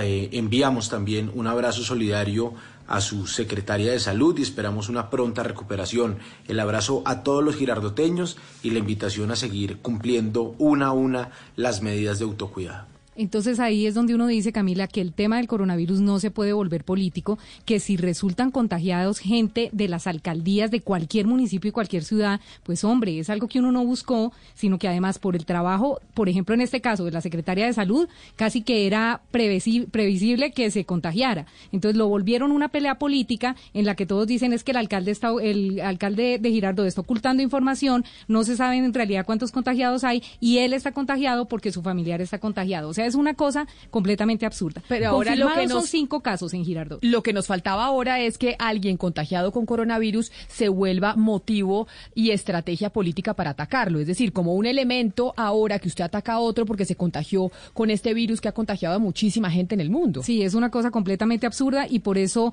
pusimos el audio de la señora Ana Judith Gamboa porque de verdad nos parece lamentable lo que está pasando y el manejo que se le está dando en Girardot al tema. Son cinco contagiados los que hay y el alcalde Francisco Lozano, de acuerdo a lo que dice el gobernador de Cundinamarca, Nicolás García, no está contagiado. Bueno, ya que ustedes mencionan a Girardot, qué rico irse para Girardot, pero no se puede, porque ya han sido inmovilizados 17 vehículos que intentaron salir de la ciudad en esta época de cuarentena, cuando estaba prohibido. Obviamente, todas estas personas van a ser multadas. En Cartagena va a haber toque de queda el domingo y el lunes festivo, según anunció el alcalde William Dow. Dálida Orozco.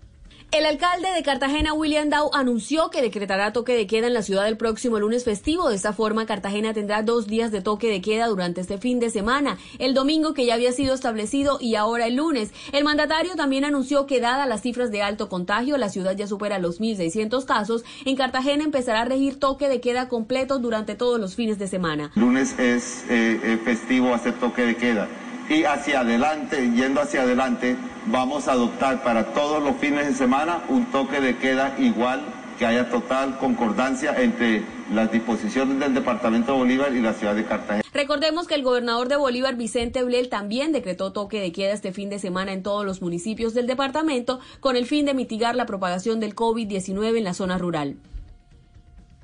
Y de Cartagena nos vamos para el departamento del Quindío y una situación preocupante se está viviendo en ese departamento, Nelson Murillo, porque los caficultores pues van a reforzar las medidas de bioseguridad porque el COVID-19 está espantando a los trabajadores de sus fincas y básicamente nadie quiere recoger café. De acuerdo con cifras del Comité Departamental de Cafeteros, hasta el momento se ha recolectado el 91% de la cosecha en la zona plana del departamento del Quindío y el 74% en la zona cordillerana de la cosecha denominada como Mitaca, que va hasta junio y se espera llegue a 1.7 toneladas de grano. Para los caficultores, aplicar las medidas de bioseguridad en los cafetales no ha sido fácil. El uso del tapabocas por parte de algunos recolectores es inconstante. Por eso algunos dueños de fincas reforzarán las medidas de bioseguridad como la limpieza de áreas comunes para evitar la propagación del virus. 12 del día, 12 minutos. Gracias, Nelson. Hay un par de historias impresionantes. La primera tiene que ver con la seguridad informática y con las estafas. Resulta que un hombre utilizó su tarjeta de crédito, pagó 27 millones de pesos para ayudar a una sobrina que supuestamente estaba en peligro en el exterior. Todo terminó siendo falso, todo terminó siendo una estafa. Marcela Peña. Francisco Miranda perdió su trabajo hace tres meses y estaba manejando Uber antes de la pandemia. El lunes recibió mensajes desde el Messenger de su sobrina que vive fuera del país. Le estaba pidiendo ayuda porque su vida corría peligro. Lo que no sabía era que detrás de los mensajes estaban unos estafadores que lo convencieron de entregarles 27 millones de pesos. Avisarle al banco no sirvió de nada. De la sucursal me dijeron en, la en ese teléfono que no, podía hacer, no podían ellos hacer nada si no había una denuncia formal. Y denunciar a las autoridades tampoco fue fácil en tiempos del COVID. Por la cuestión del COVID, pero la página no funcionó. Seguí insistiendo para hacer la denuncia hasta las 11 de la noche. Su mayor problema es que todo ese dinero que entregó salió de una tarjeta de crédito por la que ahora tendrá que responder. Bueno, y le tengo esta otra historia, Camilo. Usted se acordará que hace algunos días hubo un desalojo en Ciudad Bolívar. Ese desalojo que usted nos estaba mencionando hizo parte de todo ese proceso. Y se volvió viral una foto conmovedora de un hombre después de salir de su casa que estaba sentado en una piedra rodeado de barro con su hija pequeñita durmiendo en sus piernas. ¿Usted se acuerda y vio la foto? Claro, me acuerdo perfecto. Le cuento que le apareció el ángel de la guarda a esta persona convertido en periodista del diario El Espectador. Una periodista le ayudó y recaudaron, ¿sabe cuánto? 15 millones de pesos en ayudas. Bueno, qué maravilla. La solidaridad de la gente en medio del coronavirus. Damián Landines tiene esta historia. Camila Eduardo los saluda esta hora desde el barrio Jerusalén, en el sur de Bogotá, y nos encontramos con una historia bien bonita. El protagonista se llama Linson Palacios, él está con su esposa y con sus cuatro hijos. Eh, resulta que ellos son víctimas de desplazamiento y después eh, resultaron pues desalojados de este terreno de invasión que había en la localidad de Ciudad Bolívar. Duraron varios días en la calle, varios días buscando ayudas y la gente y dos periodistas que queremos destacar también del espectador, pues se unieron para conseguirle ayuda a estas familias y sobre todo a la familia de Linson, que consiguieron en total 15 millones de pesos y que en estos momentos pues ya están pagando un arriendo y tienen una vivienda. Linson, ¿cómo está? Por el momento, gracias a Dios estoy bien porque gracias a Dios mis, mis hijos ya tienen bajo un techo contento. Muy contento. ¿Cómo fueron esos primeros días después de que usted sufre ese desalojo eh, allí de este barrio Invasión en Ciudad Bolívar? Y ahí cuando se venía la lluvia se nos mojaba todo adentro las camas que, que habían adentro, todos se nos mojaron y en la verdad fueron días muy, muy difíciles. Bueno, Linson, le cambió la vida, ¿no? Conoce usted a dos periodistas del diario El Espectador y estas dos personas se ponen en Twitter a mover su caso, usted víctima de desplazamiento, ahora desalojado de una vivienda que está ubicada en un terreno de invasión y logran conseguir cuánto y qué hicieron con ese dinero. 15 millones de, pesos que gracias a Dios aquí donde estamos eh, arrendando ya, ya se pagaron ya los primeros ocho meses adelantados de arriendo. Eh, con el dinero también se compraron camas, eh, se, va a comprar nevera, la lavadora, todo de lo que necesitamos aquí en la casa, gracias a Dios, ese dinero y de todas las personas que nos están ayudando, la verdad nos ha servido mucho, mucho. Qué bueno, la solidaridad de la gente en medio del coronavirus ayudando a este colombiano que fue despojado de su casa. Son las 12 del día, 15 minutos y es momento de entrar con el tema del día.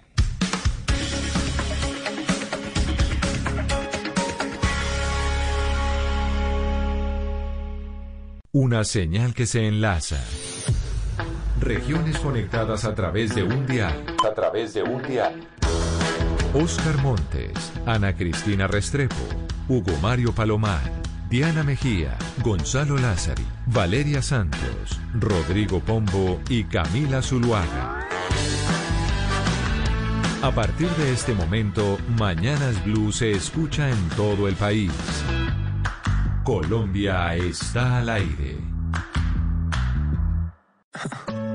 Toqué tus pies debajo de la mesa. Quise que pareciera un accidente.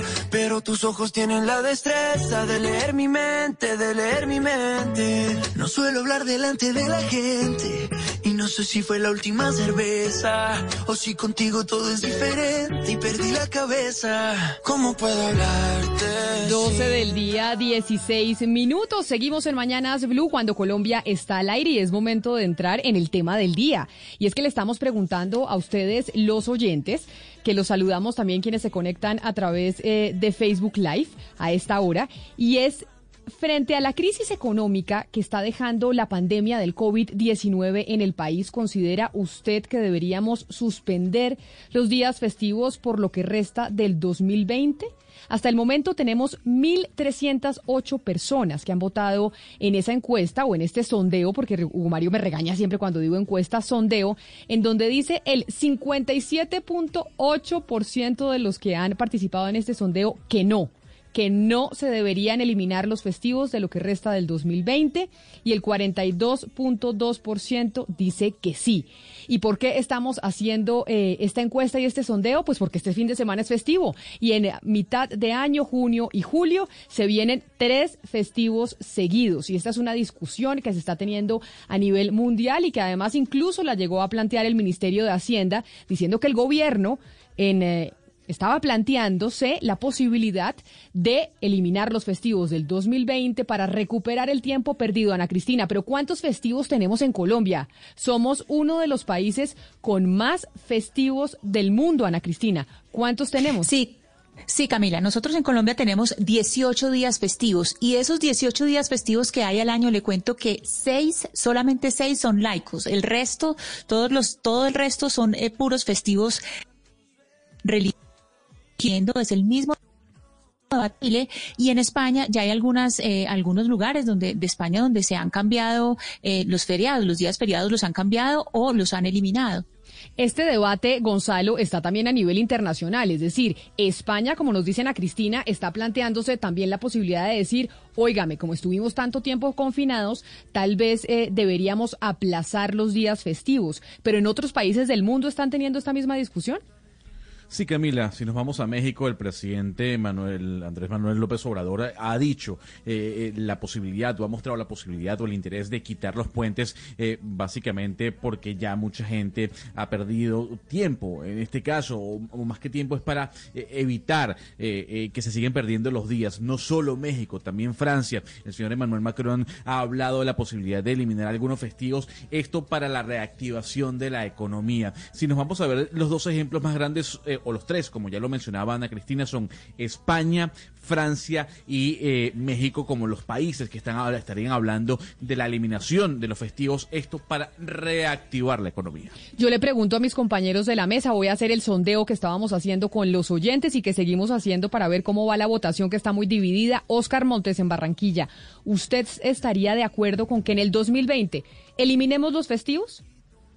Camila, yo estoy de acuerdo con que se eliminen los festivos. Mire, esta, esta que fue la ley 51 de 1983, la ley Emiliani que se le conoce, realmente en estas circunstancias excepcionales, Camila, me parece que no tiene ningún sentido eh, seguir hablando de, de festivos. No tiene ningún sentido para mí. Hugo Mario, usted en Cali, ¿usted cree que se deberían quitar los festivos durante el 2020? Creo que deben mantenerse los festivos, Camila. La productividad de las empresas no se mide por las horas laborales. Eh, depende de otras circunstancias y además los festivos eh, pues permiten a ciertos sectores de la economía dinamizar, por ejemplo, sus ventas. Estamos hablando de hoteles, de restaurantes, de destinos turísticos y demás. Claro, pero como estamos con hoteles, restaurantes y destinos turísticos cerrados y todo parece indicar que van a estar cerrados por mucho tiempo más, ¿no será que eliminar los festivos podría ser una buena idea para rescatar aquel tiempo que perdimos en medio de la cuarentena?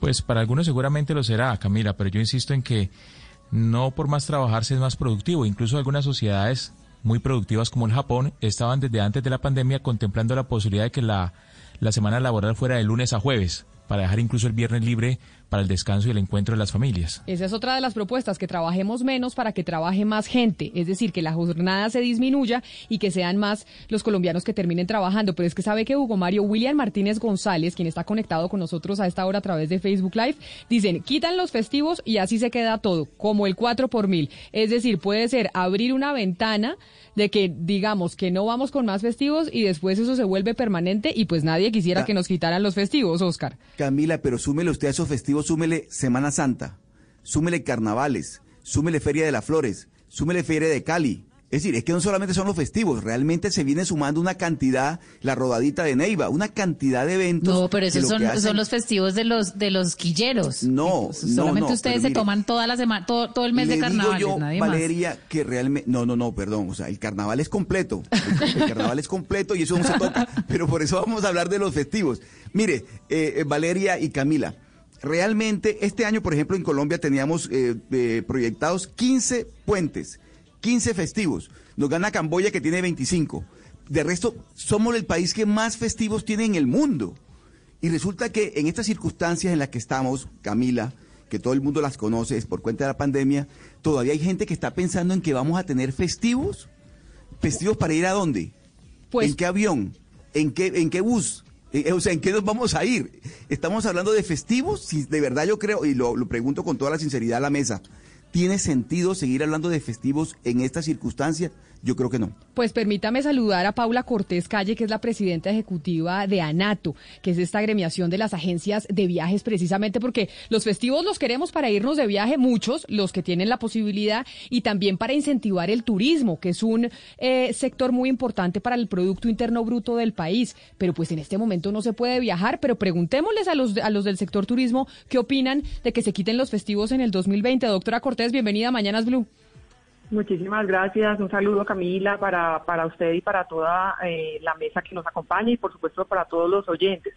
Pues eh, claramente estaba atentamente escuchando las reacciones de cada uno de, ustedes y pues para el sector turismo eh, pues sería ahí sería aún más funesto quitar hacer eliminación de los festivos En este momento no, no podemos viajar como, como lo manifiestas, eh, no tenemos eh, vuelos aéreos nacionales ni internacionales, pero pues por supuesto que tenemos que tener una reactivación pronta del sector turismo porque no solamente estamos pegados allí los agentes de viajes, hoteles, eh, guías de turismo y demás, sino que también están todas las regiones del país y los destinos que eh, hacen provecho o tienen provecho de la actividad turística. Entonces, eh, quitarlos y, mucho más en este momento que el sector turismo será el último en en reactivarse, pues sería, eh, sería funesto para todas las regiones del país.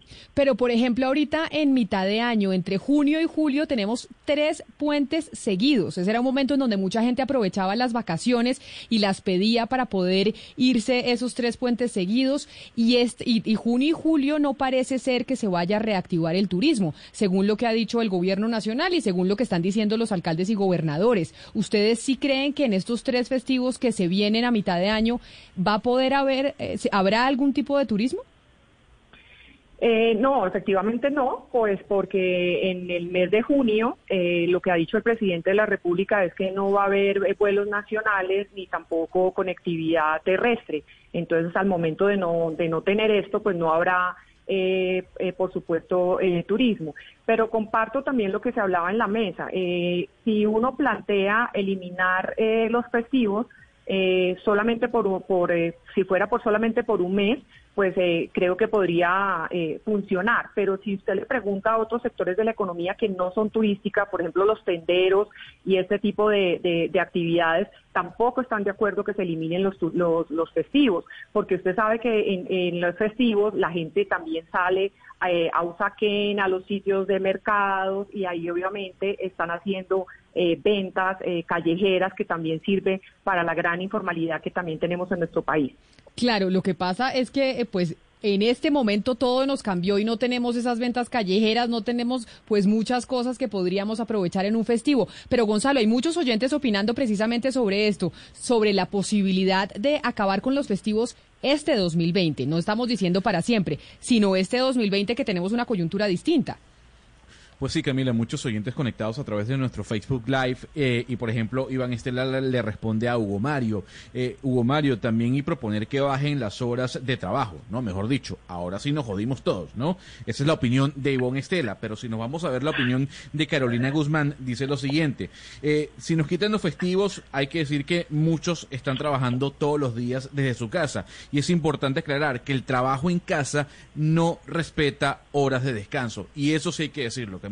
El teletrabajo no respeta las horas de descanso. Es decir, los oyentes hay muchos que dicen no se debería en quitar los festivos no solo porque sirvan para el turismo, sino porque pueden ser un espacio para descansar, porque igual estando en la casa seguimos trabajando mucho. Es decir, Oscar, le están diciendo a usted que el, teletrabajo cansa y que, y que los festivos pues también pueden servir para quedarse mirando al techo la doble jornada terminó convirtiéndose en triple jornada y demás. Pero mire, John Jairo Campo, el colega nuestro, John Jairo dice, festivos dinamizan turismo, comercio, restaurantes y diversión. Sí, pero en épocas normales, Camila. Es que estamos hablando de unas circunstancias en las que todos estamos confinados en nuestras casas. O sea, uno no puede salir a ninguna parte. Entonces, ¿de qué estamos hablando, sinceramente? Por eso lo que usted, la aclaración suya, Camila, es muy importante. Son circunstancias excepcionales, obviamente que en otras circunstancias normales, pues nuevamente vuelve, vuelve el turismo, vuelve los hoteles, vuelve la playa, vuelve, pero es que en estas circunstancias, seguir hablando de festivos, ¿para ir a dónde? Para, para, pero no estamos, pero, pero no estamos todos confinados. O sea, eh, en este momento tenemos ya varios sectores de la economía que están saliendo, que están eh, trabajando, como la construcción y muchos otros sectores, y lo que manifestó el presidente es que en el mes de junio pues obviamente va a haber una, un aislamiento inteligente donde van a, salir otros sectores de la economía. Entonces no es tan cierto que vamos a estar, que seguimos eh, en un eh, aislamiento obligatorio como tuvimos en un comienzo, donde todos estábamos confinados en, en, nuestras sí, casas. Pero, pero doctora Cortés, en el tema, en, lo que tiene que ver concretamente con el turismo, ¿vamos a ir a dónde? ¿Vamos a viajar en qué aviones? vamos a ir en qué, en, qué bus eh, nos vamos a trasladar. A eso me refiero yo. Es decir, obviamente que todos quisiéramos que volver a la normalidad, pero en estas circunstancias es muy difícil. Yo lo decía, la ley 51 de 1983, la ley Emiliani, buscó dinamizar el turismo y el doctor Emiliani, siendo cartagenero, le apuntó a eso. eran otras circunstancias. Pero en este momento, yo sinceramente, doctora Cortés, lo digo con todo el respeto, no veo cómo se pueda pensar en, en, festivos en las actuales circunstancias. Pero podríamos pensar en, en, eh, en, festivos, digamos, en el mes de junio. En eso eh, estamos de acuerdo y creo que eh, les hallo toda la razón. Pero es que para el mes de julio no tenemos claro que no vamos a tener eh, vuelos nacionales. Esa es, digamos, la gran apuesta que está haciendo el sector turismo y todos los sectores de la economía en que podamos empezar a reactivar de manera inteligente con protocolos los vuelos nacionales y los y los y los y los la conexión eh, terrestre y de esa manera pues vamos a tener también ese dinamismo que todos los sectores de la economía necesitan. Pero mire, doctora Cortés, yo veo por ejemplo que en España estaban teniendo el debate no de quitarlos, sino de aplazarlos. ¿Ustedes han pensado en esa posibilidad para hablar con el gobierno nacional? Porque evidentemente, por ejemplo, el festivo que vamos a tener ahorita, eh, este lunes, pues básicamente nadie va a poder viajar, nadie va a poder hacer absolutamente nada, no hay una reactivación del turismo. Tal vez si esos puentes que se van a perder se pudieran poner en aquellos meses, por ejemplo, en octubre, en octubre o, en septiembre. En septiembre no hay ningún puente. Sé que se pudieran trasladar para esa época y así dinamizar el turismo, ¿esa les, les parecería una buena opción? No en el 2020, sino aplazarlos. Pues me, parecía, me parecería muy buena opción, eh, solamente pensando en los 3 de junio. O sea, en los tres que tenemos en este momento podría ser una buena opción de aplazarlo. Nosotros realmente no eh, hicimos ese planteamiento en la carta que tenemos todos los gremios eh, firmados al presidente en algún momento cuando se llegó a plantear que realmente no fue algo muy formal, sino que fue un planteamiento de una conversación y de ahí salió el mensaje eh, nosotros inmediatamente dijimos que no estábamos de acuerdo y ahí no solamente estaba el sector turístico, sino que también estaba FENALCO.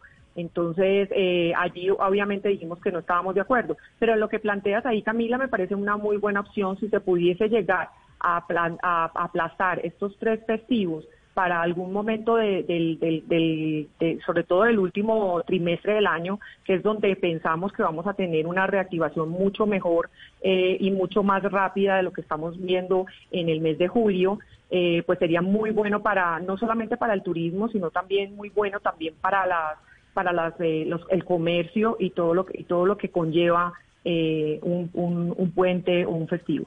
Usted, Hugo Mario, que es el que dice que sí necesita el festivo para descansar, no solo para irse de viaje, sino para descansar, para hacer las tareas en la casa, para poder limpiar, etcétera, etcétera. ¿Le parecería esa una buena idea de no, no eh, acabarlos por este año, sino aplazarlos para que cumplan también la función de ayudar al sector turismo? No, es que si se aplazan se van a acumular, Camila, y ahí sí va a ser más complicado que un empleador pues eh, eh, destine todos esos días para, para que sus trabajadores no asistan a, a, las, a, las, a, los puestos de trabajo. Es que es muy complicado. Yo, yo lo que creo, eh, a diferencia de Oscar, es que eh, el ocio y el, y el esparcimiento de las personas va mucho más allá de un viaje en avión o en, o en, o en un carro, Oscar, por una carretera. O sea, hay muchas, muchas más cosas que hacer y como le decía la doctora Cortés, pues las actividades hay muchas que ya están reactivadas, muchas personas siguen laborando aunque de su casa, pero trabajando muchos jóvenes y niños estudiando desde su casa y obviamente las familias necesitan también de un espacio para descansar y compartir. Es que yo es que yo estoy de acuerdo con Hugo Mario en donde como esa creencia y ese imaginario de que las personas no están haciendo nada y están en pijama viendo televisión todo este tiempo a mí me parece falsa y no me parece que en realidad sea una representación de lo que está pasando. Las mujeres, por ejemplo, en Colombia en este momento tienen la triple jornada, necesitan descansar.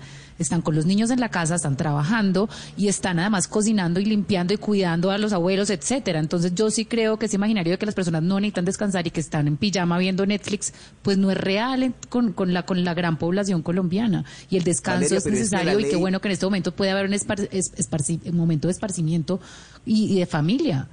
Valeria, pero es que la ley Emiliani, la ley 51 del 83, nace para reactivar el turismo. De eso es que estamos hablando hoy de reactivar el turismo, no de quedarse en la casa eh, eh, en actividades eh, lúdicas. Sí, pero a mí me pero, pero, pero Oscar, estamos hablando de reactivar el turismo en estos días. Entonces yo lo que estoy diciendo es que en estas circunstancias, por eso me parece válida la propuesta de Camila, pero, por ejemplo. Pero hay una, una aclaración, Se pueden aplazar unos, doctor Pombo, permítame un segundo, doctor Pombo, se pueden aplazar algunos festivos para una época del año donde ya la, economía se reactive, donde tengamos otra vez un poquito de normalidad en las actividades nuestras, y ahí sí. Pero en estos momentos, en estos momentos yo no veo cómo. Es que no podemos salir, doctor Pombo, no podemos salir. pero, pero, ¿sabe que Oscar? el problema es, es, un problema de demanda, no de oferta. Entonces también, ¿hasta qué punto yo necesito también reactivar, hasta qué punto esas horas más extras de trabajo me van a reactivar, la productividad, hasta qué punto esa productividad se va a poder, conectar con una demanda que no existe en este momento? Cartagena están cerrados, Valeria. El 92% no, pero es que no se, no se concentre nada más en el turismo, porque estamos hablando el 92% que la... de los hoteles de Santa Marta están cerrados. Oscar. El 92% de los hoteles del país están cerrados. Sí, yo, yo entiendo. Lo que pasa es que la medida, se, o sea, la, la razón detrás de, de, desaparecer el puente es para reactivar la productividad y para que las personas de otras industrias puedan generar, digamos, más, pues más trabajo y más riqueza y más productividad. Pero si no hay demanda, entonces ¿de qué sirve? Pero este momento es para reactivar, es, o sea, lo que se necesita es reactivar la demanda, la productividad. Yo no la veo tan, la, la productividad se va a empezar a reactivar eh, paulatinamente, pero necesita la reactivación de la demanda urgente. Entonces yo no le veo tanto la utilidad en este momento quitar un puente. de acuerdo con Valeria. Permítame, yo voy a, sumar a esta conversación eh, a la doctora Patricia Lastra, que es eh, precisamente y está con nosotros a esta hora la directora ejecutiva de Cotelco. Doctora Lastra, bienvenida a Mañanas Blue. Pues me imagino que usted está de acuerdo con, eh, con la doctora Cortés de que no se deberían quitar los festivos en este 2020 para aumentar la productividad. ¿Coincide usted con la doctora Cortés? Bienvenida. Buenos días, Camila, muchas gracias. Y estaba que me hablaba totalmente de acuerdo con, con Paula. Para el sector turístico es importantísimo que nos dejen los eh, festivos en el segundo semestre. Nosotros somos los primeros en que tuvimos que cerrar puertas y vamos a ser los últimos. Donde nos quiten los festivos, ahí sí acabamos con el sector. Yo estoy totalmente de acuerdo en que debemos mantener los festivos del segundo semestre para poder apoyar a nuestro sector que está en unas condiciones muy difíciles en este momento. Claro, pero ustedes calculan que cuándo van a poder abrir puertas nuevamente, porque yo lo que veo cuando dicen es que las universidades volverán en agosto, cuando uno ve que incluso los colegios no se sabe cuándo van a volver a estar presenciales, no pareciese que fuera muy pronto que se pudiera volver a reactivar el turismo. Como usted dice, van a ser los últimos en abrir y muchos hablan que incluso del 2021 pues el presidente ha manifestado que posiblemente van a haber vuelos nacionales a finales de julio y los internacionales puede que eh, después de septiembre. Sin embargo, es muy importante comentar que nos estamos preparando para una apertura desde este momento. Estamos ya trabajando en los protocolos de bioseguridad. Nosotros desde Cotelco hemos lanzado nuestro sello de seguridad juntos contra el COVID porque definitivamente muchos países también han demostrado que si somos juiciosos, que si cumplimos protocolos, podemos empezar a recibir, a, reactivar nuestra economía. Y entonces, ¿por qué no dejamos nuestros puentes? Si nosotros estamos garantizando eh, tratando de que eh, realmente generar confianza y que la gente pueda visitarnos, déjenos los puentes para poder apoyar al sector. Eh, hay, algo importante en esta conversación y es que estamos hablando del turismo como si el turismo fuera uno solo, un solo tipo de turismo. Y eh, de eso le quisiera preguntar eh, a la doctora Paula Cortés y es cuál es el sector del turismo o qué forma de turismo podríamos pensar que es la más difícil de volver a reactivar o de reintegrar eh, al circuito turístico. Pues nosotros consideramos que eh, va a ser obviamente el turismo internacional, va a ser el más lejano, sobre todo porque dependemos mucho de las decisiones de los demás países en la apertura o muchos países han dicho que van a abrir, pero que van a tener una cuarentena de 14 o 15 días, caso Madrid, eh, caso España, obviamente pues sería funesto porque creo que ningún, eh, ningún colombiano ni ningún pasajero de Latinoamérica pues pretende ir a pagar un, un vuelo de, de un tiquete para irse a quedar en un hotel 15 días pues ahí creo que se acaban todos los recursos que tenía planeado para, para viajar. Eh, estos son temas, digamos, que se están trabajando también con los, con los gobiernos, pues para que entren un poquito en, en en, sintonía de cómo va a ser los viajes. Lo que sí sabemos es que, eh, y lo que hemos visto en el mundo, es que se va a incentivar primero el, viaje interno, el viaje en cada uno de los destinos turísticos. Hoy estamos viendo ya aviones volando a Madrid, ya estamos viendo conectividad en Europa, de Asia hacia Europa y viceversa. Eh, quiere decir que efectivamente primero arrancará la, la, la demanda eh, interna y, muy posteriormente arrancará pues la, la, internacional. Nos tenemos que preparar y en eso estamos trabajando también todos unidos y con los protocolos de bioseguridad, como decía Patricia, también nosotros en las agencias de viajes y en los destinos turísticos para promocionar y ofrecerle a ese viajero la tranquilidad, cierta tranquilidad de que vamos a tener un destino libre de COVID, porque pues yo, es un tema personal, eh, creo que es imposible ofrecerle a cualquier viajero en este momento que, que va a tener un destino o que va a, estar libre de COVID, porque pues el COVID lo puedes tomar en cualquier momento, el momento incluso en tu casa, saliendo de tu casa, eh, llegando al aeropuerto o llegando al hotel o a la agencia o a la playa. O sea, es muy difícil poder certificar dónde lo, lo obtuviste y, y, que, y garantizar que no lo vas a obtener. Pero Gonzalo, vámonos para, para los oyentes. ¿Qué están diciendo los oyentes precisamente que están eh, también muy, muy participativos en medio de esta discusión sobre los festivos? Porque obviamente esto afecta al sector eh, turismo, pero también al ciudadano del común porque pues muchos no quieren que les quiten los festivos.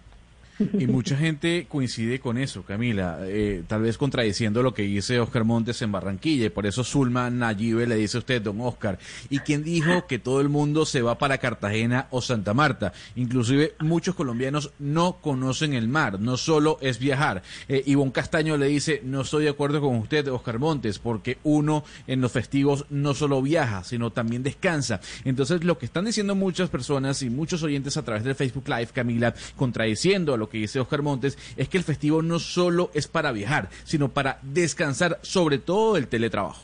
Eso se debía venir, Gonzalo. Oscar va a perder sin duda esta controversia, Oscar, porque además usted eh, se contradice. Más temprano estaba reclamando que porque los adultos mayores, permítame, más, más, más temprano estaba reclamando que porque los adultos mayores no pueden salir libremente a la calle, que porque están confinados de manera obligatoria, pero pues también hay muchos destinos en Barranquilla donde podrían ir esos adultos de paseo un lunes festivo, por ejemplo, al muelle que queda ahí sobre el río Magdalena, a Puerto Colombia, al puente, puente Pumarejo, o sea, eh, un, adulto puede ir perfectamente a comerse un helado un día festivo. Todo eso está bien, Hugo Mario, y lo invito a usted y a todos los amigos de la mesa que vengan a, la región Caribe, Barranquilla, a disfrutar de todos los lugares que tenemos que son preciosos y que estoy seguro que todos ustedes conocen. Pero estamos hablando de circunstancias excepcionales que, de, de, las que nos ocupan hoy. Es decir, los temas de los festivos en estas circunstancias yo no le encuentro sentido. Aplazarlos para el segundo semestre, como dice la doctora Lastra, perfecto, muy bien. Pero además le quiero decir lo siguiente, mire, el tema de que, y es buena la reflexión, ¿Usted no cree, y lo, y lo planteo para la mesa, que estamos abusando de los festivos? Realmente 15 festivos este año o 18 en un año normal, 18 festivos es demasiado, sinceramente lo digo, pero además lo digo en una región que es fundamentalmente turística porque realmente lo que es Cartagena, Santa Marta, Barranquilla, pues movemos mucho el turismo. Entonces me parece que esa reflexión también es válida en estos momentos, Camila, en que estamos haciendo un llamado a la reflexión general. Me parece, sinceramente, que abusamos de los, de, los festivos. Pero mire, usted hacía, la, hacía historia un poco y decía, la ley Emiliani, que fue el congresista Emiliani, que dijo los festivos los pasamos para los lunes, porque antiguamente, antes de la ley Emiliani, los festivos era el día que cayeran. Si caía jueves, si caía miércoles, si caía martes, y caía sábado, no importaba. Con la ley Emiliani, el festivo se pasó para el lunes. Solo los festivos de las fiestas patrias, el primero de mayo y obviamente el primero de enero y el primero y el 25 de diciembre, pues no cambian. Pero de resto, los festivos religiosos se pasaron para el lunes. Y ahí es donde uno se preguntan a Cristina, la mayoría de festivos que tenemos son, son religiosos según lo que usted nos estaba diciendo al principio, ¿no? Solo seis. Ah, solo seis, solo seis, Ana Cristina, solo seis eh, festivos son religiosos y ahí es donde uno se pregunta, Ana, entonces, decimos que somos un país laico, que cuando eh, la vicepresidenta dice que se va a encomendar a la Virgen de Chiquinquira, la gente se pone furiosa, pero sin embargo si queremos seguir teniendo festivos eh, religiosos que son seis para todos, ahí también hay una especie de, Camila. de incongruencia.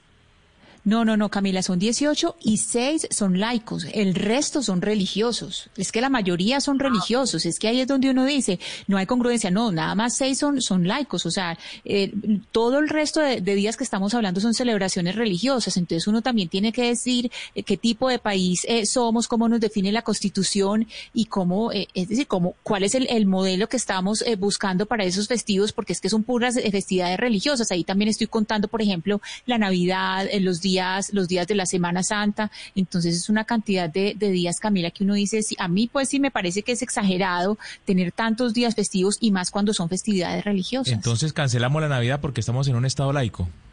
Se acabó la Navidad. Pues es que no, no, no, no, eh, porque es que Hugo Mario, la Navidad es también una fiesta comercial. Es que o sea, la ah. Navidad es fiesta comercial. Aparte de usted, le, quita la Navidad y mejor dicho el comercio se cae porque pues la Navidad. Súmele usted todas las demás actividades que tampoco se, se elabora en Colombia, la cantidad de fiestas que se hacen, que además del puente festivo incluyen otros días, como decía Valeria, el carnaval de Barranquilla no son tres días, son muchos más días, por ejemplo. Pero, ah, no, pero eso sí es un problema de los barranquilleros. Súmele, súmele, Exacto, eso no aplica para Lo que pasa es que nos quiere quitar los puentes para justificar su carnaval de Barranquilla. Súmele, súmele, no, usted también la semana... Si usted no trabaja en carnaval, no es problema de nosotros. La semana Uribe, ¿cómo es que le llaman la semana? La semana Uribe es una semana que tienen los estudiantes, creo que en octubre, Sí, pero eh, además pregúntele a la doctora Cortés, porque la, esa semana... esa semana, esa semana también es de nosotros, o sea, esta semana la planteamos nosotros en ANATO, eh, hace, hace más de 12, 15 años, usted me va a matar entonces por el derecho, porque eh, también nosotros eh, solicitamos esa semana, precisamente la solicitamos porque queríamos, que tampoco se ha logrado mucho, que esa semana tuviese una, unas opciones de unas tarifas y unos precios diferentes a lo que se encontraba en la, en la semana de junio y en la semana de Semana Santa y de diciembre, que son los, los picos más altos de las vacaciones. Entonces, con tal, tratábamos de tener las cuatro eh, temporadas del año divididas en los 12 meses y por eso salió la semana de, receso de, de, octubre también para el turismo y quiero decirles, no solamente del turismo es porque beneficia a las agencias o beneficia a los hoteles, no, beneficia a las regiones y al que más beneficia eh, es a Santa Marta, a Cartagena y a San Andrés, que son el 95% de su, de su PIB es de turismo. Entonces, obviamente, ese traslado de la, de la gente a los destinos turísticos, lo que, lo que implica la compra no solamente del paquete, lo que las personas que están en la playa, las personas que venden Claro, eh, pero eso, pero eso ahorita, doctora Cortés, por eso hablamos del 2020. Eso ahorita no se va a poder ver. Eso ahorita no es, eh, y ahí sí estoy yo con Oscar en que pues eso no se va a dar. Pero mire, pero yo creo que decir que no se va a ver el turismo en el en el, en el, 2020, Camila, también eh, me parece que es demasiado, no solamente apresurado, sino también creo que, que, falta a lo que estamos viendo, porque es que eh, ya vimos y estamos viendo en Latinoamérica y estamos viendo en Europa que ya empezaron a reactivarse los hoteles, las aerolíneas, los viajes internos de a poco y eso también va a pasar aquí en Colombia. O sea, yo no lo veo tan lejano a un julio, agosto que empecemos también a hacer la reactivación nacional con aerolíneas nacionales y con el transporte intermunicipal para conectar los destinos turísticos de nuestro país. Doctora Lastra, adelante, sí. Comentar dos cosas. También hay que pensar en que estos puentes apoyan muchísimo las regiones, no podemos pensar solo desde Bogotá. Nosotros, yo sé que en esta situación Neiva se va a ver muy afectado, pero una de las ocupaciones y la economía fuerte que se mueve en Neiva es para el San Pedro. Entonces nosotros también tenemos que ser consecuentes con ese apoyo a las regiones. Yo, yo soy consciente de que eh, turismo sí va a haber, muy lenta va a ser su recuperación, pero sí tenemos que tener turismo en el segundo semestre, no en junio, ya sabemos que junio no, pero yo sí, y, y la verdad que esto sí es un apoyo que queremos de todos, que el turismo se debe reactivar en el segundo semestre porque si no el impacto va a ser muy fuerte. Y lo otro es que la semana de receso no la contemos como una semana de puentes, no todo el mundo la puede tomar. Esto era un tema, como lo mencionaba Paula, un apoyo eh, digamos que para que las familias tuvieran la oportunidad de disfrutar una semana con unas tarifas mucho más asequibles y compartir con sus hijos. Pero no todo el mundo sale a vacacionar en la semana de receso, es una semana laboral común y corriente. Pero antes de su comentario, doctor Pombo, yo le tengo la respuesta que le decía Hugo Mario a Ana Cristina que entonces quitaran la Navidad. No porque la Navidad no solo ha sido una fiesta religiosa, de hecho por esa razón en los Estados Unidos, cuando era presidente Barack Obama, decidió cambiar, decir el Merry Christmas, el de Feliz Navidad, por felices fiestas, por happy holidays, porque se volvió básicamente un tema de holidays para todas las religiones, no, solo la religión católica. Y por eso en esa pelea que tienen Trump y y, Obama, pues Trump decidió volver a Merry Christmas, a mandar el mensaje de Feliz Navidad. Me da pena con el oyente, Camila, pero Navidad significa natividad, nacimiento. Claro, pero también, pero también se ha evolucionado y también se ha que ya luego le hayan dado otras interpretaciones y que ya le hayan dado otra, otra, otra, otro uso a esa festividad, pues ya es otra cosa. Pero eso es una fiesta religiosa. Me, me, gusta, me gusta Hugo Mario de esta discusión. Pero no que Jesús no había nacido el 24. No, pues no, estamos en clase de teología ahorita, vamos a, tratar de hablar de los festivos, por favor. Eh, yo, yo, yo, lo que creo en este momento es que eh, deberíamos también pensar en, en, desmarcar un poco el debate de los beneficios económicos que, por supuesto, tanto la doctora Patricia como la doctora Paula defienden muy bien los intereses de su gremio y tratan de llevar todo para allá. Pero bien decía Valeria hace un instante que el tema del descanso es bien importante y yo eh, hago una aproximación un poco distinta.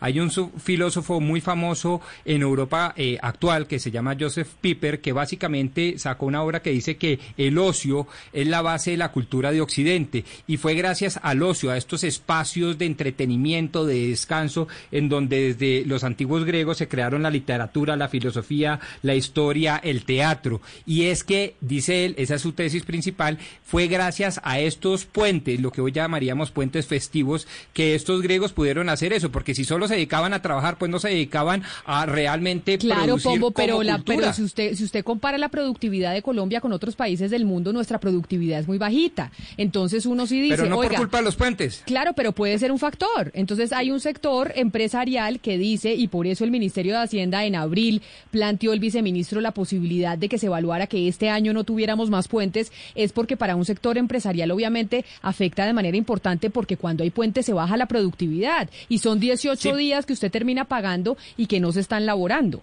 Y, yo, yo, estoy de acuerdo con esa posición temporalmente solo por el año 2020. Segundo totalmente Oscar Montes en esta discusión. Simplemente estoy diciendo que es que la productividad no solo se debería medir en términos económicos. Hay una productividad quizás mucho más trascendental, que es la productividad de la propia cultura. Y por eso traje a este filósofo actual y su obra en donde la tesis fundamental es esa, que gracias a los puentes festivos, pues obviamente él no utiliza esas expresiones, los griegos de la antigüedad pudieron crear toda la cultura occidental Repito, la historia, la filosofía, la literatura, el teatro, se debe, entre otras cosas, a que estos señores eran verdaderos hombres libres porque no tenían la necesidad de trabajar para subsistir.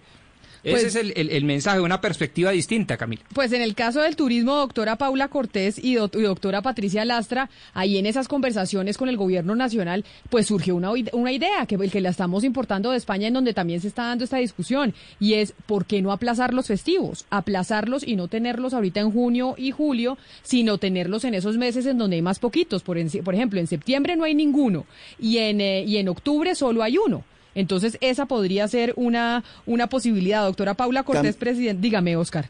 Camila, pero le quiero complementar ese argumento a usted. Además, en estas circunstancias, en este primer semestre de este año, Camila, ¿usted cree que la gente va a viajar tranquila? ¿La gente va a poder viajar tranquila a los sitios turísticos? Está muerto de susto, todo el mundo está muerto de susto porque no sabemos en qué momento uno se puede contagiar. Entonces, por eso es válida y es muy oportuna la propuesta. Vamos a pensar en aplazar algunos festivos para el segundo semestre del año cuando la cuestión esté un poquito más normalizada. Pero en esta circunstancia, y me lo están diciendo muchos seguidores en redes sociales, la gente se muere de susto de viajar porque no sabemos con qué nos vamos a encontrar. Y mucha gente está pendiente de quién va a llegar a, la ciudad o quién va a llegar al sitio turístico si no va si no va a llevar consigo al, al, virus. Es que hay muchas circunstancias que hay que tenerlas presentes en esta circunstancia, Camilo. Pero más temprano usted decía, Oscar, que no, que los adultos salieran a las calles, que cómo los tenían confinados. Entonces, al fin, que la gente se muere de susto o debe salir.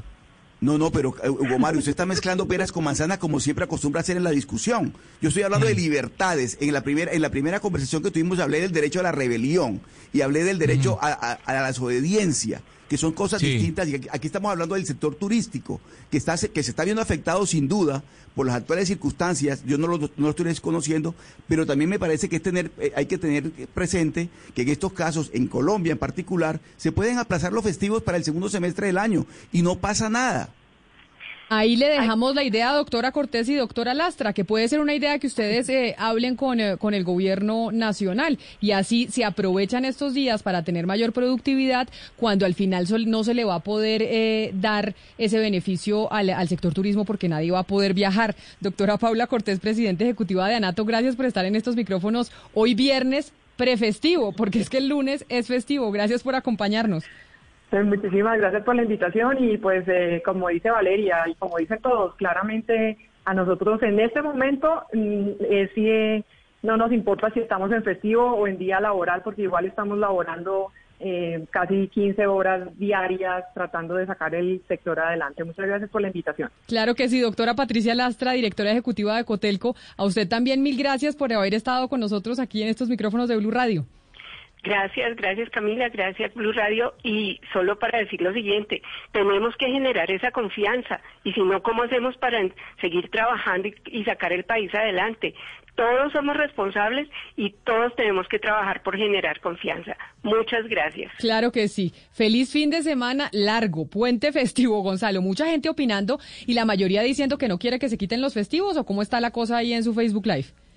No, la mayoría cascándole a Oscar Montes, que mira, como le decía también a Hugo Mario, ¿no? defendiendo los días festivos. Y sobre todo, Camila, hay un comentario que me llama la atención de Edwin Calle, y es que para muchas personas el festivo significa el pago doble. Hay personas que lamentablemente no, no, no generan muchos recursos en el día a día, y el festivo significa que le paguen doble. Entonces también es beneficioso para aquellos trabajos, como por ejemplo los señores, eh, los seguridad, por ejemplo, eh, no sé, un mesonero, en este caso caso si un, restaurante estuviese abierto, le pagan el doble, entonces eh, económicamente hablando también beneficia a muchas personas. Mire, eso en Facebook, pero le digo en Twitter cómo va la, el sondeo, Hugo Mario, y esto está muy mm. dividido, Oscar, no se sienta solo, no se sienta solo en la discusión, que aquí el sondeo... no se sienta solo el festivo.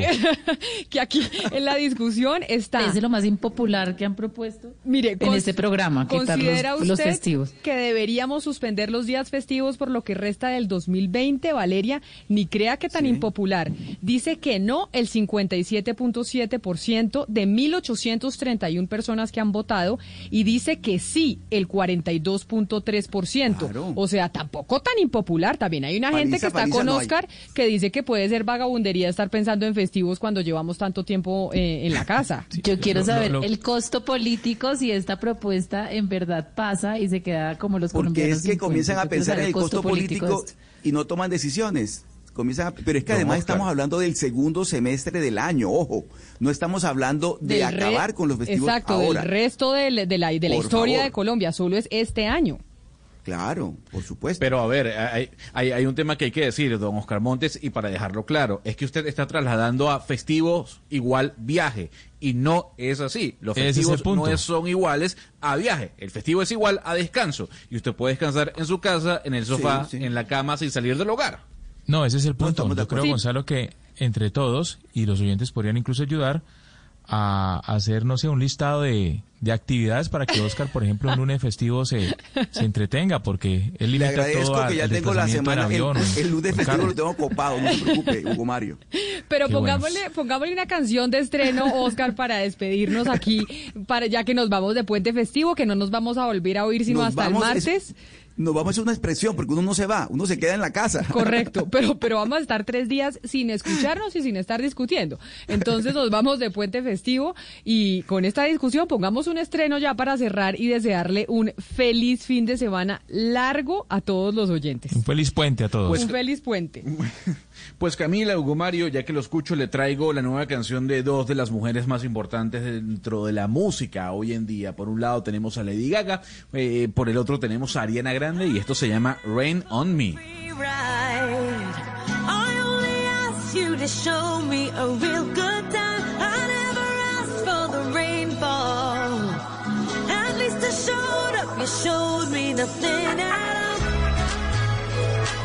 It's coming down on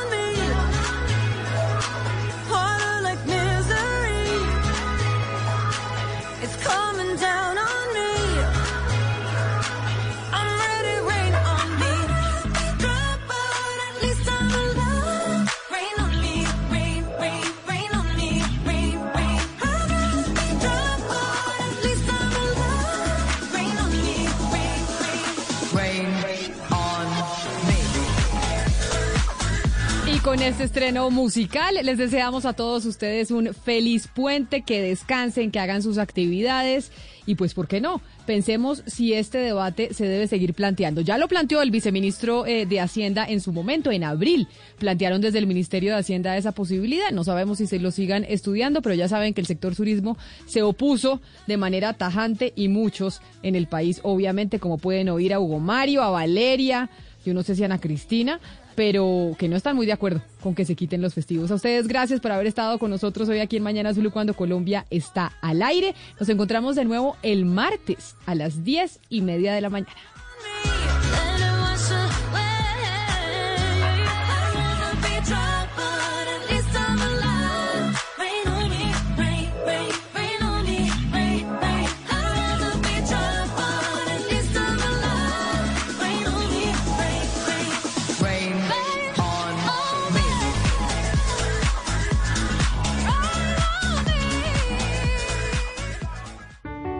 Estamos enfrentando un momento muy difícil, no solo para Colombia, sino para el mundo.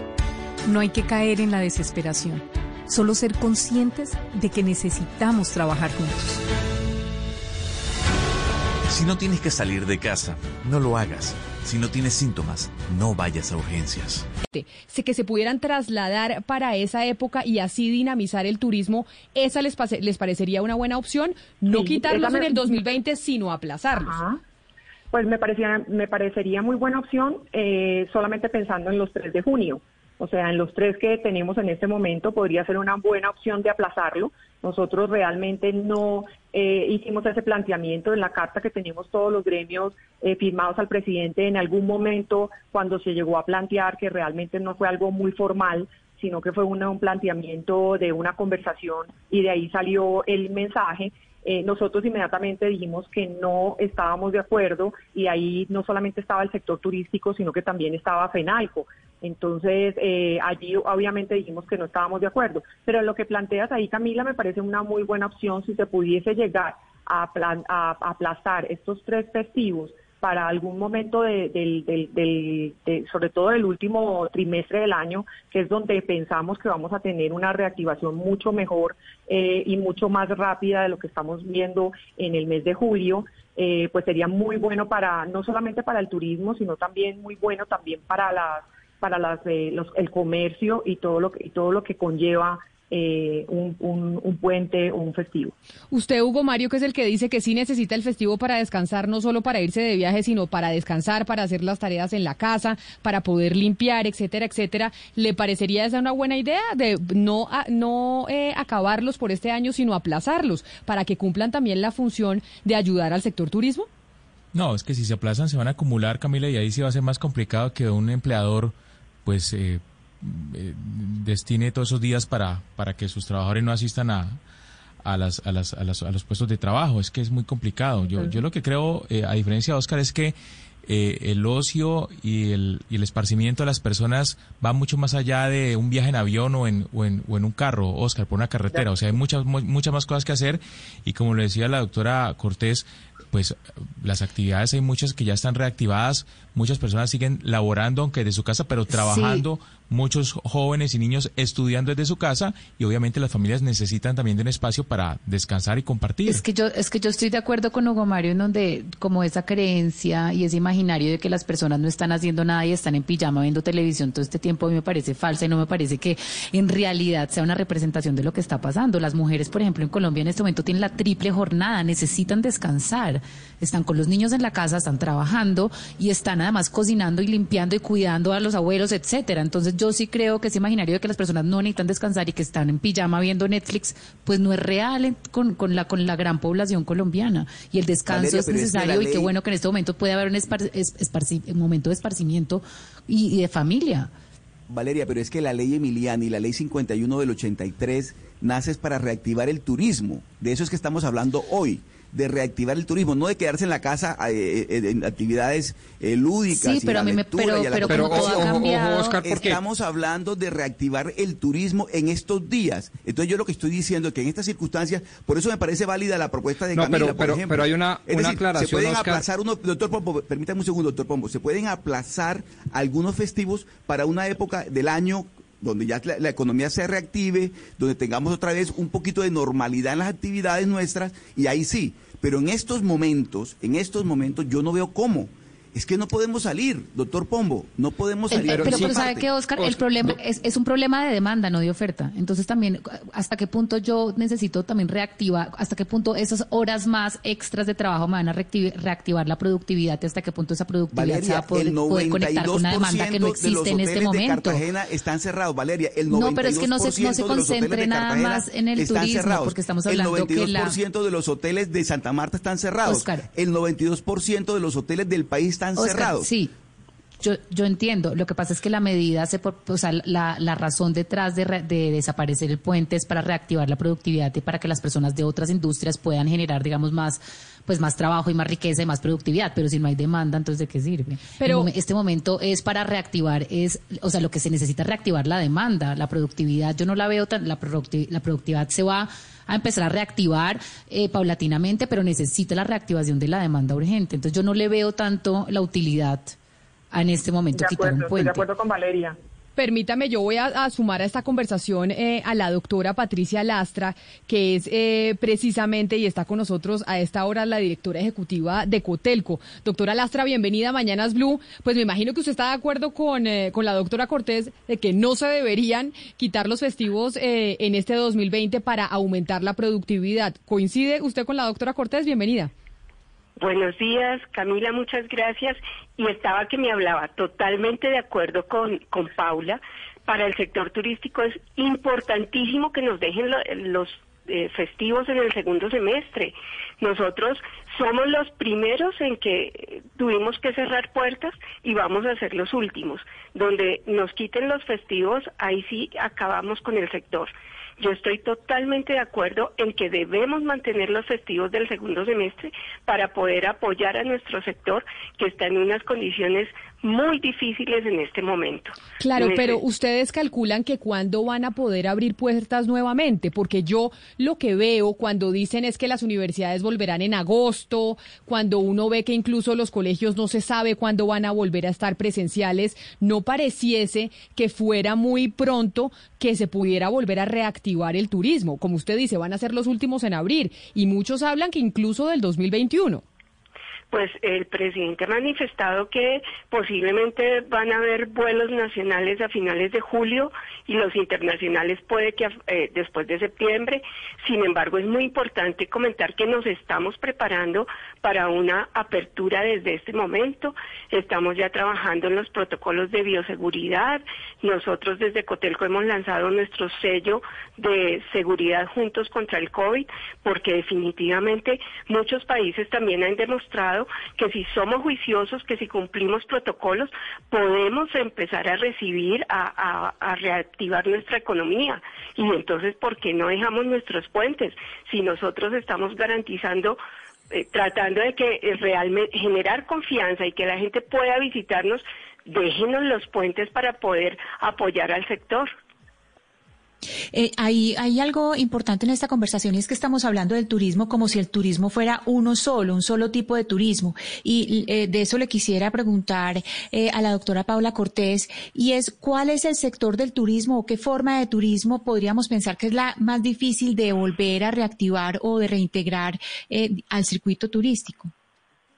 Pues nosotros consideramos que eh, va a ser obviamente el turismo internacional, va a ser el más lejano, sobre todo porque dependemos mucho de las decisiones de los demás países en la apertura o muchos países han dicho que van a abrir, pero que van a tener una cuarentena de 14 o 15 días, caso Madrid, eh, caso España, obviamente pues sería funesto porque creo que ningún, eh, ningún colombiano ni ningún pasajero de Latinoamérica pues pre- pretende ir a pagar un, un vuelo de, de un tiquete para irse a quedar en un hotel 15 días, pues ahí creo que se acaban todos los recursos que tenía planeado para, para viajar. Eh, estos son temas, digamos, que se están trabajando también con los, con los gobiernos, pues para que entren un poquito en, en, en, en- en sintonía de cómo va a ser el- los viajes.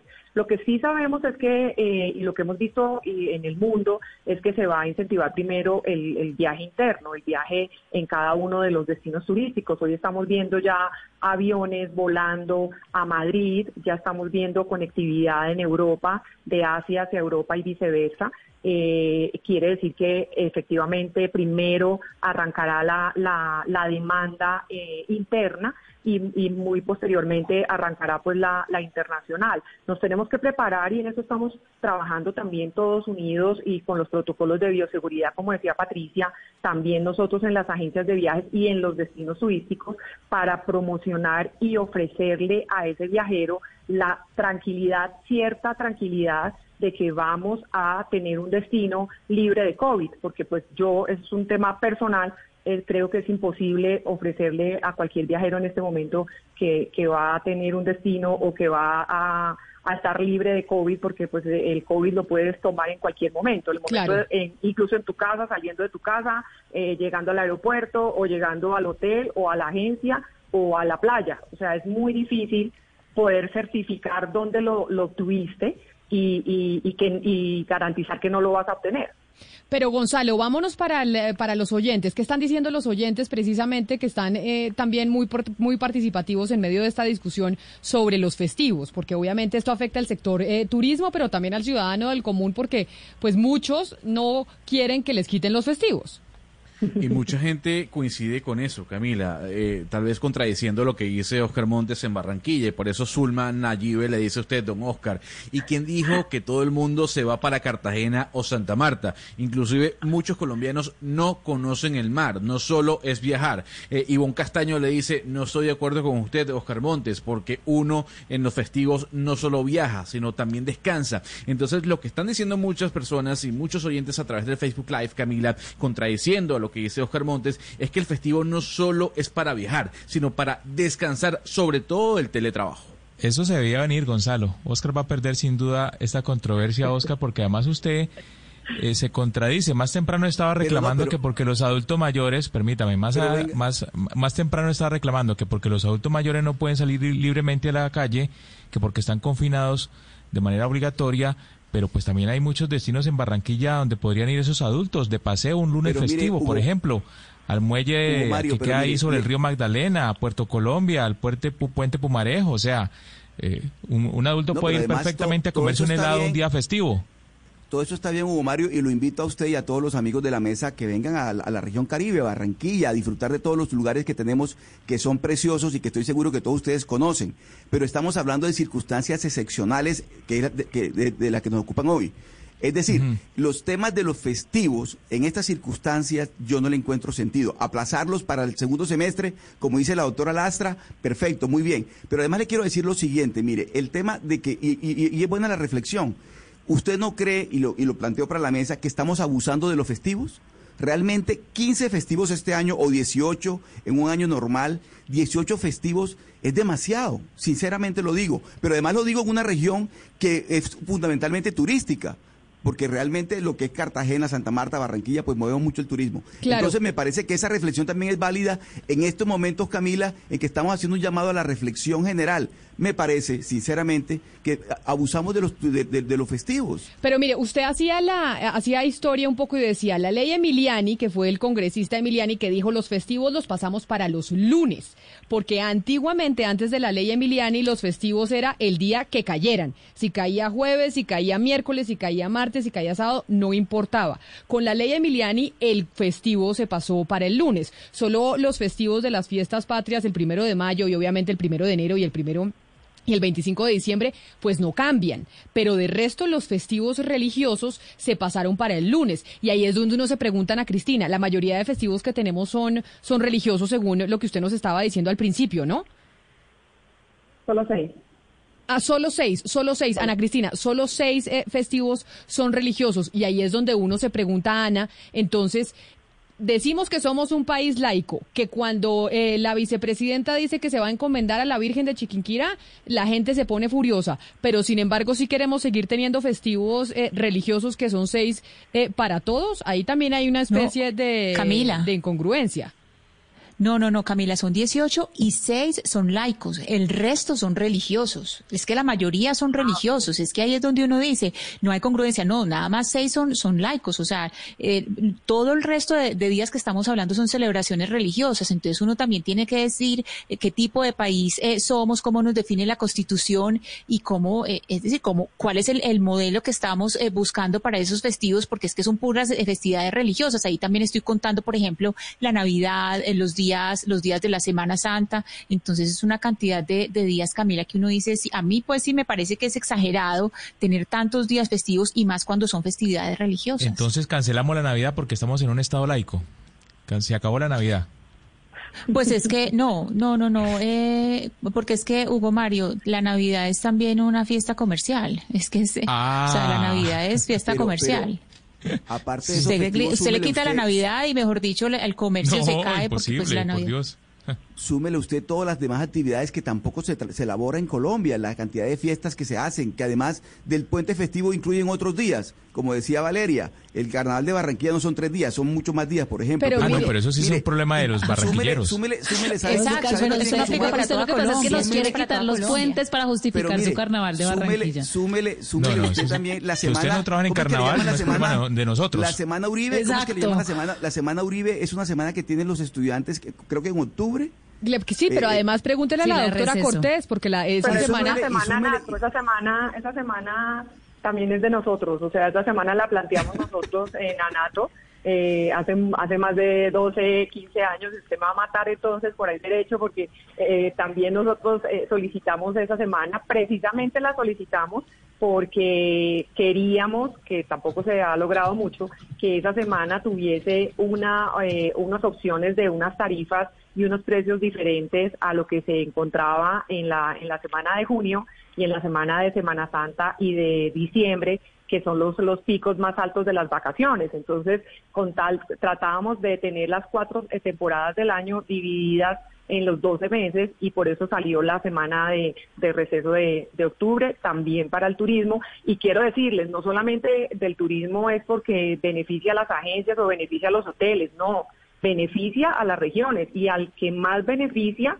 eh, es a Santa Marta, a Cartagena y a San Andrés, que son el 95% de su, de su PIB es de turismo. Entonces, obviamente, ese traslado de la, de la gente a los destinos turísticos, lo que, lo que implica la compra no solamente del paquete, lo que la- las personas que están en la playa, las personas que venden. Eh, Claro, pero eso, también- pero eso ahorita, doctora Cortés, por eso hablamos del 2020. Eso ahorita no se va a poder ver. Eso ahorita no es, eh, y ahí sí estoy yo con Oscar en que pues eso no se va a dar. Pero mire, Pero yo creo que Sí, que dar. decir que no se va a ver el turismo en el, en el, en el, en el 2020, Camila, también eh, me parece que es demasiado, no solamente apresurado, sino también creo que, que, que Pero, falta Cortés. a lo que estamos viendo, porque es que eh, en- ya vimos y estamos viendo en Latinoamérica y estamos viendo en Europa que ya empezaron a reactivarse los hoteles, las aerolíneas, los viajes internos de a poco y eso también va a pasar aquí en Colombia. O sea, yo no lo veo tan lejano a un julio, agosto, que empecemos también a, a hacer la re- reactivación nacional con aerolíneas nacionales y con el transporte intermunicipal para Sí. conectar los destinos turísticos de nuestro país. Doctora quisiera- Lastra, adelante, sí. Comentar dos cosas. También hay que pensar en que estos puentes apoyan muchísimo las regiones. No podemos pensar solo desde Bogotá. Nosotros, yo sé que en esta situación Neiva se va a ver muy afectado, pero una de las ocupaciones y la economía fuerte que se mueve en Neiva es para el San Pedro. Entonces nosotros también tenemos que ser consecuentes con ese apoyo a las regiones yo cre- yo soy consciente de que eh, turismo sí va a haber muy lenta va a ser su recuperación pero sí tenemos que tener turismo en el segundo semestre. No en junio ya sabemos que junio no pero yo sí y, y la verdad que esto sí es un apoyo que queremos de todos que el turismo se debe reactivar en el segundo semestre porque si no el impacto va a ser muy fuerte. Y lo otro es que la semana de receso no la contemos como una semana de puentes, no todo el mundo la puede tomar. Esto era un tema, como lo mencionaba Paula, un apoyo, eh, digamos que para que las familias tuvieran la oportunidad de disfrutar una semana con unas tarifas mucho más asequibles y compartir con sus hijos. Pero no todo el mundo sale a vacacionar en la semana de receso, es una semana laboral común y corriente. Pero antes de su comentario, doctor Pombo, yo le tengo la respuesta que le decía Hugo Mario a Ana Cristina que entonces quitaran la Navidad. No porque la Navidad no solo ha sido una fiesta religiosa, de hecho por esa razón en los Estados Unidos, cuando era presidente Barack Obama, decidió cambiar, decir el Merry Christmas, el de Feliz Navidad, por Felices Fiestas, por Happy Holidays, porque se volvió básicamente un tema de holidays para todas las religiones, no, No, solo me- la me- religión católica. Y por eso en esa pelea que tienen Trump y, y Obama, pues Trump decidió volver a Merry Christmas, a mandar No, me da- el mensaje de Feliz Navidad. Me da pena con el oy- el oyente, Camila, pero Navidad significa natividad, nacimiento. Claro, nacimiento pero de también- pero también se ha evolucionado y también se ha que ya vuelto luego una le hayan fiesta dado que- otras interpretaciones y que ya le hayan Bueno, pero me dado gusta- otra, otra, otra, otro uso a esa festividad, pues ya es otra cosa. Pero eso es una fiesta religiosa. Me, me gusta, me gusta Hugo Mario de esta discusión Pero no última. que Jesús eh, no había nacido el de- 24. Ay, pero no, no- no estamos en clase de No, no, teología no, vamos a ahorita, vamos a tratar de hablar de los festivos, por favor. Eh, mire, yo, yo, yo lo que creo en este momento es que eh, deberíamos también pensar en, en desmarcar un poco el debate de los beneficios económicos que, por supuesto, tanto la doctora Patricia como la doctora Paula defienden muy bien los intereses de su gremio y tratan de llevar todo para allá. Pero bien decía Valeria hace un instante que el tema del descanso es bien importante y yo eh, hago una aproximación un poco distinta. Hay un filósofo muy famoso en Europa eh, actual que se llama Joseph Piper que básicamente sacó una obra que dice que el ocio es la base de la cultura de Occidente y fue gracias al ocio, a estos espacios de entretenimiento, de descanso, en donde desde los antiguos griegos se crearon la literatura, la filosofía, la historia, el teatro. Y es que, dice él, esa es su tesis principal, fue gracias a estos puentes, lo que hoy llamaríamos puentes festivos, que estos griegos pudieron hacer eso, porque si solo se dedicaban a trabajar, pues no se dedicaban a realmente Claro, producir Pombo, como pero, la, cultura. pero si usted si usted compara la productividad de Colombia con otros países del mundo, nuestra productividad es muy bajita. Entonces uno sí dice, Pero no por oiga, culpa de los puentes. Claro, pero puede ser un factor. Entonces hay un sector empresarial que dice, y por eso el Ministerio de Hacienda en abril planteó el viceministro la posibilidad de que se evaluara que este año no tuviéramos más puentes, es porque para un sector empresarial obviamente afecta de manera importante porque cuando hay puentes se baja la productividad y son 18 días que usted termina pagando y que no se están laborando. Y, y yo, y yo estoy de acuerdo con esa posición, temporalmente solo por el año 2020. Secundo totalmente a Oscar Montes en esta discusión. Por Simplemente estoy 2020. diciendo que es que la productividad no solo se debería medir en términos económicos. Hay una productividad quizás mucho más trascendental, que es la productividad de la propia cultura. Y por eso traje a este filósofo actual y su obra, en donde la tesis fundamental es esa, que gracias a los puentes festivos, pues obviamente él no utiliza esas expresiones, los griegos de la antigüedad pudieron crear toda la cultura occidental. Repito, la historia, la filosofía, la literatura, el teatro, se debe, entre otras cosas, a que estos señores eran verdaderos hombres libres porque no tenían la necesidad de trabajar para subsistir.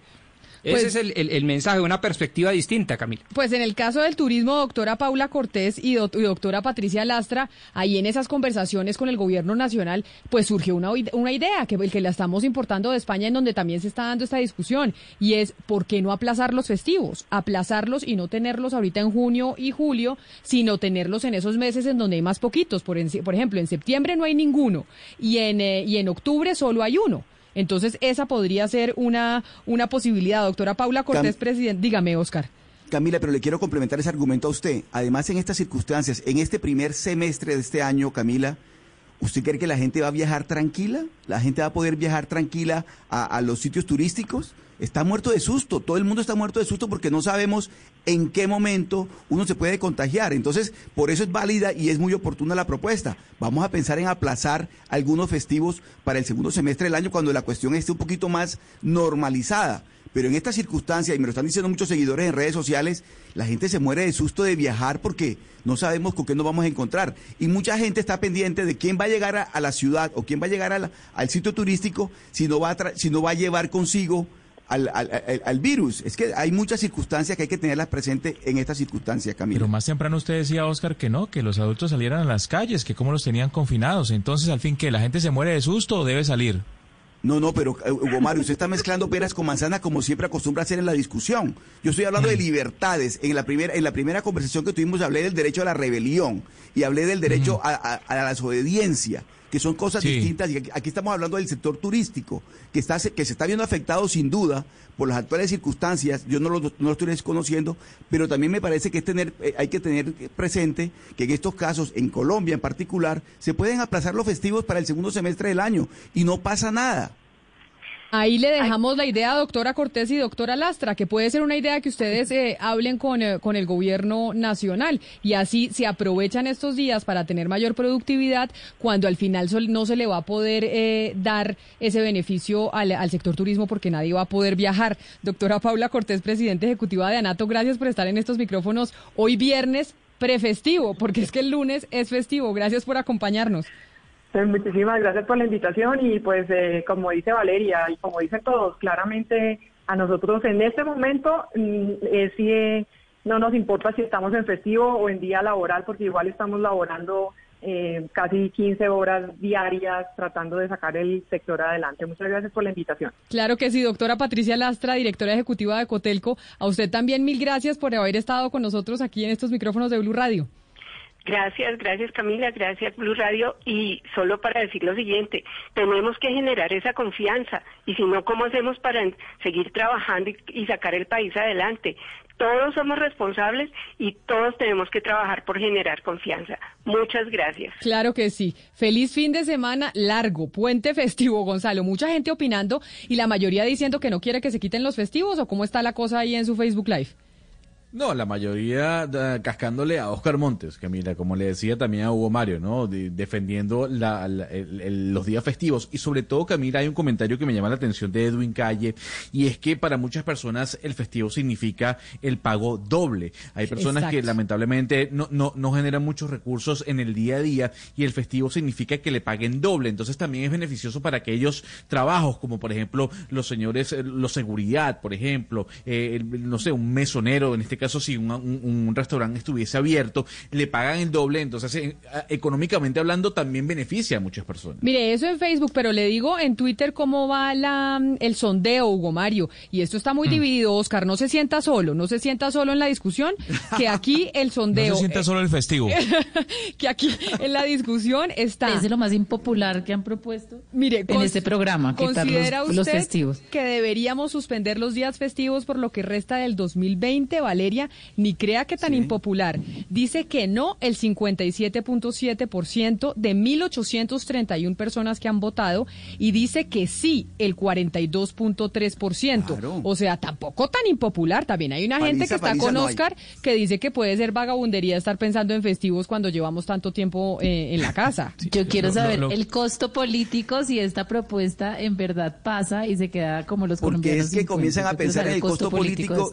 Y no toman decisiones. Comienzan a- pero es que No, además estamos hablando del segundo semestre del año, ojo, no estamos hablando de Del re- acabar con los festivos Exacto, ahora. del resto de, la, de la historia favor. de Colombia, solo es este año.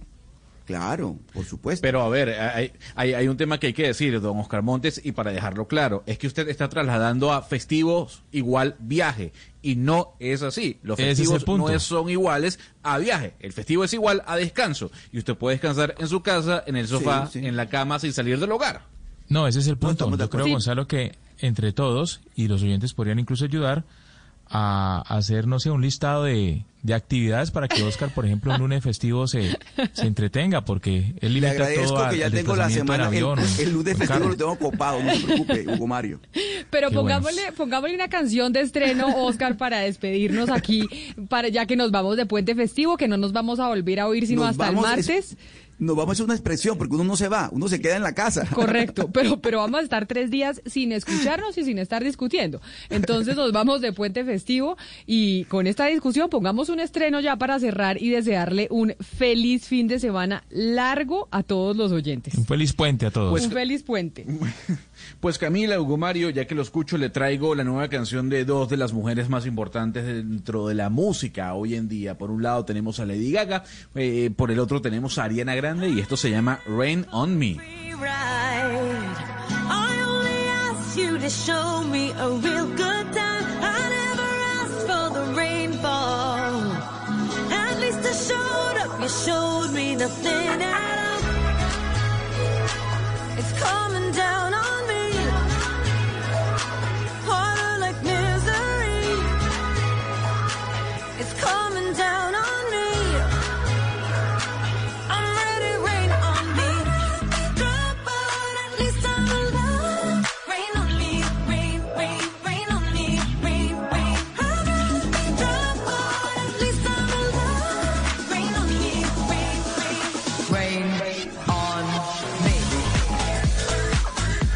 Con este estreno musical les deseamos a todos ustedes un feliz puente, que descansen, que hagan sus actividades y pues, ¿por qué no? Pensemos si este debate se debe seguir planteando. Ya lo planteó el viceministro eh, de Hacienda en su momento, en abril.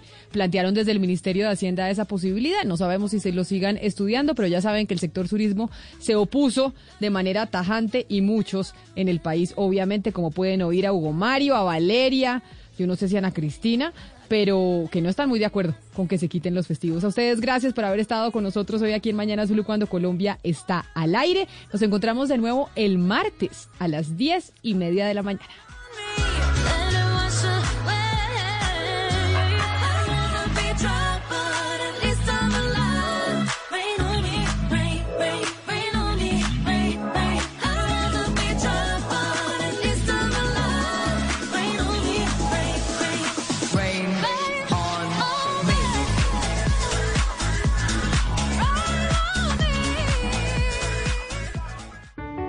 Estamos enfrentando un momento muy difícil, no solo para Colombia, sino para el mundo.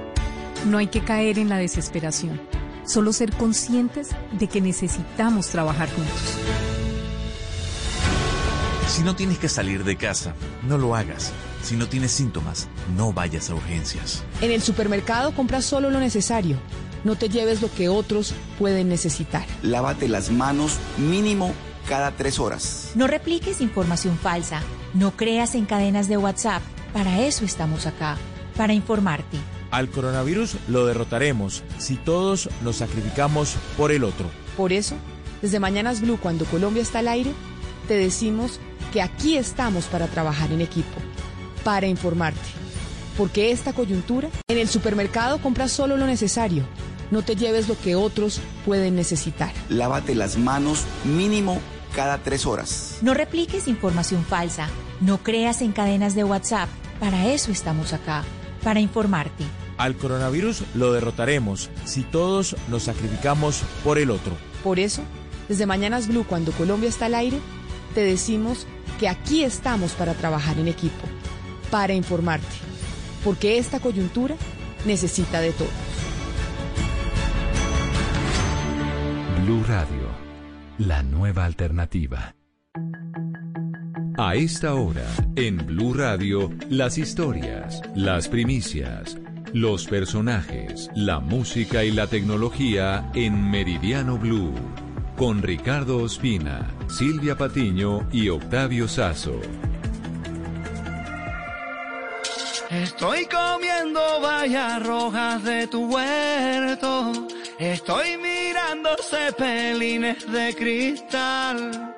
Ya están volando las palabras que diré. Te quiero, diré, te amo, diré, te espero. ¿Y tú qué dirás? Estoy sintiendo las señales de algún puerto. Estoy oyendo tus canciones en un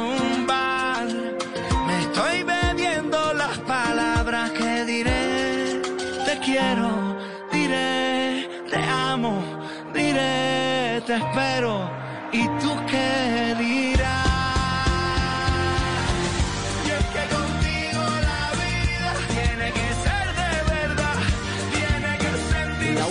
Tarde y un minuto con Cumbiana de Carlos Vives. Iniciamos Meridiano Blue hoy viernes 22 de mayo. Es una maravilla volver a contar con un estreno del jefe de Carlos Vives hoy. Ya está en las plataformas de música, en Spotify, en Deezer. Está completo el álbum, Don Octavio Sazo, que es un homenaje a la cumbia, un homenaje al río Magdalena, un tributo de Carlos Vives a lo que ha sido su inspiración durante estos casi 30 años de carrera en la música fusión entre el vallenato y, y lo que ha sido el rock y otro tipo de, de aires y de, y de géneros. Buenas tardes. Hola Richie, buenas tardes, qué gusto saludarlos a, todos y como bien dices en esa, en esa presentación realmente emociona escuchar algo nuevo de Carlos Vives, eh, ser parte de, un lanzamiento de- del jefe, del más grande, eh, digamos ser parte también de esta idea contemporánea de, de la música de Carlos Vives y del documental que se va a emitir el día de mañana, 23 de mayo a las 6 de la tarde en el canal Caracol, Cumbiana, eh, digamos, todo este tema alrededor de Carlos Vives, de su nueva música, de todo lo que ha hecho y la aparición de Carlos Vives en la pantalla grande del canal Caracol. Así que eh, por esa razón empezamos el programa con Carlos y con la emoción que significa para todos, Richie, volver a escuchar a Carlos Vives y ser parte de su música. Carlos Vives ha tenido un hilo de narraciones sobre su música que siempre es refrescante, que tiene un sello propio, que lo relaciona de alguna manera a lo que pasaba en Estados Unidos con el jazz y con el blues y el río Mississippi. Carlos Vives ha tenido la inspiración en el río Magdalena. Esto dice del lanzamiento de Cumbiana, un álbum tan esperado y como usted lo dice Octavio, mañana de 6 a 7 de la noche en la pantalla del canal Caracol el documental que cuenta esta historia que nos relata Carlos Vives.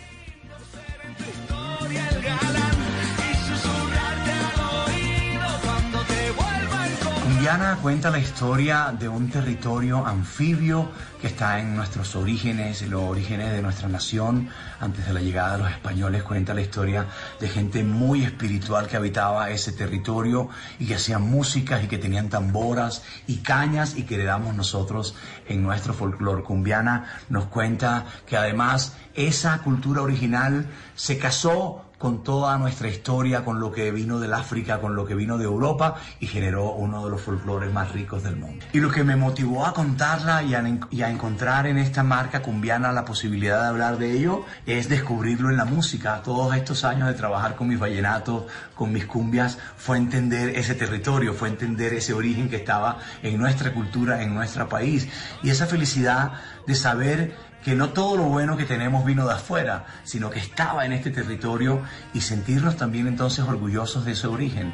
Esa es mi principal motivación, la alegría de descubrir todo esto y compartirlo con ustedes.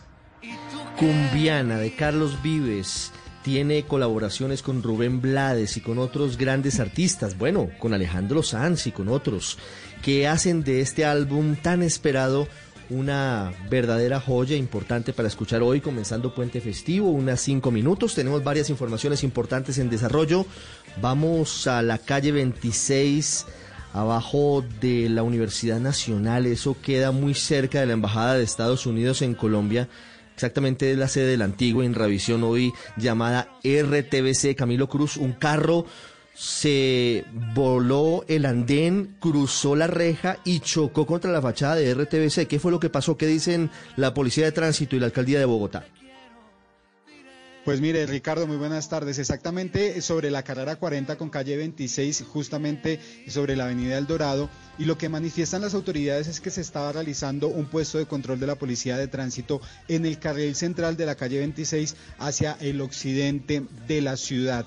Al parecer, el conductor de este vehículo estaba transitando con exceso de velocidad, no habría hecho caso a la, señal de pare de las autoridades y en ese momento, intentando esquivar ese puesto de control, pues salta el separador, se sube al andén e ingresa a la sede de RTBC, dañando algunas rejas y algunos muros en este sector. Aunque fue bastante aparatoso el accidente, las autoridades confirman que eh, solamente se movilizaba el conductor, quien resultó ileso y quien en este momento está en un procedimiento policial con la, justamente la Policía de Tránsito para establecer por qué no hizo caso a la señal de pare. ¿Estaba borracho el conductor, Carlos, Camilo? No, señor. Lo que ha manifestado el conductor y que se ha podido establecer es que al parecer iba tarde hacia una cita, es lo que le dijo a las autoridades, y que por eso no habría hecho caso a la, la señal de pare. Sin embargo, como le digo, va a ser trasladado a medicina legal, donde pues por procedimientos rutinarios le harán la prueba de alcoholemia para establecer si iba o no bajo los efectos del alcohol. Bueno, Camilo, seguimos la pista de esta historia y hay otra información muy importante en el mundo de la tecnología. Acaba de firmar el contrato la ministra TIC, la ministra Karen Listo. Abudinen, para la empresa .co, para el dominio .co, que significa básicamente un negocio de varios miles de millones de pesos y que estaba en medio de un litigio bastante grande y de gran controversia. José Carlos, buenas tardes. Buenas tardes, Ricardo. Así es, eh, pues eh, bastante sorpre- sorpresiva esta decisión. Recuerde usted, como lo comenta Ricardo, la ministra Silvia Costaín, la ex ministra Silvia Costaín, había dejado este contrato como en punta. Recuerda usted con una observación ahí y una anotación de la Procuraduría, por lo que uno de los eh, participantes licitantes había denunciado, incluso demandado, la adjudicación de este contrato porque había dicho que el cálculo matemático para la adjudicación y la calificación de las ofertas había quedado mal hecho. Pues la ministra Karen Abudinen, la actual ministra de las TIC, ha decidido firmarlo, ratificar este contrato que le va a dejar, eh, Ricardo, al país un 81% de las ventas de este, digamos, apellido de Internet en Colombia, que es el punto .co, que es muy apetecido a nivel Hola, mundial hola, y hola, que hola. va a permitirle a las empresas eh, de- del mundo poder tener este dominio punto .co. Vamos a ver qué pasa, Ricardo, con lo que diga la Procuraduría, porque aquí hay una anotación muy especial eh, de revisión que la ministra ha decidido ratificar lo que hizo su antecesora Silvia Costaín con este contrato. La verdad, José Carlos, es que no tenía mucho margen de maniobra la nueva ministra Karen Abudinen. Prácticamente estaba forzada a la firma. Al menos eso, eso es lo que dicen varios expertos en el sector. No, no tenía cómo echar para atrás esto que ya estaba cocinado por parte de la ministra Constaín en su momento. Y básicamente lo que comenta en su Twitter la ministra Karen Abudinem, para corroborar lo que usted está diciendo, Ricardo, es que hizo y solicitó un acompañamiento de la Procuraduría desde que llegó, precisamente porque ese era uno de los puntos críticos eh, de su recepción y de su inicio en su cargo como ministra de las TIC. Y dice que está tranquila, que está firme, que hay solidez en la decisión que está tomando y que no tiene preocupación porque tiene este acompañamiento de la Procuraduría y que va a haber una mesa de vi- supervisión, vigilancia y administración de este contrato que, le recuerdo Ricardo, antiguamente el que tenía el concesionario antes, ese contrato apenas pagaba un 9% de lo que vendía de este dominio.co, de este apellido de Colombia en Internet y ahora el país va a recibir